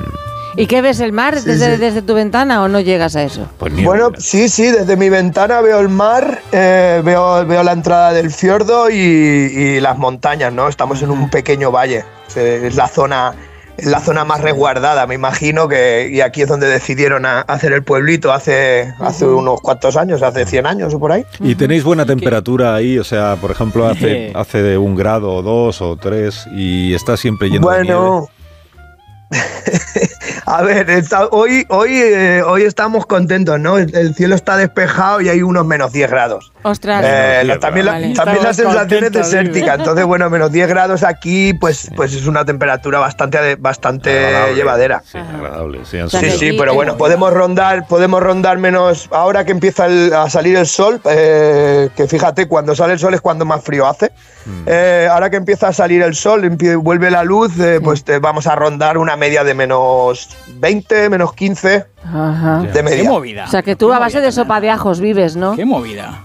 Caliente, Sí, caliente. sí, sí, a base de sopa de ajos. Yo siempre lo digo, eh, que cuidado con el frío de Albacete, eh, que pica también. Joder, Alberto, ahí no puedes tener ni huerta, ni se te hiela todo. No puedes poner ni coles de Bruselas, ni berzas, ni nada, ni, lechugas, ni tomates, Nada, ni nada, nada, nada. Esto está, esto está, esto está complicadísimo. Eh, luego, aparte, imagínate, también tenemos, por mucho que lo intentes, tenemos el, perma- el, que, que a 30, 40 centímetros bajo, bajo tierra ya es todo hielo. Ya. Entonces sí, poco hay que plantar. Bastante que tenemos eh, setas en verano. eh, que bueno, pues eso. eh, te- tenemos un, un- un micelio supermanesco eh, que, nos, que nos aporta unas setillas ahí dos meses al año. Pero lo que es plantar, plantar, complicado. Pero trabajas ahí, o, o sea, vives claro. y trabajas, quiero decir. Cocinará ahí un, pues, que- un montón de guisos de Oye, cuchara. ¿qué- oye, ¿y qué, está- y qué estás ahí? ¿Por lo de las tetas y las carretas o qué movidas ¿Pero estás? qué ¿Qué haces? De verdad, está ahí antiguo eres, David, qué Pues antiguo. joder, en el, Polo Norte, pues ¿por qué habrá ido? Pues porque tira más dos tetas que cuatro carretas. Pero bueno, ¿o qué pero vamos a ver, pero ¿qué ¿Te clase de conversación es esta? Te has liado con una esquimal, Alberto. Di que, di, reconócelo. que, di, que, es- di que sí, que el que no se arrima aquí eh, no tiene excusa, vamos. El que no se arrima no, aquí no tiene ¿no? excusa. He clavado. Es que a Sinetti te lo preguntar. Lo que pasa es que No, en absoluto. yo. Pues yo pensé Sí, que era una cosa profesional, que los noruegos habrían ido por Albacete y habrían dicho, pues qué bien cocina este hombre. Y entonces Oye, ¿y has Bueno, hecho, pues un- has hecho, Un poco así, un poco así. un poco así, claro. Oye, ¿y has hecho el acto en un iglú, por ejemplo? ¿Alguna vez has hecho el acto en un iglú? A mí me interesaría ¿Cómo que el nos contaras acto? esto. ¿Qué acto? El acto, el acto. Joder, pues liarte con El tu novia, con tu homenaje chico por la en vida. el iglú, a, a- hacer Bueno, el ayuntamiento carnal, ¿me entiendes? Fija- Yo qué sé. Eso es fíjate, ¿qué- qué que, fíjate que eso es como eh, nosotros que nos vamos de expediciones y tal, eh, si tienes algún problemilla, que algunas veces los hay, lo pri- y sobre todo en el tema de, de que se te baje la temperatura corporal, lo primero que hay que hacer es abrazarse, ¿no? Y desnudarse frotarse primero, desnudarse y Entonces, bueno, abrazarse. pues, eh, pues si, ¿Y? te vale la, co- si te, te vale la respuesta, porque es horario El infantil, roce- pues te la el- dejo ahí, el- te la dejo El votando. roce hace el cariño. A Sinetti, el roce hace el cariño, está claro. Ya, pero este es un programa, Oye, y- vamos y- a ver, este es un programa ya, para ya. hablar de cocina. Ya, ya, de cocina, de sé. qué cocina un, Ya, un ya. cocinero de Albacete en el Polo Norte. Esta es la idea, no Ya, que nos hable del acto. Bueno, nosotros lo que hacemos es, eh, bueno, pues a- al final eh, un poquito de todo, ¿no? Eh, es una combinación, pues eh, técnicas eh, españolas con producto, con producto ártico, ¿no? Y luego, bueno, pues también tengo mucha base de francés, pues por ahí es por donde, por donde van las cosas, ¿no? Cocinamos la proteína ártica, eh, esa sí que es nuestra idea más, eh, más seria y más estipulada, ¿no? No queremos traer proteínas que no vengan más allá del Ártico y, y luego pues lo demás pues un poquito de todo, ¿no? Tenemos mucho de preservación y tenemos mucho de técnica española y francesa. Ujú. ¿Y chorizo? ¿Tenéis chorizo? Oye, oye, ya, desde luego. Chorizo, chorizo de Chorizo, pingüino. pregunto si tenéis chorizo. Chorizo, no sé. chorizo de esquimal, de, espe- de expedicionario. Sí, sí, ¿Cuál bueno, es la proteína? fíjate, ¿Cuál es la proteína? hecho- ¿Cuál es la proteína ártica? ¿Cuál es la proteína ártica? Eh, Bueno, tenemos, eh, tenemos ah, reno, de- el reno de Svalbard, que es, que es un reno muy especial, bueno, eh, ¿no? muchísimo más tierno que el del continente. Tenemos foca, bueno. Eh, tenemos serio? la ¿Foca perdiz también? blanca, eh, que es el único pájaro que se queda aquí todo el año, que no emigra. Y luego en pescado, pues ya tenemos un poquito más de, de variedad. Eh, pero fíjate, volviendo a lo del chorizo, al final hemos acabado haciendo un chorizo de reno con, con grasa de foca. O sea que, que sí, Chorizo sí, de por reno con grasa de foca. Pero grasa bueno, de foca. Eso nos gustaría probarlo. ¿Y con pimentón de la vera sí, o qué no. le echas? ¿Y, y sabe parecido? Con pimentón de la vera, con pimentón de la vera, eso sí que me lo he traído. Sí que cuando traigo qué cosas fuerte. y quiero españolizarlas un claro. poquito, ¿no? Darles un Sí. pues sí, intento traer cosas que sean deshidratados, ¿no? Que aporten que aporten ese sabor tan tan tan necesario para nosotros en nuestras cocinas, pero que no tenga que venir con tres toneladas de nada. Pues me vine con, con un saco de 5 kilos en la maleta cuando fui ahí a visitar a la familia y con eso ando tirando todo el invierno. Qué de fuerte, pimentón tío. de la vera. Oye una, oye, una pregunta técnica que tengo mucho interés. La foca, la casquería, ¿tiene, ¿tiene casquería la foca? ¿Se come el hígado, el riñón, las tripas? Cu- Cuéntame Eh, no, fíjate que de la foca lo que hemos sacado ahora es un garum, ¿sabes? Y, además estamos súper orgullosos. eh, un garum súper, súper, súper bueno. Eh, Es una salsa, hemos, una in- salsa de eh, pescado. hemos La de ¿Perdona? los rom- La de los romanos. Una, un- una salsa de pescado, la de los romanos, para que la peña... Sí, señor. El garum es una salsa, ¿no? Vale. Y, y, y- Sí. Y bueno, pues eh, ahora para el menú nuevo, lo que pasa es que, bueno, esto, esto todo también tiene un, un tema de legislaciones como en España, pero que aquí va un poquito más lento todo y sobre todo si vas innovando, ¿no? Ahora que ahora me gustaría hacer un, un crujiente de lo que es el intestino de como un zarajo, vamos a decir, de, lo, de la foca, pero también andamos en plan eh, que tenemos que, que verlo con los veterinarios, con el gobernador y con todo, porque aquí está todo hiperlegislado. Y como eso no se ha hecho, pues cada vez que se hace una cosa nueva hay que, hay que darle muchas vueltas, ¿no? Eh, pero sí que bueno, hemos empezado con el garum que, ha salido ha salido fantástico y luego hay otras cosas que antes no se usaban, que era el, lo que es el se dice blabber en, inglés, bueno, la, la grasa grasa de la foca que tiene muchísimo alrededor. eh, pues eh, antes era, era como intercambio, ¿no? Teníamos, tenemos nuestros cazadores, nosotros nos quedábamos la carne y ellos se quedaban la grasa para darles de comer a los perros, porque tienen perros de expedición. Eh, pero bueno, esa grasa tiene muchísimo colágeno. Eh, bueno, de hecho hemos derivado en hacer un chorizo de reno con esa grasa, pero, pero hay muchísimas, perdón, ¿Qué ha sido? hay muchísimas, hay muchísimas cosas eh, que, se- que hemos empezado a trabajar con ella y aparte de lo que es de, como tú dices, ¿no? De la cora, como decimos en, Espa- en La Mancha, pues eh, de los intestinos y los riñones y todo esto, pues estamos trabajando la grasa de mil maneras. Hemos hecho un lardo de foca y estamos, y estamos adaptándola a la, a la alta cocina. Ahora tenemos una tosta de, de lardo de, de grasa de foca que, que es bastante interesante. Me han dicho que cuando te vas de expedición vas buscando huesos para luego utilizarlos de plato. Eso es, pe- es Yo es que yo soy muy yo soy muy de mi tierra. Eh, yo lo gratis me gusta todo y luego encima si ayuda pues, pues más que mejor, ¿no? Eh, nosotros, a ver, tenemos dos meses de verano. Para nosotros es contrarreloj, tanto para coger setas como para incorporar cosas del terreno, ¿no? Es, eh, ti- tiene de romántico también servir los platos en, en fósiles que encontramos en la isla, en piedras porque tienen muchísimas tonalidades, pues bueno, son di- diferentes piedras, lógicamente, eh, y si encontramos huesos de ballena o astas de reno, que las encontramos porque los mudan, mudan las astas cada año, eh, todo eso lo adaptamos a- al menú. Eh, si todo lo que sea que, que no tengamos que, que hacer pedidos que vengan en barco, pues eh, mejor que mejor. Y luego, pues aportar un poquito de historia ¿no? a la gente que viene, ¿no? Y bueno, pues la verdad que, que tiene muy buena aceptación por los clientes. Los Svalbardenses, eh, ¿en qué hablan? ¿Cómo has dicho el gentilicio? Svalbardenses. Es Valvargense, se llaman. los- Los es balvarianos, ¿no? Ah, Eh. A ver, a ver, cla- claro que el, el noruego, lógicamente, pues es el, es el, el idioma nominal, ¿no? Pero bueno, es que es, eh, aquí no, aquí el, el hombre llegó, no nació. Y sí que a nivel legislativo es Noruega el que lo lleva, ¿no? Eh, parcialmente, porque sí que tenemos nuestro gobernador, que es eh, el sheriff, y de hecho hay un sheriff también, que es el que rige las, le- las leyes aquí. Pero bueno, somos 50 nacionalidades, entonces bueno, pues al final es el inglés.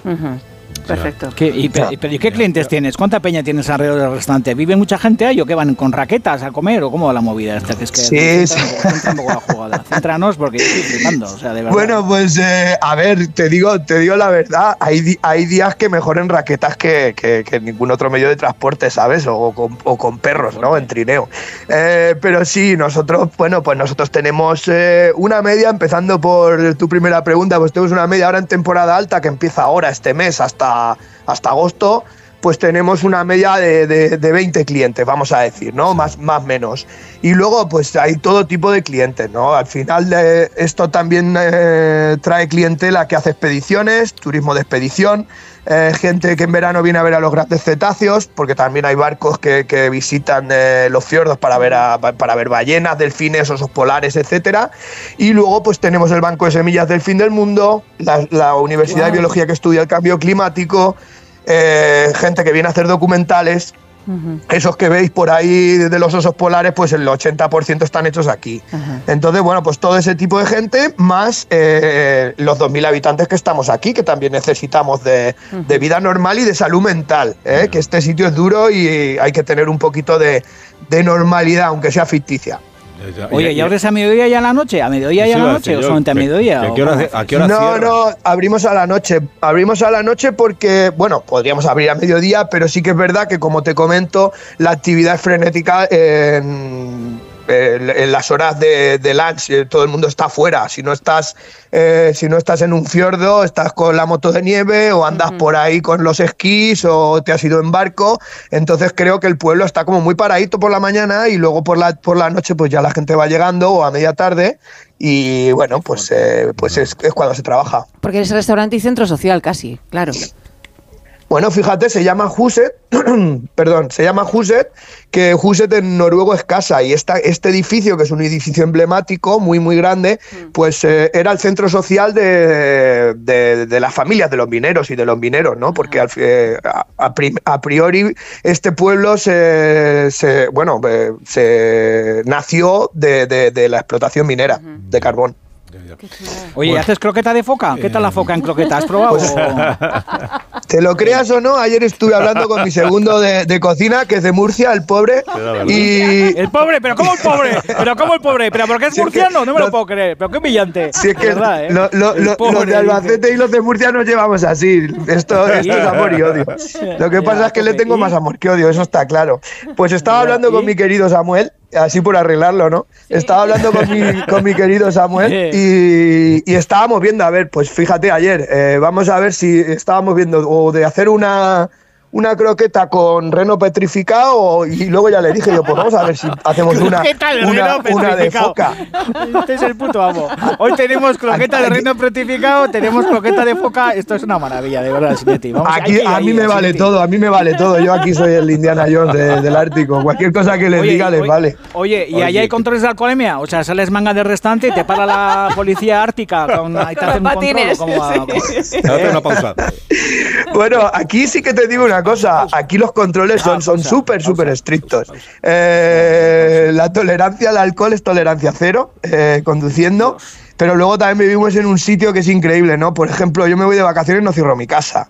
Eh, los coches tienen la llave puesta. Aquí no hay ningún problema de, de criminalidad, ni de robos, ni de nada, ¿no? Es un, es un sitio para eso especial. Y es buena anécdota que lo de los coches empezó por, por tener, si viene un oso polar, que por lo menos, ¿sabes? Si ves un coche que sepas seguro que, que la llave está puesta y que el coche está abierto, Ah, por si qué te tienes que ir eh, escopetado. Qué bueno. Bueno, Alberto, que muchas gracias por haber hablado con nosotros, que nos lo hemos pasado Alberto, muy bien y que ha cuídate, sido un, tío. un gusto. Cuídate. Bueno, gracias a vosotros. Es un placer escucharlo. Alberto, cuídate Venga. mucho, joder, qué artista, tío. Qué grande. ¡Viva Murcia! ¡Viva Murcia! ¡Viva Albacete, Albacete! Viva viva Murcia Albacete siempre, y hombre, viva Murcia siempre. Que son Lugar de vecinos y por vacaciones. eso se llevan mal, claro. Bueno, vamos a hacer una pausa. ¿eh? Mientras encargamos un chorizo de reno, ¿no? Con grasa de Oye, foca. muy bien, Asinetti, esta entrevista. Muy bien, eh. Begoña, muy bien. Y Muy una bien. croqueta de reno petrificado. eso es, eso es. Ya, tío. Me encanta. Y de foca. Las patatas. Tataki de foca, Las de patatas, por Dios. Las patatas. Tenemos patatas con foca, Hombre, tenemos tataki de foca. Otra cosa no, pero en eh, Noruega de las patatas hijolusa son Bueno. conocidas por toda la población. Hmm. Y los miles de recetas que nos permite elaborar la patata en estos meses de frío y de sobremesas largas podemos disfrutar de su sabor y de su versatilidad. Patatas hijolusa. A ver esa foto, decid patata. ¡Hijolusa! Es que decir patata es decir hijolusa. Entre nuestra gran variedad encontrarás la patata perfecta para tu plato, siempre con la misma calidad. Patatas hijolusa. Empresa colaboradora del Plan 2030 de apoyo al deporte de base. Más de uno. La mañana de Onda Cero con Alsina. Eliges entre decenas de emisoras. Eliges entre pop, rock y folk. Eliges el lugar perfecto para escucharlo y no vas a poder elegir cómo quieres que sea tu hipoteca. Ahora con las nuevas hipotecas naranja, tú eliges cuántos años quieres de fijo y cuántos de variable. Más información en ing.es. Si para ti un paquete no es una caja, sino una persona, entonces te interesa el seguro de moto de línea directa, con el que además de ahorrarte una pasta, tendrás cobertura de equipación técnica para casco, guantes y cazadora. Cámbiate y te bajamos el precio de tu seguro de moto sí o sí. Ven directo a lineadirecta.com o llama al 917-700-700. El valor de ser directo. Consulta condiciones. Si elegir es ahorrar for you, ahorra todas las semanas con ofertas como el plátano de Canarias a 1,35€ el kilo o el tomate bola Carrefour Origen España a 99 céntimos el kilo. Hasta el 11 de febrero en hipermercados, Market, Express, Web y App. Válido en Península y Baleares. Carrefour, aquí poder elegir es poder ahorrar. Vamos, un poco más. Ya casi estamos conseguido. Tras la cuesta de enero, llega un febrero de oportunidades con los 10 días Nissan. Ven a tu concesionario Nissan del 2 al 13 de febrero y aprovecha las mejores ofertas para estrenar un Nissan con entrega inmediata. ¡Corre que se acaban! Hola Andrés, ¿qué tal el fin de semana? Pues han intentado robar en casa de mi hermana mientras estábamos celebrando el cumpleaños de mi madre. Así que imagínate. Dile a tu hermana que se ponga una alarma. Yo tengo la de Securitas Direct y estoy muy contento. Por lo que cuesta, merece la pena la tranquilidad que da. Protege tu hogar frente a robos y ocupaciones con la alarma de Securitas Direct. Llama ahora al 900-272-272. ¿Un cóctel o un refresco? ¿Desayuno con zumo o café? Con la promo todo incluido de Costa no tienes que elegir. Las bebidas son gratis. Reserva tu crucero hasta el 12 de marzo y disfruta del paquete de bebidas gratis. Infórmate en tu agencia de viajes o en costacruceros.es. Costa. Ella es Violeta, jovial, alegre y pizpireta. En su tiempo libre, cantante y florista. Y durante ocho horas de un hotel recepcionista. Así es Violeta, Violeta, Violeta. Pues para ella, una Arona. Hay un SEAT que lleva tu nombre. Porque con hasta 10 años de garantía, hay un SEAT para ti. Estrenado con SEAT Flex. Cada día tengo peor la memoria. Toma de Memory. De Memory con fósforo y vitamina B5 contribuye al rendimiento intelectual normal. Recuerda, de memoria, de Memory. Y ahora también de Memory Senior, de Pharma. ¿Arturo vais de camarero? Va a ser que sí. pues ponme un colacao. ¿Caliente como el fuego o mejor fresquito? Quemando. Quemando. ¿El de la tele? como manda el jefe, que aquí cada uno se lo pide a su manera. Marchando a tu colacao. Noticia de última hora. Nos llega una exclu... Perdón, tenemos exclu... Exclusiva. Las pastillas Emser con sales minerales de origen natural protegen tu voz y cuidan tu garganta. De venta en farmacias y para farmacias. ¡Emser! A partir de tres años, cumple con la normativa de productos sanitarios. Ver efectos secundarios o contraindicaciones en emser.eu. Una pareja, tres niños, 15 años de matrimonio. Él se encarga de las meriendas, ella las extraescolares. Y cada sábado, un plan en pareja. Hacer la compra. Serán víctimas de la implacable rutina. Podrán hacer una escapadita romántica de dos días. Porque tu historia de amor también es un amor de película. Celébrala. 17 de febrero. Sorteo de San Valentín de Lotería Nacional con 15 millones a un décimo. Loterías te recuerda que juegues con responsabilidad y solo si eres mayor de edad. Solo los más rápidos disfrutarán de ofertas increíbles en el corte inglés. 15% de descuento adicional en grandes electrodomésticos, Bosch, LG y Fagor. Una ocasión única. Consulta modelos en promoción. Así son las ofertas límite en el corte inglés. Hasta el 11 de febrero en tienda web y app. Soy de legalitas porque a veces pasan cosas que no te esperas. Como cuando tuve aquel accidente y lograron que me indemnizaran. O cuando me hicieron unas quemaduras en la depilación láser y me ayudaron a ganar mi reclamación. Hazte de legalitas en el 900 y siente el poder de contar con un abogado siempre que lo necesites. Y ahora, por ser oyente de Onda Cero, ahórrate un mes el primer año. ¿Cansado? Revital. Tomando Revital por las mañanas recuperas tu energía, porque Revital contiene ginseng para cargarte las pilas y vitamina C para reducir el cansancio. Revital, de Pharma OTC. Félix. Llamarle Tequi es quedarse corto. Su setup es high-tech, wireless y bug-free. No hay nada de su propiedad que no esté conectado al Wi-Fi. Lo último en tecnología. él ya lo tuvo hace 5 años. Pues para él, un león. Hay un SEAT que lleva tu nombre, porque con hasta 10 años de garantía, hay un SEAT para ti. Estrénalo con SEAT Flex. Hoy, los garbanzos cocidos extra día BG Campo con un 30% de descuento. Por solo 0,59. En tiendas y en día.es. Hola, soy Mar Márquez, piloto de MotoGP. Justo ahora salgo de entrenar, que ya toca volver a casa. Pero ¿sabes que ahora podemos hacer todos estos viajes diarios más sostenibles con los nuevos combustibles 100% renovables de Repsol y sin tener que cambiar de coche? En tu día a día, algo nuevo te mueve con los combustibles 100% renovables de Repsol que puedes usar ya en tu coche. Encuéntralos en más de 50 estaciones de servicio y a final de año en 600. Descubre más en combustiblesrenovables.repsol.com. Descubre la belleza del Mediterráneo, las islas griegas o el norte de Europa con MSC Cruceros y Viajes El Corte Inglés. Embarca desde puertos españoles o si lo prefieres vuela desde Madrid o Barcelona. Disfruta de 8 días en todo incluido desde 659 euros. Consulta condiciones en Viajes El Corte Inglés. MSC Cruceros, un viaje hacia la belleza.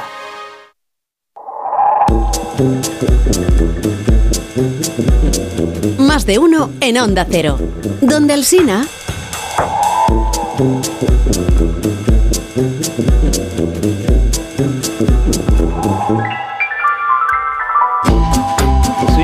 es en efecto el programa de cocina de Más de Uno aquí en Onda Cero, donde David de Jorge y eh, lo de las guarrindongadas ya lo hemos dejado atrás, porque fue un Sí, concurso que se le ocurrió a, David, a, a Jorge Abad. Es, es un concurso que no vamos a volver a hacer porque estaba muy mal, muy mal planteado. Mal parido, mal parido. Sí, entonces si usted quiere seguir enviando notas de voz eh, con sus guarrindongadas, puede hacerlo. Mm. Ahora, no tiene premio. Pero ayer Que sí, que sí, que sí, que, que David, sigamos no, no hay soñando, premio. claro. David, Sí, que lo ayer- que haga falta. David, ayer Asina comió churros envueltos en jamón. De verdad, Sí. es que eso está buenísimo. Y dijo- Está No. buenísimo. Que No me ¿Qué? convenció. ¿Dijo qué? no le había Sí, convencido churro la jamón. guardería. No me bueno, convenció, no ¿por el, no por el sabor, sino por la, el hábito. Ah. El hábito de que el jamón se come solo. Y el churro Solo. también. Sí, pero bueno, No, pero el jamón es bueno y el, churro, es bueno. Bueno, sí, el jamón era bueno y el churro era exquisito. Todo era buenísimo. Un poco ¿Y soso, no un poco soso porque la, la churrería de Sanse tiene, la de Real tiene dos churreros. Uno que tiene el punto de sal perfecto y otro que se queda un poco corto. Vaya. Y ayer estaba el soso. Y va Dios, tú haciendo amigos tú, Begoña haciendo amigos. Ahora, venga, No, pero- ahora que llame churrero de, de, de, de Pero, no salsa, me, venga, que llame. Estampa pero, igual, ¿eh? pero también te voy a decir que churro con jamón no me parece guarrindongada, me parece No, ¿qué dices? Como jamón con melón, el mismo, ¿te parece igual? me parece como una cosa con melón de es una probarla. marranada como de. A mí también me parece una me marranada. Carmencita. Collares, no me jodas. de verdad. 609 No, 83 1034 si usted quiere enviar ahí las guarrindongadas puede hacerlo, pero insisto, no garantizamos que haya premio ni nada parecido. Ni nada parecido. Mandamos una taza o algo, ¿no? O yo qué sé, o una camiseta usada Pues será tuya. tu taza, o porque nosotros no tenemos una de eso. de una braga de cotón perlé de Begoña también podemos mandar, un No calzoncillo tengo. mío para que la De perlé. ¿no tienes de cotón De perlé. no perlé. Ni de ganchillo. O un calzoncillo mío, un calzoncillo mío que con un calzoncillo mío se pueden hacer muchas cosas. Se puede colar un caldo, se ¿Tienes puede hacer un una calzoncillo de ganchillo? cocido. Sí, calzoncillo de ganchillo. ¿Te imaginas? ¿Qué, qué No. picores con un calzoncillo de ganchillo? No. Oye, pues, la- pues nosotros usábamos de, esas de ganchillo. Oye, que no hemos dado ni los ingredientes de la receta de hoy, de verdad. que Oye, poco se habla cuando se, te engancha, cuando se te engancha un cojón con la goma de calzoncillo, poco se habla de eso, Alcinete. No, ¿A ti te y menos que se va a hablar en la este programa de eso. No, ya, ya, no. ya, venga, va, ¿damos los ingredientes o qué hacemos? Sí, deberíamos, ¿Qué porque este es un programa de cocina y no hemos dicho Pero nada. la receta de Si no hemos dicho ni cómo se llama la receta. Ah, ni nada. venga, pues venga, pues hazme, el introito, Alcinete, venga. ¿Qué vamos a preparar hoy, David de Jorge? Pues venga, Begoña, vamos a preparar unas patatas gratinadas con torta extremeña, porque últimamente estáis muy tiquismiquis con mis recetas, que si la col de Bruselas, que si el pellejo de la pasa, Sí, que porque si no sé qué, un poco entonces- como desconocido. o sea, Entonces, entonces, para que tengáis un viernes feliz, Alsina, tú Sí. también, Begoña, para que os vayáis a casa Venga. flipando como Telma y Lucy en el coche diciendo, qué bien, qué buena receta, hoy vamos a hacer unas patatas gratinadas con mogollón de torta extremeña encima gratinados.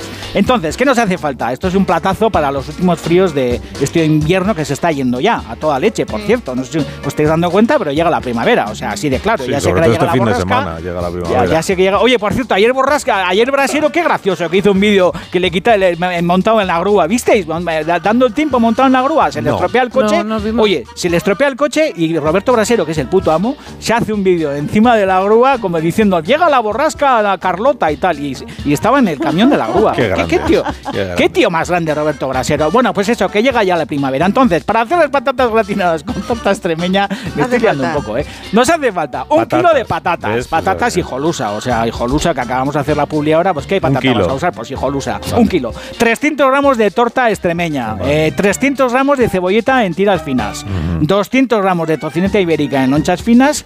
100 mililitros de vino blanco, que es un vaso generoso. Y no he puesto ajos, pero 4 o 5 dientes de ajo también Por le vendrían muy favor. bien a estas patatas gratinadas con torta extremeña. Sí, sí. Y estos son los ingredientes sencillos para un plato que puede ser un plato único, porque tú esto lo sacas en la mesa con una buena ensalada de escalola o una buena ensalada de lechuga con cebolleta y es un plato único, o puede ser la guarnición pues, de un asado o de, yo qué sé, de cualquier historia de este tipo. Un pollo, ahora que llega el fin de semana, no sé si vosotros sois de pollo, pero a mí meter un Pues pollo sí. en el horno me parece un espectáculo, Pues ¿eh? sí. con sus cabezas. Qué bueno. Pero con no es el pollo lo que vamos a preparar hoy, ya estamos Qué confundiendo bueno, a la ¿eh? audiencia. Con sus cabezas de patatas gratinadas. Ah, de ajo, quedado- Extremeño. Con unas, Con cabezas unas del cebollas pollo. en qué maravilla. El jugo que suelta un pollo en el fondo, qué ma- poco se habla de eso, ¿eh? Qué bueno es el jugo de pollo. Y comer pollo con las manos al sinete y Goña, ¿no os gusta comer pollo No, con las no me manos? gusta. Arranca- Sí. Arrancar el muslo, co- comerte los pellejos, darle la vuelta a la, carca- a la carcasa, buscar esos haces de carne y pritos que están en el fondo, meter el pan. Qué maravilla es comer, ¿verdad? Qué bonito es todo. ¿Habrá pollos en el Polo Norte? Alberto Lozano tendrá No, pollos ahí arriba. no tiene. No, pero tienen foca. Perdices, perdices Tienen blancas. foca, Tienen reno. tienen reno, tienen Bueno, reno, pues para la receta de hoy usted blancas. Necesita un kilo de patatas, 300 gramos de torta extremeña, Ya 300 estamos. gramos Ya de cebolleta. La repetición como si fuera tonto, de cebolleta, verdad, Begoña, es que de 200 verdad. de tocineta de ibérica en lonchas muy Sí. finas. Sí, y sí. Vino blanco. El vino Un blanco. vaso Y grande. los Sí, ajos. y, y unos Y los ajos. ajos, unos ajos Y también los se puede meter. Muy bien. Y ahora el doctorcito Pantallas nos va a descubrir en su nuevo vídeo cómo es el proceso de selección de personal en el mundo gastronómico. Ha consultado una película filipina que se llama Hongo, que dice que no nos alarmemos cuando lo ¿Cómo, cómo, escuchemos cómo, las cómo se llama? escenas. eh, Hongo. Hongo. Hongo. Porque eh, al ser poco conocidita la película, la- no se dobló al castellano y solo tiene doblaje latino. Mis disculpitas, dice el Hay un temblor acercándose a lo lejos. ¿Lo escuchan? ¿Lo sienten? ¡Es una estampida! ¡No! ¡Es el día de la radio! ¿Qué tramará a Carlos Dalsina esta vez? Ni idea, no ha soltado ni una pista, así que solo nos queda fabular. Fabulemos con que el día de la radio habrá alguna especie de ficción sonora. Es una posibilidad, no Puede ser. descartemos nada. Y en las ficciones sonoras, igual que en los restaurantes, hay que hacer castings, pruebas de acceso, Sí. de actores en un caso y de cocineros en el otro. Los actores ya sabemos cómo lo reclutan, con pruebas de acceso ante el director de casting. ¿Qué le ha parecido mi prueba, director? Bueno, no ha estado mal. Ya le llamaremos. Pero en el mundo gastronómico los fichajes son bien distintos. Basta con echar un vistazo a una película filipina llamada Hunger o Hambre.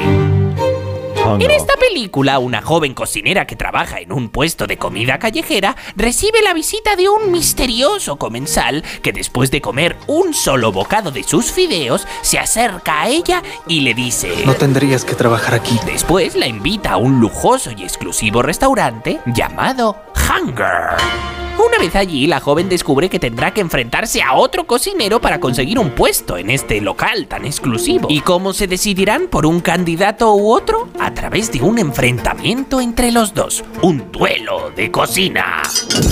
El chef, el jefe de cocinas, que además es un señor de muy pocas palabras, entra en la habitación y sin saludar a absolutamente nadie, grita el nombre del plato que tendrán que preparar. Arroz frito. A continuación, ambos cocineros comienzan a recoger ingredientes, utensilios y cocinan a toda prisa. Y finalmente, el chef cata ambos platos y elige contratar la protagonista. Claro, no, va a contratar al personaje secundario. Y después, eh, pues, despide a este personaje secundario. Los egresados de universidad no saben crear nada. Ve a llorar con tu madre. Y así es como funciona el Departamento de Recursos Humanos en el mundo de la restauración. Buscas talentos emergentes en puestos callejeros, los citas en un restaurante, haces que se batan en duelo y finalmente eliges al mejor de los dos. Me parece una prueba estupenda. Yo pondré en práctica lo mismo en la próxima ficción sonora.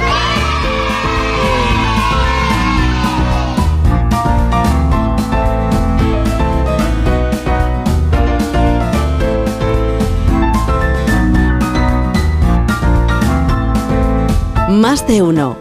En Onda Cero. Hola Andrés, ¿qué tal el fin de semana? Pues han intentado robar en casa de mi hermana mientras estábamos celebrando el cumpleaños de mi madre. Así que imagínate. Dile a tu hermana que se ponga una alarma. Yo tengo la de Securitas Direct y estoy muy contento. Por lo que cuesta, merece la pena la tranquilidad que da. Protege tu hogar frente a robos y ocupaciones con la alarma de Securitas Direct. Llama ahora al 900-272-272. habituales.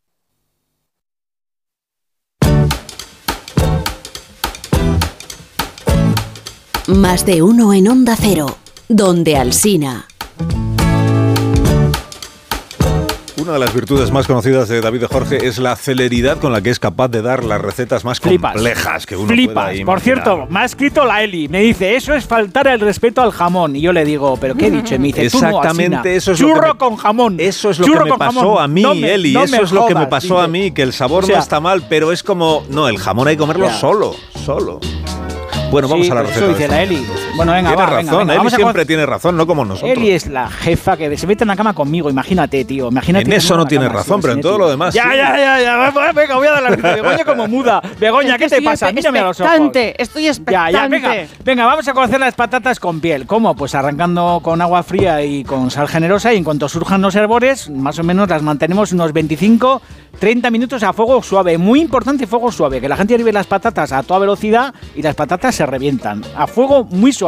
Cocción imperceptible, hervor muy suave. Entonces, cuando ya están cocidas, ¿cómo? Pues porque metes el filo de un cuchillo y se atraviesan sin ninguna dificultad, las escurrimos y hay un trucazo para poder pelarlas bien, que se escurren y dentro de la misma cazuela caliente, sin agua, las metemos dentro y las tapamos y las dejamos unos 10 o 15 minutos. Y mágicamente, cuando destapamos, se pueden pelar muy fácilmente y además la patata queda como súper compacta. Qué buenos Entonces, ¿qué hacemos? consejos nos da David Es que es Jorge. un con- este es un gran consejazo, ¿eh? Mm. Entonces las pelamos y las cortamos en rodajas bastante hermosas, como de centímetro y medio, dos centímetros. Bueno, aparte ya tenemos las patatas cocidas y en rodajas. Churruscamos la tocineta en una sartén amplia, antiadherente. La escurrimos sin nada de grasa, ¿eh? Porque va a soltar bastante grasa. Cuando está bien churruscada, en esa misma grasa, sofreímos la cebolleta y añadimos el ajo y con una pizca de sal, más o menos, hacemos un pochado durante 15 minutos. Entonces, añadimos las patatas sobre esta cebolla sofrita con el ajo. Incorporamos la tocineta, que también la teníamos reservada y churruscada, con la grasita que ya podido soltar y el vaso de vino blanco en la misma sartén. Y dejamos que más o menos hierva unos 5 minutos, a fuego muy, muy suave. Cuando han pasado esos 5 minutos, se ha evaporado ya el alcohol del vino, pasamos todo a una fuente de horno, estiramos bien, Madre que no mía. estén las patatas amontonadas, sino bien estiradas, y cubrimos con la torta extremeña, añadiendo corteza y todo, ¿eh? No la tela que suele tener alrededor, ni el plástico, ni la caja de madera, El pero plástico el resto no. todo. la- Ah, el no, el plástico no. Hay gente que pone la Qué tela, pone la caja, todo. nos da David Ya, Jorge. ya. La corteza sí, ¿eh? porque la, la corteza de las tortas sí hay que comerse, que está muy buena. ¿eh? Y entonces metemos las patatas en el horno a Sí. 200 grados centígrados hasta que se gratinen, porque la patata ya está cocida, más o menos unos 10-15 minutos, que haga una costra bien dorada. Sacamos eso de la- de la- del horno, lo colocamos en la mesa y menuda fiesta, chaval. Patatas gratinadas con torta extremeña. ¿Qué recetón hemos dado hoy? Qué bueno. La verdad es que sí. Muy bien. Ni semillas de chía, ni, ni, sí. ni calabaza, ni movidas raras, ni coles de Bruselas. Muy bien, muy todo, bien, todo, muy bien. Todo alegría, ajo, patata, torta extremeña, tocineta. Muy ¿Qué bien. más se puede Te has pedir redimido, te has Begoña. redimido, David Sí, Jorge. ¿no? No se puede Bueno, pedir venga. absolutamente nada más. Venga, pre- un, Sí. un premio para Bueno, David va- Jorge. Déjale que cante, pero que sea poco. Sí, vamos a cantar. Atención a la letra, ¿eh? porque la letra es como de droga. Ay, mira, atención a la letra ¿eh? de Heidi. Esto sabe cantar toda España. ¡Venga, alegría! La letra es como de ¿verdad? narcótico. ¿eh? Que- mira, abuelito, dime ¿qué sonidos son los que oigo yo fumar canutos? ¿Qué le pasa? Dime tú, porque yo en la nube voy. Pues, totalmente emporrada. ¿Por qué huele el aire así? ¿Pero qué te pasa, Heidi? Dime por qué yo soy tan feliz. Porque fumas, abuelito. ¡Qué maravilla, eh! Nunca yo de ti me alejaré. ¡Venga, favor, de pero si España! niña pequeña. Lari, lari, lari. Qué bonita letra, ¿eh? ¿Eh? Así de ti, Begoña, qué María bonito, Pedro, qué no ella.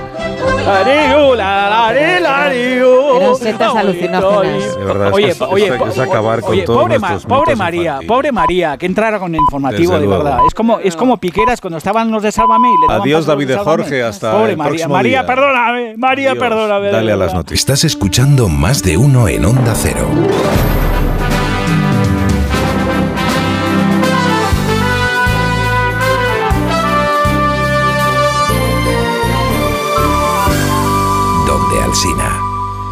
Eliges entre decenas de emisoras. Eliges entre pop, rock y folk. Eliges el lugar perfecto para escucharlo y no vas a poder elegir cómo quieres que sea tu hipoteca.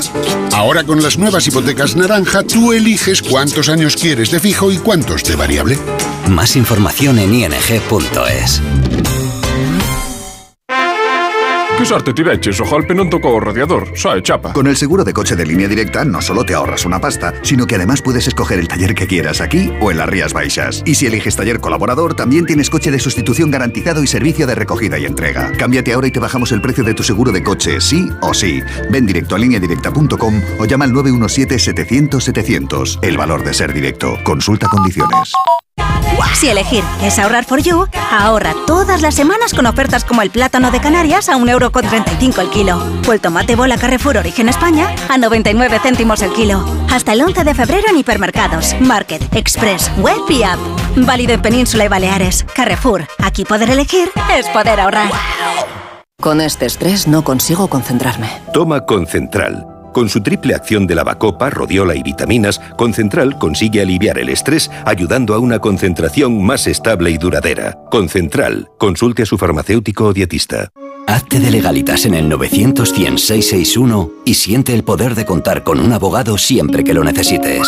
Y ahora, por ser oyente de Onda Cero, ahórrate un mes el primer año. Recuerda, 900 100 661. Dijeron que los radares eran por tu seguridad. Que cobrarte por aparcar en la calle era para que tuvieras sitio. Y que las zonas de bajas emisiones eran por tu salud. Ni seguridad, ni aparcar, ni salud. Esto solo va de meterse en tu cartera. No eres su cajero automático. Reacciona, responde, recurre. De vuelta, que no te lío. De vuelta, 900-200-240. 900-200-240. O devuelta.es. Quiero explorar sin importarme cuando volver el exterior. Quiero formar parte de él. Vale, bichito, nos vamos a Disneyland París. Reserva durante Semana Mágica en B-Travel. Precio de referencia 144 euros por persona y noche en el Disney Hotel Cheyenne con entradas incluidas. Plazas limitadas. Consulta condiciones. Ven a Disneyland París con B-Travel volando con Iberia. B-Travel. Viájate la vida. ¿Cansado de toser? Toma Herbetón Respire. Herbetón jarabe con extracto de pino y eucalipto espectora y reduce el espasmo bronquial. Herbetón Respire. Consulte a su farmacéutico o dietista. Más de uno. La mañana de Onda Cero con Alsina. One, two, three, four.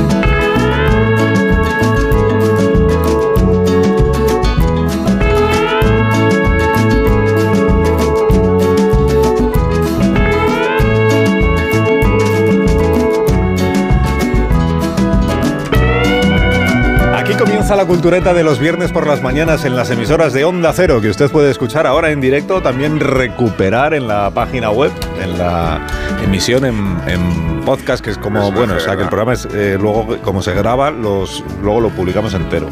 Y entonces ahí usted también puede recuperar los mejores momentos de esta emisión. Es un programa de éxito, no lo ocultamos y estamos además pues muy orgullosos de ello. Es un programa de éxito gracias a la dirección del programa. Y luego además está Rosa Belmonte. Buenos días, Rosa. Muy buenos días. Muy buenos días, Rosa. Qué alegría volver a verte aquí. Buenos días, Guillermo Altares, ¿cómo estás? Hola, ¿qué tal? Buenos días. Muy buenos días. Eh, Sergio del Molino, buenos días también. Muy buenos días. Y Amón Rubén, buenos días de nuevo. Buenos días, ¿qué te voy a decir? Pues, ¿qué te voy a decir? Pues buenos días. Pues estamos encantados de compartir este ratito con los oyentes de las mañanas de los viernes en Onda Cero. Ha tenido muchísimo eco el programa que hicimos la semana pasada en el que hablasteis de Samuel Bronston, por ejemplo.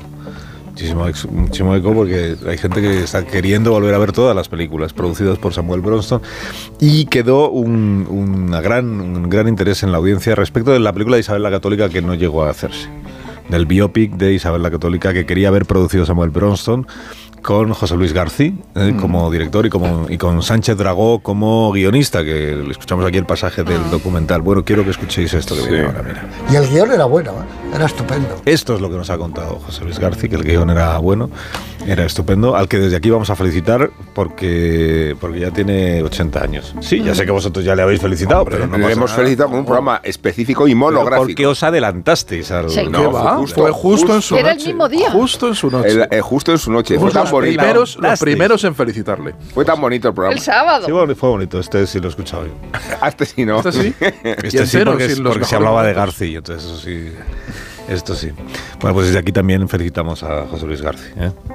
Y feliz eh, cumpleaños. Bueno, que mañana se entregan los, los Goya de honor, eh, los Goya de honor no, los Goya en Valladolid. De honor y los, los otros Y, también. Bueno, el de honor también. El de honor Sí. es el que le dan a. ¿Cómo se llama el A Goya que le dan a Sigourney Sigourney Weaver. Eh, no, Es el ese es el extranjero, a Mariné. Le dan Al el Goya. De Se honor a un dan a Juan señor de ciento, Juan Mariné.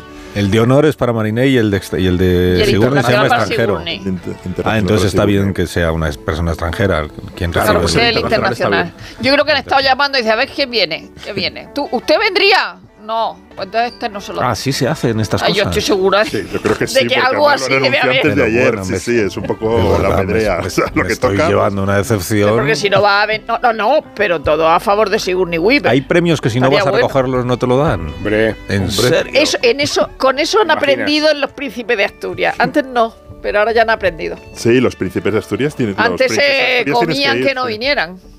Y el Nobel, bueno, verdad. pero el Nobel tienes que ser Bob Dylan para decir que, que tienes para decir otra que no y luego decir que sí, claro, tiene que ser Bob Dylan. O claro. Sartre, yo qué sé, o sea, también otras cosas. No, pero Bob Dylan pidió la pasta, pero pasó de ir a Estocolmo. Sí, o sea, claro, ya no, que no. cobras, No No, pero luego se, luego se retrató, ¿eh? ¿No? No, mandó, No. hizo un discurso que lo leyó, Que otra, lo leyó persona, otra persona. Otra sí. persona. Mandó el discurso, o sea, les mandó el discurso y al final del discurso estaba su número de cuenta corriente para que Un cara dura. Es un cara dura, efectivamente. Bueno, tampoco se O sea, no solo te dan Oye. el Nobel, sino que encima no va.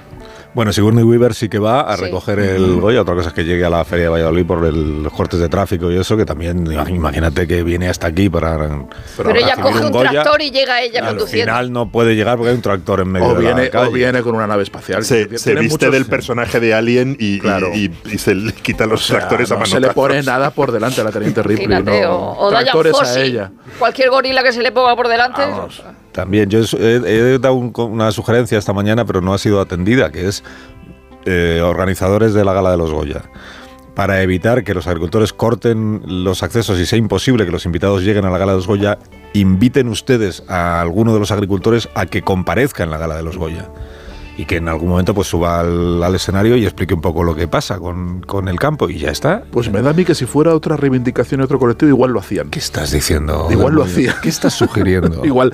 Pero fíjate, la- si hubiera sido el año pasado, con, Al- con Alcarrás, fue el año pasado era Alcarrás, ¿no? Sí, el anterior con Sí, era y todo eso. No sé, porque hace año y medio que el rey Carlos de Inglaterra es rey, yo no me lo puedo explicar que haga año y medio, o sea que no sé si Alcarrás es del año Sí, pasado o del otro. El, las- año pasado fueron unos Asbestas, Eh, y Venían muy a cuento problemas Asbestas, del campo español. Sí, sí, Pero tú imagínate contados. los pobres guionistas que han, ten- han tenido que cambiar el guion para decir que Carlos que está muy mal que Carlos Bermú a- agreda gente. Imagínate que ahora tuvieran que meter a los tractores también.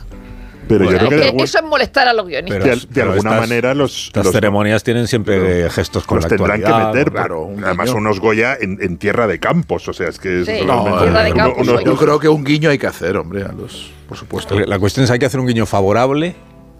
No, además, ¿hacia quién, no? O Porque. como, so- como dice, son de derechas. Son de los- extrema derecha los tractoristas. Claro. sí. No, si son de A esta hora de la mañana yo creo que el guiño sería desfavorable. Desfavorable. No sé cómo evolucionará el día, pero a- ahora mismo sería desfavorable. Depende de quién llegue.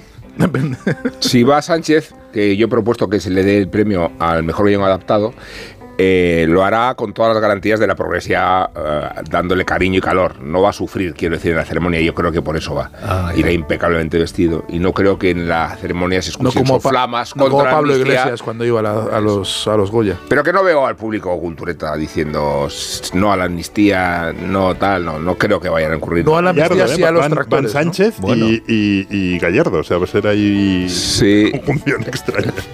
Ah, claro, es el vicepresidente de la Junta. Claro, ese, ¿no? y además es el, el- el que le toca a este. Ya a este Yolanda le negociado. gustan mucho estas cosas de ir con su hija. Claro. Ah, ya también tendría va. muchas cosas También que va, hacer. sí, sí, ella, ella todo lo de cine va siempre. Ella siempre va a los va a estar. feroz, va todo, todo No lo sé, no sé si va a ir, pero vamos, le Sí, gusta sí, mucho. el público son planeta políticos. también. Y llevar a su hija. Ya, y bueno, pues veremos, veremos cómo se desarrolla la gala de los Goya. Que pues, Si la- se llega a desarrollar. si se llega a desarrollar, Que, exactamente. A estas horas todavía no se Y sabe. si el Sí sí. mensaje es eh, estas personas que están pasándolo mal en el campo son las que nos traen los productos frescos a la mesa y sin ellos no podemos Nos alimentarnos. traen la quinoa y el es un aguacate. posible mensaje y el otro que es estas personas son de derechas, son de derechas y están haciéndonos la vida imposible y ya basta. No, basta ya, basta ya. Bueno, pues mañana lo veremos. Lo presentan los Javis, que son... Y Ana Belén. Sí, y el guion es de los Javis también, porque eso es una esperanza. No, hay, guion- hay guionistas. Hay unas guionistas. Desgraciadamente hay guionistas. Pues entonces- Desgraciadamente no, que una es amiga mía. Sí, Alguna muy buena, alguna extraordinaria Una es amiga guionista. extraordinaria sí. guionista. Extraordinaria. Una es amiga mía, pero estos son criterios La conocemos aquí A y ver es si va a ser colaboradora persona y mejor. Compañera de columna de, Sergio El Sí, Molino. columnista del país también. En un, Sí. Ah, Es una, y estaba estupenda. señalada como de las mujeres más influyentes en el audiovisual por la revista Forbes. Y oyente, de y- oyente de la cultureta. Sí. a ver si la- tú también la conoces, Amón. Está poniendo cara de quién Tengo, será. tengo muchísimas esperanzas en el guion. De la, que he dicho antes lo contrario, ¿no? Sí, Sánchez. pero Claro. Bueno, ponte firme, Rubén. Bueno, pues esto, esto mañana y, y sabéis, ya vuestra favorita es la de Bayona, ¿no? La película de... Bueno, Que está entre la de Bayona, las favoritas de este año, las que más candidaturas tienen son la de Bayona, la de Las abejas. las abejas, Sí. 20.000 especies de abejas. Y David Trueba tiene 11 también, ¿eh? David Trueba. Ah, y el- a mí la de Trueba me, gustó mucho. a mí me gusta la de Erice.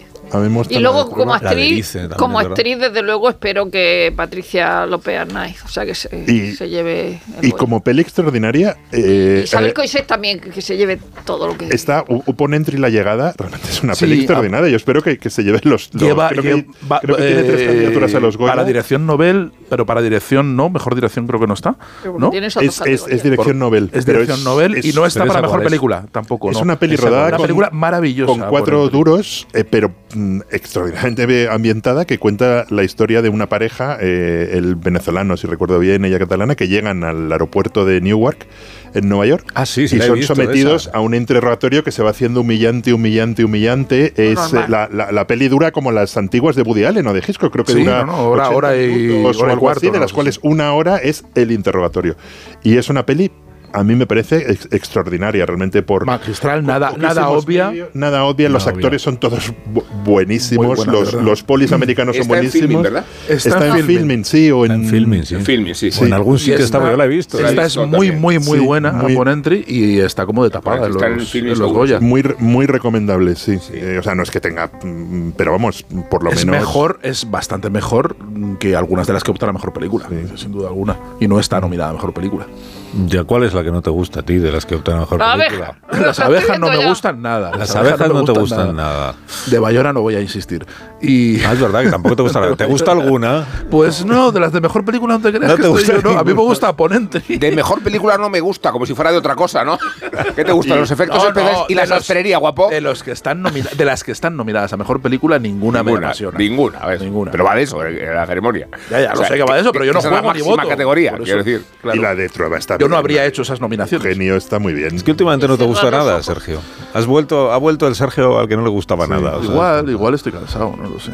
Bueno, pues es posible, eso, es posible eso. Bueno, pues ya está. Las aquí. hormonas. No vamos a ade- adelantar más de lo que va a suceder en los Goya, porque en realidad no sabemos nada de lo que va a suceder en los Y, Goya. y no es verdad que no guste nada, le, le encanta una serie policíaca que me recomendó. ¿Cuál? Bu-. Ah, Historial Delictivo. Historial delictivo, buenísimo, vamos. Capítulo nuevo los miércoles en Apple TV, policíaco clásico, clásico de poli malo, poli buena. El poli malo que, que, no, que a veces no sabemos si es malo malo del todo o, o solo un poco malo. Sí, No to- todavía sabemos. no lo sabemos. Todavía no lo sabemos. es Peter. Capaldi, ¿no? Oye, y no Peter despreciéis Capaldi, lo español, porque Doctor Who. hablando de Patricia López Arnay, Galgos cada día es mejor.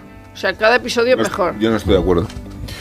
Eh, yo sufro mucho con la, con la Bueno, variante celtibérica de. Succession. No, yo sufro muchísimo. Hombre, no, no, pero es que Sufrí yo- con la original, Pero es que Succession no tiene nada que ver con esto. Es que No, yo tiene no, yo que no ver que parto parece una parodia, tiene que ver con la interpretación, tiene que ver con que no me creo nada eh, y con la pereza. Sí, tiene que ver. Rosa no está Pero nada no, no, pero es O sea, que que yo no favor, ¿no, Rubén? No puedo, no, no, no puedo, pongo la no. comparación con Succession porque, No. sea una familia. Si, está promovida por, los, por la propia serie, la comparación. Claro, No, pues y Se ha, vendido como la Succession ibérica. a mí la parte de Bruselas me Pero parece que no me- muy bien. Que no me gusta Succession tampoco, o sea, que no tiene No, que no, a ver mí es con que Succession no me gustó, la original, con lo cual Galgos Pero ya yo, yo lo sufro, muchísimo con Galgos. Bueno, sufrí muy poco, quiero decir, Pues porque no la Yo no sufro porque sale Ad- Adriana Ozores. Espera, ha dicho que la vio siete minutos. Siete minutos. No, no, en cuanto. Siete en minutos de cuanto sufrimiento. en Suficiente para formarse una opinión. Pero ven cua- cuando venga, cuando venga el cuarto rey. Los siete minutos más largos de su vida. vio la, va a cabe- cantar- la cabecera de la serie, vio, ¿eh? que no te gustó. Y, Bueno, siete minutos, puede ser que fueran 17. Pero Rubén, o eh, eh, 27. Carlos, cuando venga el cuarto rey, a, a Rubén le trincan y a los 30 segundos de tor- tortura ha cantado, ha delatado a todo el mundo. Exactamente. O sea, es que no, no aguanta la tortura nada. Del Monte hace una defensa de Yo defi- defiendo a Oye, Adriana Ozores. Adriana Ozores, bueno, sí, nadie a discute. Igual que Patricia. defiendo a Jodie Foster eh, en Pero True bueno, Detective. Vale, sí. Y, y Y a partir de ahí Uy, True Detective, no me, le... me engancha. No me lo puedo creer, Rosa. Que no, ¿Cómo me, se- que el- no el- me puede gustar Jodie Foster y Adriana Ozores. No me, Sí, no, me, no me manipules, estoy diciendo que. que- No me manipules, que el que manipula aquí soy yo. no, hombre, por favor. por favor. Cuando Yo sale. a Adriana Ozores la idolatro desde Es peligroso casarse a los que na- 60. oye, que no puedes utilizar de pantalla una gran actriz para encubrir una serie muy mala. Que es No esta. es muy mala. Puede que no te guste, pero no es muy mala. Menos los muy siete mala. minutos que viste. Me parece muy mala. Yo sufrí muchísimo. El personaje este presuntamente perverso que va eh, maltrayendo a- al sobrino descarriado. Que- descarriado es que no puedo, no, no puedo, perdón. No, hay un hijo eh, eh, Lelo. Es el sobrino descarriado. Hay un hijo Lelo, más que un Bueno, sobrino no, descarriado. pero se ocupa el, el- el- el hermano de la señora se ocupa de El hermano que es el, Es el malafolla de un amor, que ahí está maravilloso, en, el, en un amor, la película de Coisés, que es el tío que alquila la casa en un amor. Aquí hace otro tipo de personaje, pero en un amor está fantástico. Bueno, pues el una hermano pausa. de Adrián Ozores. Eso es, pues pausa. digo, habla del sobrino yo, claro, tiene todo el sentido hablar del sobrino. No, porque no es hijo de Adriana Ozores. No, es su hermano. Es hermano. No, eh, eh, al que quieren malear, sí. ¿Cómo que no? Al hijo tonto, claro que sí. Ese es el hijo tonto, ese es hijo del marido de no Adrián es hijo Ozores. de Adriana Ozores, es So- hijo es del, hijo del marido de. Adriana Ozores, de Bueno, un vale. matrimonio anterior. Sí. Por favor, En realidad la, no es matrimonio, pero tiene un hijo anterior. la fiesta inaugural, por favor, ¿cómo empieza esa película? Si no puede, no puede hablamos. empezar peor, o sea, en serio. No paséis vergüenza, es que no me lo puedo creer, perdonadme. No, y además es una serie, no una película, has dicho una película. Yo creo que no. Pero, Carlos, ¿tú has visto el comienzo? La- Sí, la- yo he visto los dos primeros episodios y estoy con Rosa. Pero fue- ¿a que no? Eso sí, no vas a ver el tercero, ¿no? Y sin embargo, no he pasado del segundo de True Detective. Me parece peor True Detective. No, si a peor es. Pero Yo esto no se solo la trata veo de que es peor. Si a, a la carrera que es peor, hay muchos competidores. Galgos la seguiría viendo. La Hay seguiría, más- ¿eh? La seguiría viendo. Pero Hay no más pero no lo voy a hacer. Ayer vi el último capítulo y estoy deseando que llegue el siguiente. True Detective ni de broma, vamos, ni de broma, porque Yo me he bajado de True Detective también, sin ningún Ah, problema. no, pues yo ahí con True Detective hasta el final voy a estar. Sí, sí. Vi- Viendo que decae, ¿eh? además, pero le acompaño la decadencia. un minuto. Y ahora mismo hablamos ya de otras cuestiones, de otras cuestiones igual de, que ya son un poco más antiguas, un poco más antiguas. O no, o no, ahora lo comentamos.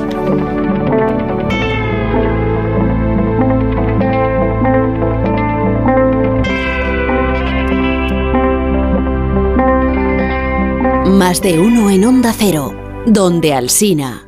Eliges entre decenas de emisoras. Eliges entre pop, rock y folk. Eliges el lugar perfecto para escucharlo y no vas a poder elegir cómo quieres que sea tu hipoteca. Ahora con las nuevas hipotecas naranja, tú eliges cuántos años quieres de fijo y cuántos de variable. Más información en ing.es. Arranca una nueva edición de los premios Ponle Freno para reconocer las mejores iniciativas que hayan contribuido a promover la seguridad vial en nuestro país. Consulta las bases en ponlefreno.com y envía tu candidatura antes del 4 de marzo. Ponle Freno y Fundación AXA Unidos por la Seguridad Vial. Si tomas vitamina C, no lo dudes. Bit C1000 de Laboratorios Marnis es para mí la mejor vitamina C por su tecnología liposomada de alta absorción y formato monodosis. Pide Bit C1000 de Laboratorios Marnis en herbolarios, farmacias y parafarmacias. Si quieres más información, marnis.com. ¿Te preocupa el trabajo? Tranquilo, toma Ansiomet. Ansiomet con triptófano y asuaganda te ayuda en periodos de tensión en el trabajo. Venga, que tú puedes. Ansiomet de Pharma OTC. Es por ti que has cambiado tanto. Tus gestos épicos inspiran a Zurich Seguros a ser mejores. Por eso, ahora por ser cliente de Zurich, con el seguro de hogar, tu mascota también estará protegida. Infórmate en zurich.es y contrata tu seguro de hogar. Hagámoslo épico. Zurich. Vamos, un poco más. Ya casi estamos conseguido. Tras la cuesta de enero, llega un febrero de oportunidades con los 10 días Nissan. Ven a tu concesionario Nissan del 2 al 13 de febrero y aprovecha las mejores ofertas para estrenar un Nissan con entrega inmediata. ¡Corre, que se acaban! Esto es un mensaje para todos aquellos que te dijeron que no podías cambiar el mundo. Ahora sí puedes gracias al efecto ser humano, un superpoder que nos convierte en la única especie capaz de revertir el daño que causamos al planeta y frenar el hambre y la pobreza. Es hora de utilizar este nuevo poder. Descubre cómo hacerlo con manos unidas en efectoserhumano.org. Los ofertones de fin de semana de Alcampo. Lomo de pez espada por solo 8,99 euros el kilo. ¿Qué? ¡Wow! En tu tienda web y app alcampo.es. Oferta disponible en Península y Baleares. Hola Andrés, ¿qué tal el fin de semana? Pues han intentado robar en casa de mi hermana mientras estábamos celebrando el cumpleaños de mi madre. Así que imagínate. Dile a tu hermana que se ponga una alarma. Yo tengo la de Securitas Direct y estoy muy contento. Por lo que cuesta, merece la pena la tranquilidad que da. Protege tu hogar frente a robos y ocupaciones con la alarma de Securitas Direct. Llama ahora al 900-272-272. ¿Cansado? Revital. Tomando Revital por las mañanas recuperas tu energía, porque Revital contiene ginseng para cargarte las pilas y vitamina C para reducir el cansancio. Revital, de Pharma OTC. Solo los más rápidos disfrutarán de ofertas increíbles en el corte inglés. 15% de descuento en sonido. Sony, Vieta, Bose, JBL, Sonos y Marshall. Una ocasión única. Consulta modelos en promoción. Así son las ofertas límite en el corte inglés. Hasta el 11 de febrero en tienda web y app. Tengo la memoria fatal, se me olvida todo. Si te falla la memoria, toma de Memory. De Memory con vitamina B5 contribuye al rendimiento intelectual. Y ahora para los más mayores, de Memory Senior de Pharma OTC. El ser humano ha enviado naves a Marte, pero sacar las legumbres cocidas del tarro nos sigue costando. Hasta ahora. Con el nuevo tarro ancho de Legumbres Luengo todo es más fácil. Salen intactas muy rápido y con su sabor único. Legumbres Luengo, la nueva pasta. ¿Qué, qué es lo peor de las redes sociales? Estar enganchada a la pantalla. Que nos bombarden con notificaciones todo el día. Los comentarios de haters. El ciberacoso. Las fake news. Pero ¿sabes qué es lo mejor? Que podemos cambiar las cosas. Demostremos que también somos capaces de usar las redes sociales con cabeza. Si tú también quieres formar parte del cambio, regístrate en Efecto 1000 y sube tu vídeo. Nosotros ya formamos parte de la generación 1000. La generación que usa las redes sociales con cabeza. Entra en efectomil.org. Un proyecto de la Fundación A3 Media con la colaboración de la Fundación Telefónica. Si elegir es ahorrar for you, ahorra todas las semanas con los productos marca Carrefour. Como con las pizzas refrigeradas Carrefour de jamón y queso, carbonara o barbacoa a 1,85€. Hasta el 11 de febrero en hipermercados, market, web y app. Carrefour, aquí poder elegir es poder ahorrar. En el sexo como en los toros hay que triunfar. Energisil Vigor con Maca estimula el deseo sexual y ahora consigue un efecto más rápido con Energisilistan. ¿Un cóctel o un refresco? ¿Desayuno con zumo o café? Con la promo todo incluido de Costa no tienes que elegir. Las bebidas son gratis. Reserva tu crucero hasta el 12 de marzo y disfruta del paquete de bebidas gratis. Infórmate en tu agencia de viajes o en costacruceros.es.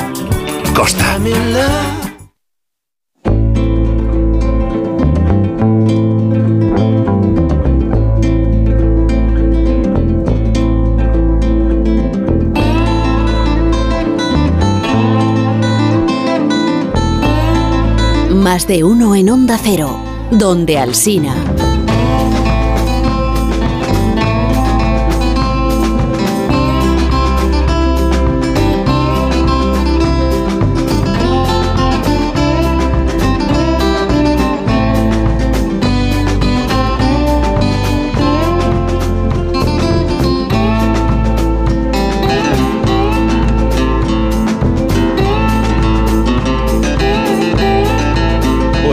Que ganáis muchos premios, eh, algunos de vosotros, perdón, sí, algunos de vosotros que ganáis muchos premios, quizá os interese saber de qué manera se puede ganar un Pulitzer.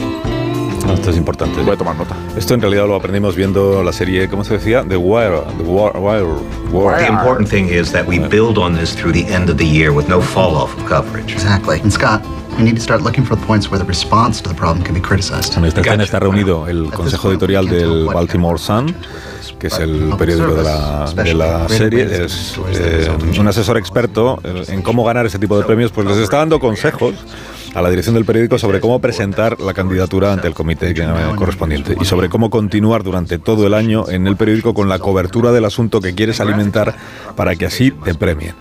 El asunto que, el, Baltimore Sun va a presentar al Pulitzer eh, tiene que ver, es un reportaje sobre los vagabundos de Baltimore y la cuestión es cómo abordar un asunto así de delicado. Eso es lo que se preguntan los periodistas. What do we want to say about homelessness? I. It's very bad, granted, but isn't it actually symptomatic of a much greater dynamic? We want to rediscover a world that for cómo abordar, cómo plantear este asunto. Y la clave, dice uno de ellos, y ahí vamos, la clave es destacar, dice, lo dickensiano. The Dickensian aspect. The Dickensian aspect. Exactly. El otro dice, exactly. Como habéis escuchado. Nada más dickensiano culturetas que este lugar llamado Workhouse, antigua institución británica que podemos traducir como asilo de indigentes, según el libro Pasiones públicas, pasiones privadas, escritos periodísticos de Charles Dickens, que es el libro del que vamos a hablar ahora, y que explica, dice que esta institución muy antigua, noticias de su existencia desde el, siglo XIV, nació con la finalidad de ofrecer techo y trabajo a las clases más menesterosas. Con el tiempo, sin embargo, sus objetivos fueron degradándose. Y en 1834, la promulgación de la Poor Law System, esto aparece una mención comercial de las que hago a primera hora, la Poor Law System, que regulaba el encaje de los pobres en la sociedad, acabó por darle la puntilla para convertirla en lo que Dickens describe en sus obras. Lejos de funcionar como lugar de acogida y redención para los más necesitados, la Workhouse eh, victoriana pasó a ser una prisión de facto o un campo de concentración en el que el Estado confinaba a sus elementos más marginales y vulnerables. Ingresar en una workhouse era muy fácil, pero salir de ella resultaba bastante más difícil. Y cualquier intento de fuga se penalizaba con enorme dureza. Charles Dickens, como saben los oyentes de este programa, eh, fue periodista, además de, escritor de ficción, eh, fue, fue analista de la realidad y opinador, y por su culpa usamos el adjetivo dickensiano, no solo por sus libros, sino también por sus artículos de prensa que eh, pues son menos conocidos, es verdad. Artículos, por ejemplo, artículos que tiene publicados sobre las workhouse o sobre los asilos de vagabundos. Y este libro que antes he mencionado, Pasiones públicas, emociones privadas, escritos periodísticos de Charles Dickens, recopila algunos de estos artículos de la mano de la escritora y traductora Dolores Payas. Lo ha publicado Editorial Gato Pardo Ediciones y es el libro con el que os habéis estado entreteniendo, ¿verdad?, esta semana, por lo menos algunos de vosotros. Mucho, mucho. Sí, mucho. Está bien el libro, ¿no? Sí, está muy bien. Dickens siempre está bien. Mm. Dickens lo, lo, cojas por donde lo cojas, siempre, siempre está bien. Y esta es una dimensión que es verdad que, que para mí era, desconocida. Yo no había leído artículos de, Dickens, ¿no? Y tener una, una selección, que es una selección mínima, como, como dice la, traductora, porque fue muy, fue muy, eh, muy prolífico a lo largo de, de, su carrera, no solo en sus comienzos ya como reportero y como escritor y, como hacedor de crónicas, sino siempre a lo largo de toda su vida escribió muchísimo en, en, la prensa. Es una cosa que le gustaba muchísimo e incluso fue copropietario de varias revistas y de varias, de varias publicaciones. Siempre estuvo muy vinculado a la prensa, pero, pero yo no había leído eh, sus artículos, ¿no? Y esta primera vez esta, esta selección en español está muy bien porque además ves los trasvases que hay con su obra, ¿no? Y como realmente eh, las mismas preocupaciones y los mismos tomos y la misma mirada que hay en, en sus novelas está en, en, sus artículos. Y hay algo injusto con, lo de, con el tópico de Dickensiano. Cuando mm. se dice Dickensiano, que se, suele decir siempre para cuando se habla de algo miserable, pobre, cuando se, esa mirada a, lo más terrible y, con una mirada de denuncia siempre, ¿no? se dice siempre lo dickensiano.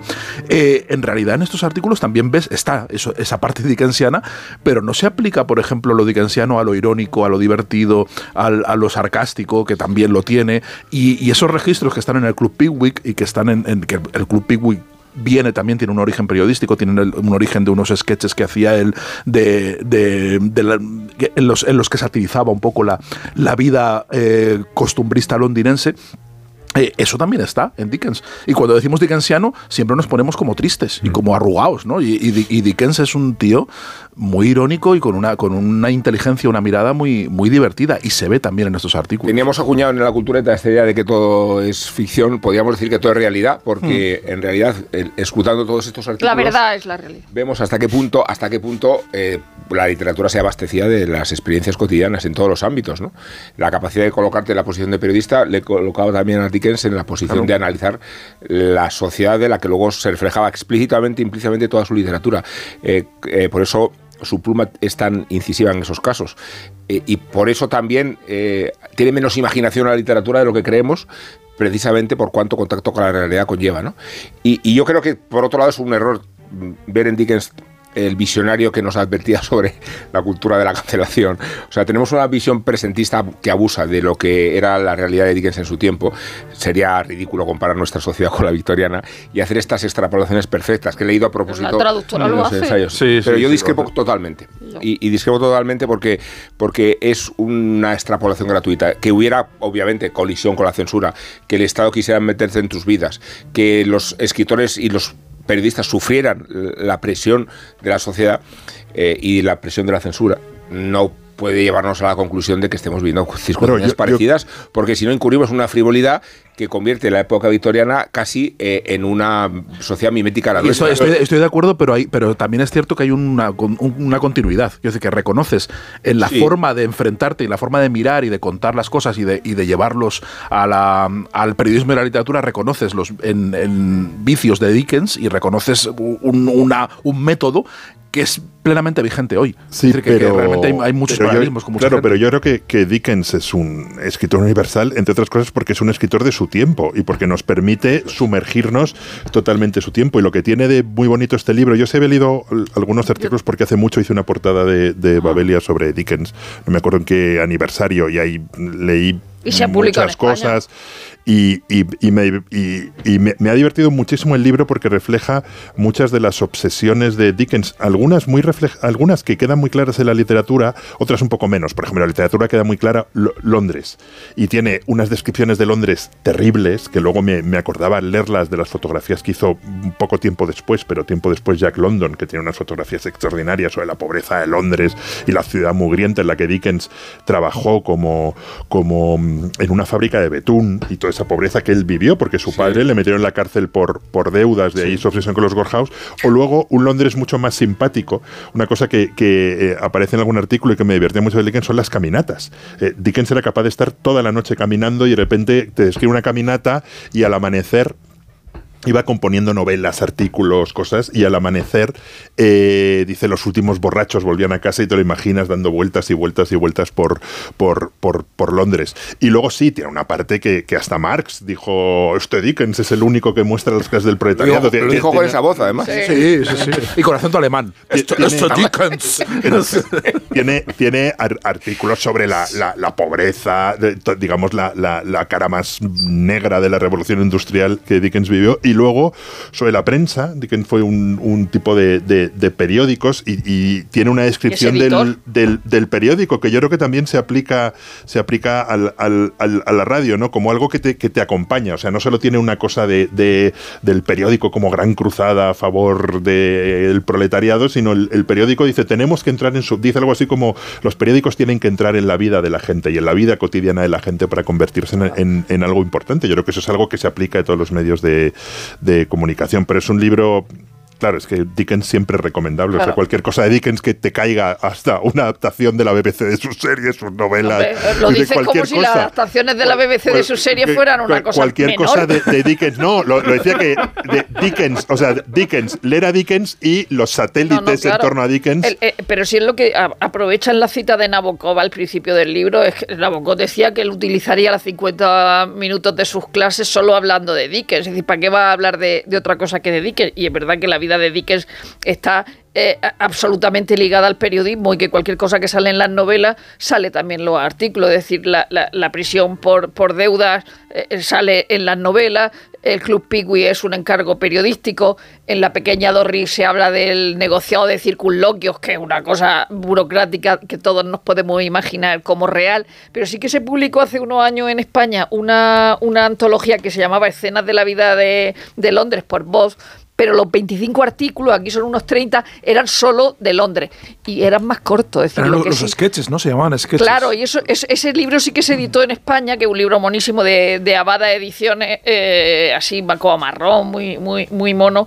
Lo que yo lo único que le, que le achaco y que me parece mal de los artículos de estos 30 que están publicados es que son larguísimos, parecen del New York, es decir, lo, lo gracioso que puede ser como Canva en algo, o Campa como Dickens, evidentemente, eh, lo divertido y, que puede ser en, una, en un artículo, a mí me lo chafa que sean tan largos, porque son de verdad del New Yorker. Es, decir, es que hay 30 artículos en ese libraco tan gordo que está sosteniendo ahora mismo eh, eh, Willy. Es, verdad que el libro tiene más cosas porque tiene ilustraciones, pues tiene, por ejemplo, el editorial de House Words, que es el, eso que él, funda, y entonces hay un editorial donde dice lo que quiere ser para el público y tal. Y luego hay una cosa que, la, que, Dolores Payas ha, contado también, y es esa... Eh, esa cosa fea que hace Dickens, que tampoco era una persona ejemplar, pero sí que era una persona que se dedicaba al marketing y que tenía mucho interés en los derechos de autor y en todo ese tipo de cosas, cuando él con 45 años se, se, se lía con la actriz de 18 y eso es un rumor que corre por Londres. Y entonces él hace un desmentido en sus propios periódicos y en los periódicos de la competencia, diciendo que es absolutamente falso. Y entonces eso, eso dice, bueno, este tío, ¿de qué, va? Bueno, pero es otra época. Me ha encantado, Rosa, me ha encantado tu, tu, crítica a la largura de los artículos de Dickens hecha por la maestra de la brevedad, que es Rosa del Monte, que es verdad, que es la maestra de la concisión. Es que yo no puedo con un artículo tan largo, ¿no? tú lo que no podrías es escribir 100 artículos largos todos los días, pero cortos sí. Cortos, cortos los escribe. Sí, no más. Claro, es que en un día cuando me dicen, es muy difícil, es muy difícil escribir corto, es mucho más fácil escribir largo. Pero aquí cuando dicen, es que hace sátira, artículos, ensayos, dicen, no, no, todos son ensayos. ¿Qué artículos? Son ensayos, son larguísimos. Bueno, tiene, lo, alucinante es la cantidad de, cosas, de, temas. que, Las hadas, las hadas. El de las hadas es maravilloso. de las hadas es precioso. Ese sí que es un poco extrapolable ahora. Y lo, de, y lo que dice el teatro moderno, dice, el teatro moderno convierte libros, libros buenos en horror que, se podría aplicar a muchas series. Minuto, ahora mismo continuamos. Estamos aquí en la cultureta de las mañanas de los viernes en Onda Cero. Más de uno en Onda Cero, donde Alsina. Si elegir es ahorrar for you, ahorra todas las semanas con ofertas como el plátano de Canarias a 1,35€ el kilo o el tomate bola Carrefour Origen España a 99 céntimos el kilo. Hasta el 11 de febrero en hipermercados, Market, Express, Web y App. Válido en Península y Baleares. Carrefour, aquí poder elegir es poder ahorrar. Llega la nueva superproducción. Es hora de que esta empresa funcione como lo que es, una empresa familiar. Yo no me he partido el lomo por esta empresa para que ahora venga mi hermano a vivir del cuento. ¿Pero es tu hermano Jesús? Ha habido un derrumbe en la fábrica. Vuestro padre está herido. Si algo le pasa a padre, sería lo que siempre has querido ser, ¿no? Sueños de libertad. Muy pronto estreno en Antena 3. La tele abierta.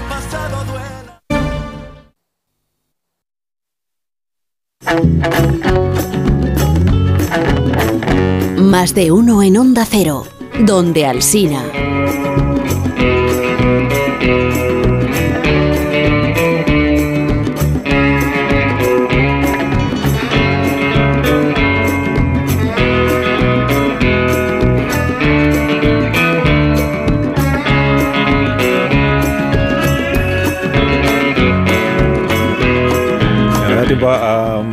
Un par de párrafos del artículo este que mencionaba Rosa Belmonte, del fraude en el mundo de las hadas. Ah, sí. Charles Dickens, en el año 1853. Dice, vivimos una época marcada por el utilitarismo y en tiempos así respetar la integridad de los cuentos de hadas se convierte en un tema de suma importancia. Dice, cualquiera que se haya detenido a pensar un poco sobre el tema sabe bien que una nación sin fantasía, sin un poco de gusto por la magia, no puede ni pudo ni podrá jamás ostentar un lugar privilegiado bajo el sol. El teatro moderno ya ha causado estragos haciendo lo imposible para destruir estas admirables ficciones infantiles. En una clara perversión de sus nobles objetivos, se ha degradado a sí mismo, a sus actores y a su audiencia. Por eso es doblemente importante que los textos de estos pequeños libros, cuna de nuestras ilusiones, queden a resguardo de cualquier otra manipulación. Deben conservarse en toda su simplicidad original, dejando intactas su pureza y su inocencia extravagante. Hay que respetar los cuentos de hadas como si sus historias narraran hechos reales y no inventados. Quien se dedique a modificarlas a capricho para ajustarlas a sus creencias, sean estas las que sean, es culpable de apropiación indebida. A nuestro modo de ver este tipo de manipulación, dice, siempre será arrogante y presuntuoso. Muy bien. Qué maravilla. Ahí, Charles, ahí. Y adaptaciones de, no, es que está haciendo una, una relectura del mito, ¿no? Relectura, dígelo como está que es como te dice, bueno, eh, ¿me recomendáis algo? Ha recomendado Sergio, eh, perdón, Sergio, Willy, eh, historial delictivo, porque te lo había recomendado Sergio. claro, sí, es recomendación de, segunda mano. La de Capaldi y... ¿Qué más habéis visto? Bueno, está Capote, contra los cisnes, pero solo hay dos capítulos de momento. Capori. Eh, bueno, es un feud eh, de Ryan Murphy, pero dirigido por Gus Van Ah, es Sant. Ryan Murphy. pero dirigido por Gus Van Sant, ¿eh? Y bueno, pues O sea que se puede ver. Es un, es, es un ser repugnante, capote. O sea, es- esa cosa. Pero bueno, como sale Diane Lane, me da igual. Vale. Que él sea repugnante. Yo lo que he visto me Eso ha es un- gustado eso mucho. es un sí. Me ha hecho muchas gracias. Eso sí a Diane Lane siempre. Siempre. Y a Naomi Watts. Porque mañana torea Juan Ortega en Valdemorillo. Eh, Mañana está to- todos los pro- programas de televisión del corazón allí. Ya, E insistir en cosas que hayáis visto, no que todavía no se hayan visto. Insistir en pasado. Upon Entry. Upon Entry está muy bien. La llegada se llama, además. Yo ayer vi la, la, la danesa, la danesa de Mats Mikkelsen, la gran película danesa. Gran película danesa. gran película danesa. Sí. La Se gran la, danesa. la Tierra. Prometida, la Ah. Tierra Prometida, que es si todo es western, esto es un western, pero es un northern. Porque Y- es, la, y- es la colonización de la península de Jutlandia. ¿Mola que era- o no era mola? el siglo XVIII. ¿Y A mí me ha molado. sí o es- es ah, un es un western, sí? totalmente. O sea, es un señor que va a colonizar el páramo y entonces se ¿Dónde enfrenta. la- dónde se puede ver? Se en el cine. En, cual- el en los- en las mejores las salas. incluso en los peores. En las mejores salas. Incluso en el cine al que va Rosa Belmonte, sí tienes suerte de que no es la misma sesión de Rosa Belmonte y no se ha pillado todas las entradas. Ah, es verdad que solo hace mucho Rosa Belmonte. sí. Claro. Bueno, que nos tenemos que os tenéis que ir, que esta noche a la una y media hay cultureta de la Sí. otra, de la, Sí, de la- de la, uf. de la enjundiosa. De la enjundiosa. Adiós, eh, Rosa. Adiós. Willy. Adiós, Adiós. Sergio. Adiós, Amón. Adiós, Hasta adiós. esta noche. Hasta esta noche. Adiós. Germán se ha comprado el frigorífico con mayor capacidad del mercado, con sistema de control de temperatura y de humedad, dispensadores de hielo y agua, y con wifi para comprar desde la pantalla integrada. Pero a él, a él lo que le ha conquistado es la doble puerta, para poder seguir pegando los imanes de sus viajes, que ella iba justo. Si coleccionas viajes, y bueno, imanes, Carles Lamelo también. Es el destino. Gente viajera. Todos los sábados y domingos a partir de las 12 del mediodía y siempre que quieras en la web y en la app. Gente viajera. Un imán para los amantes de los viajes. Onda Cero, tu radio. ¿Un cóctel o un refresco? ¿Desayuno con zumo o café? Con la promo todo incluido de Costa no tienes que elegir. Las bebidas son gratis. Reserva tu crucero hasta el 12 de marzo y disfruta del paquete de bebidas gratis. Infórmate en tu agencia de viajes o en costacruceros.es. Costa. Aquí tener anuncios no es algo que tú puedas elegir. Pero los años de fijo y variable en tu hipoteca, sí. Porque con las nuevas hipotecas naranja eres más libre. Más opciones, más variedad, aunque no deje de ser una hipoteca. Más información en ing.es. Con este estrés no consigo concentrarme. Toma Concentral. Con su triple acción de lavacopa, rodiola y vitaminas, Concentral consigue aliviar el estrés ayudando a una concentración más estable y duradera. Concentral. Consulte a su farmacéutico o dietista. La Razón te ofrece las sartenes de acero al carbono que usan los mejores chefs, profesionales. No se pegan gracias a su antiadherente natural y su fondo pulido. Calor uniforme, sin revestimientos ni tóxicos, con elegante mango de madera de cedro, para todo tipo de cocinas y para toda la vida. Este sábado la cartilla con La Razón. En el sexo como en los toros hay que triunfar. Energisil Vigor con Maca estimula el deseo sexual y ahora consigue un efecto más rápido con Energisilistan. Hazte de legalitas en el 900 100 661 y siente el poder de contar con un abogado siempre que lo necesites. Y ahora, por ser oyente de Onda Cero, ahórrate un mes el primer año. Recuerda, 900 100 661. Los ofertones de fin de semana de Alcampo. Fresón tarrina de 500 gramos por solo 2,85 euros. ¿Qué? ¡Wow! En tu tienda web y app alcampo.es. Oferta disponible en Península y Baleares. Noticia de última hora. Nos llega una exclu... Perdón, tenemos exclu... Exclusiva. Las pastillas Emser con sales minerales de origen natural protegen tu voz y cuidan tu garganta. De venta en farmacias y para farmacias. ¡Emser! A partir de tres años, cumple con la normativa de productos sanitarios. Ver efectos secundarios o contraindicaciones en emser.eu.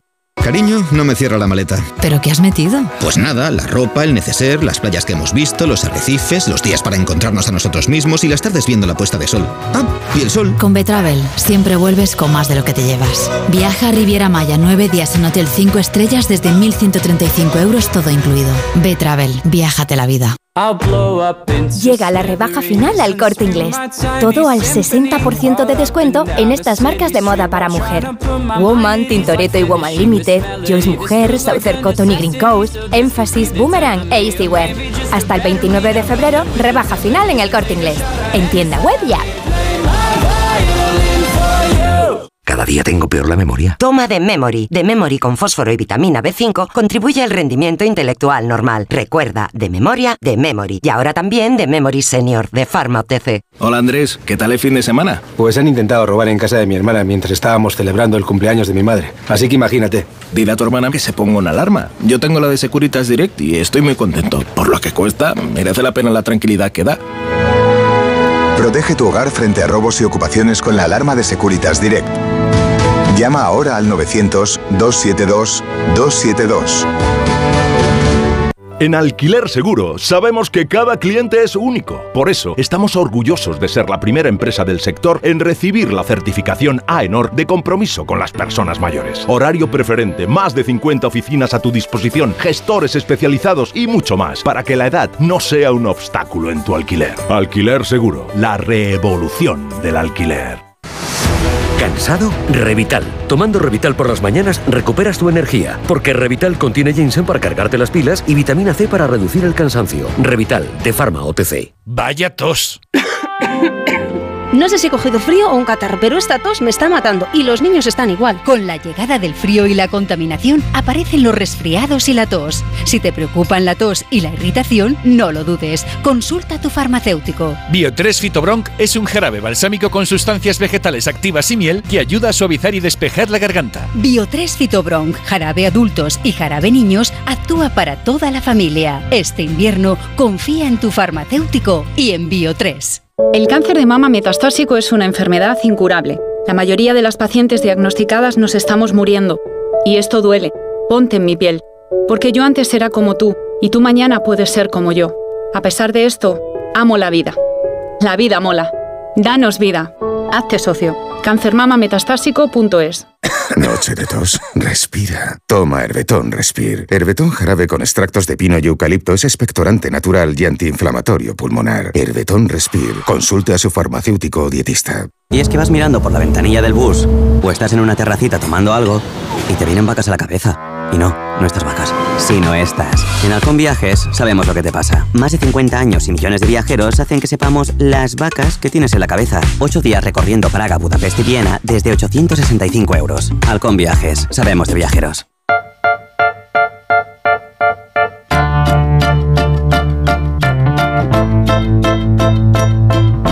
Más de uno. La mañana de Onda Cero con Alsina.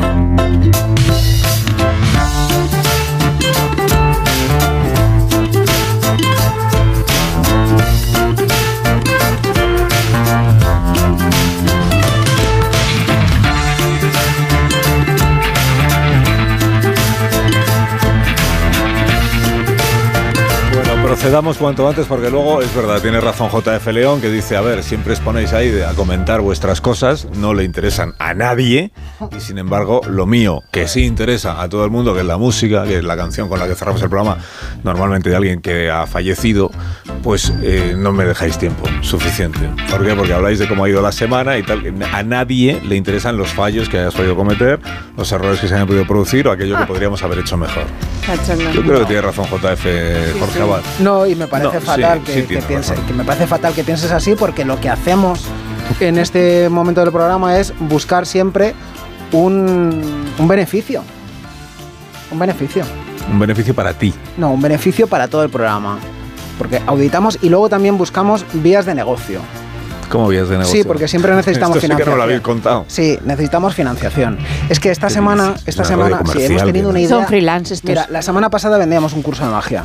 Sí, que está, funcionando, está funcionando muy bien. Sí, pero, no, pero no es de la casa, es vuestro. Y ya está abierto el expediente porque eso no se puede hacer. Tuvimos una idea muy brillante este miércoles. Ya me extraña. Porque hablamos de. ah, Hicimos una hora muy interesante hablando de, de juguetes sexuales. Sí. Y dijimos. Ostras. Claro. no. Los fans del programa. No, por favor. ¿Cómo unir a los fans del programa con los juguetes sexuales que están teniendo una gran penetración? a ver, a ver, a ver, a ver, a ver, a ver, a ver, a ver por dónde vais. Pues por, por ahí, justamente. No. ¿Dónde os habéis metido? ¿Necesitas reanimar tu vida íntima? ¿Estás cayendo en la rutina? ¿Sientes que tus juguetes sexuales ya no son tan excitantes como antes? Vaya, he caído en la rutina y mis juguetes sexuales ya no son tan excitantes. No te preocupes. Más de uno patrocina una nueva línea de juguetes eróticos que hablan con las voces de los colaboradores de Más de uno.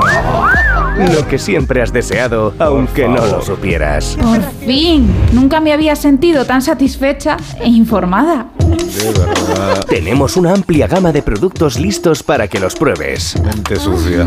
Ay, Vamos a ver, ordinaria. Deja de gemir tanto que se están enterando los vecinos. El Josemifier 3000. Todos los que compréis esto sois unos puercos. Pero también tenemos disponible el succionador por intervalos. bueno, venga, vamos a probar la primera marcha, a ver qué tal. El gobierno nos miente. Ay, vale, vale. Y a ver, ¿la segunda? La amnistía está muy mal. Uh, y a ver, la tercera. Mi libro va por la decimoctava edición. Uh, ¡Ay, madre mía! Y todavía le quedan cuatro. También tenemos en stock el catador de sabores. ¡Buenísimo! El divulgador cultural. En esta posición sexual fue concebida María Antonieta, al son de un vals de Vivaldi, tocado por un señor que hacía el pino puente. Y por último, solo si vas apurado de tiempo, el masturbador ultravago. A ver, ¿esto cómo va? Ahí, ah, vale. Qué gustito. ¿Oh? ¿Ha parado ya? Qué raro. ¿Se habrá roto esto? No, es que soy Jorge Abad, lo siento, yo. tres minutos al día. Ah, bueno, pues mañana pruebo otra vez. Algunos de nuestros oyentes ya han descubierto esta nueva manera de experimentar el placer. ¡Ay! ¡Ay, ay, ay, ay! ¡Qué gozo! ¡Qué placer, corazones míos! ¡Ay! Cada voz es una experiencia. ¡Ay, un mundo! ¡Ay, ay, ay, ay, ay, ay, ay! Nunca había sentido nada igual. ¿Cómo que nunca había sentido nada igual, cariño? Calla, Manolo, coño, no te me cueles en la cuña. No lo dudes. Para tu placer, confía en los juguetes sexuales con las voces de más de uno. Recuerda, hay más de un juguetito para ti. Mm, yo ahora voy a catar el JF Leonator. Me pone las canciones mientras llego al éxtasis. Ay, ay, qué gustico marrano. I want to be forever young. Ay, ay, ay, ay.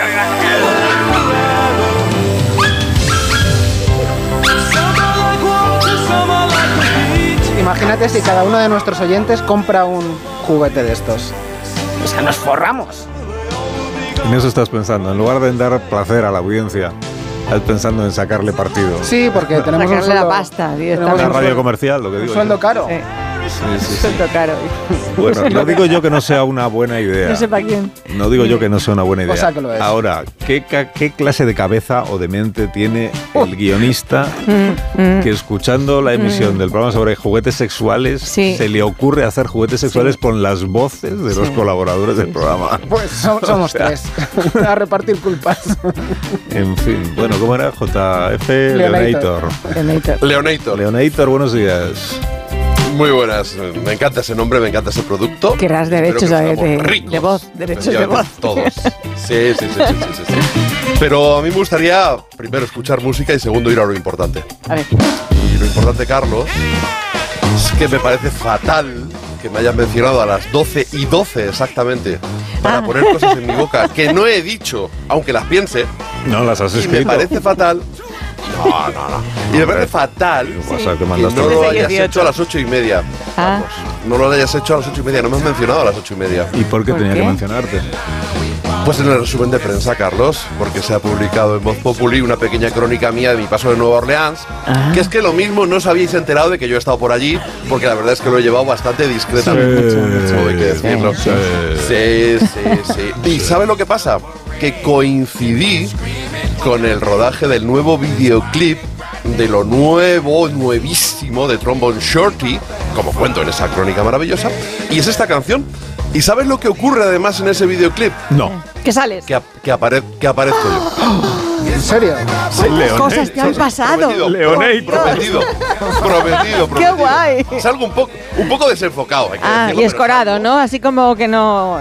Sí, Vale. sí. No, no, pero luego os mando los, luego os mando los fotogramas. Las secuencias. Ah, fotogramas, que no secuencias. Vale. Efectivamente. De, de jovenzuelo salí en uno de Iron Maiden y ahora en este. ¿Qué más se puede pedir? Bueno, estás destinado a ello. Como extra. Para acabar como JF Leonator. ¿Quieres algo, nena? O nene, cuidado, ¿eh? También, también, por supuesto. Yo, por la pasta, todo sea por la pasta. ¿Cómo está? De mis Menos mal que llega el fin de semana y que va a hacer frío.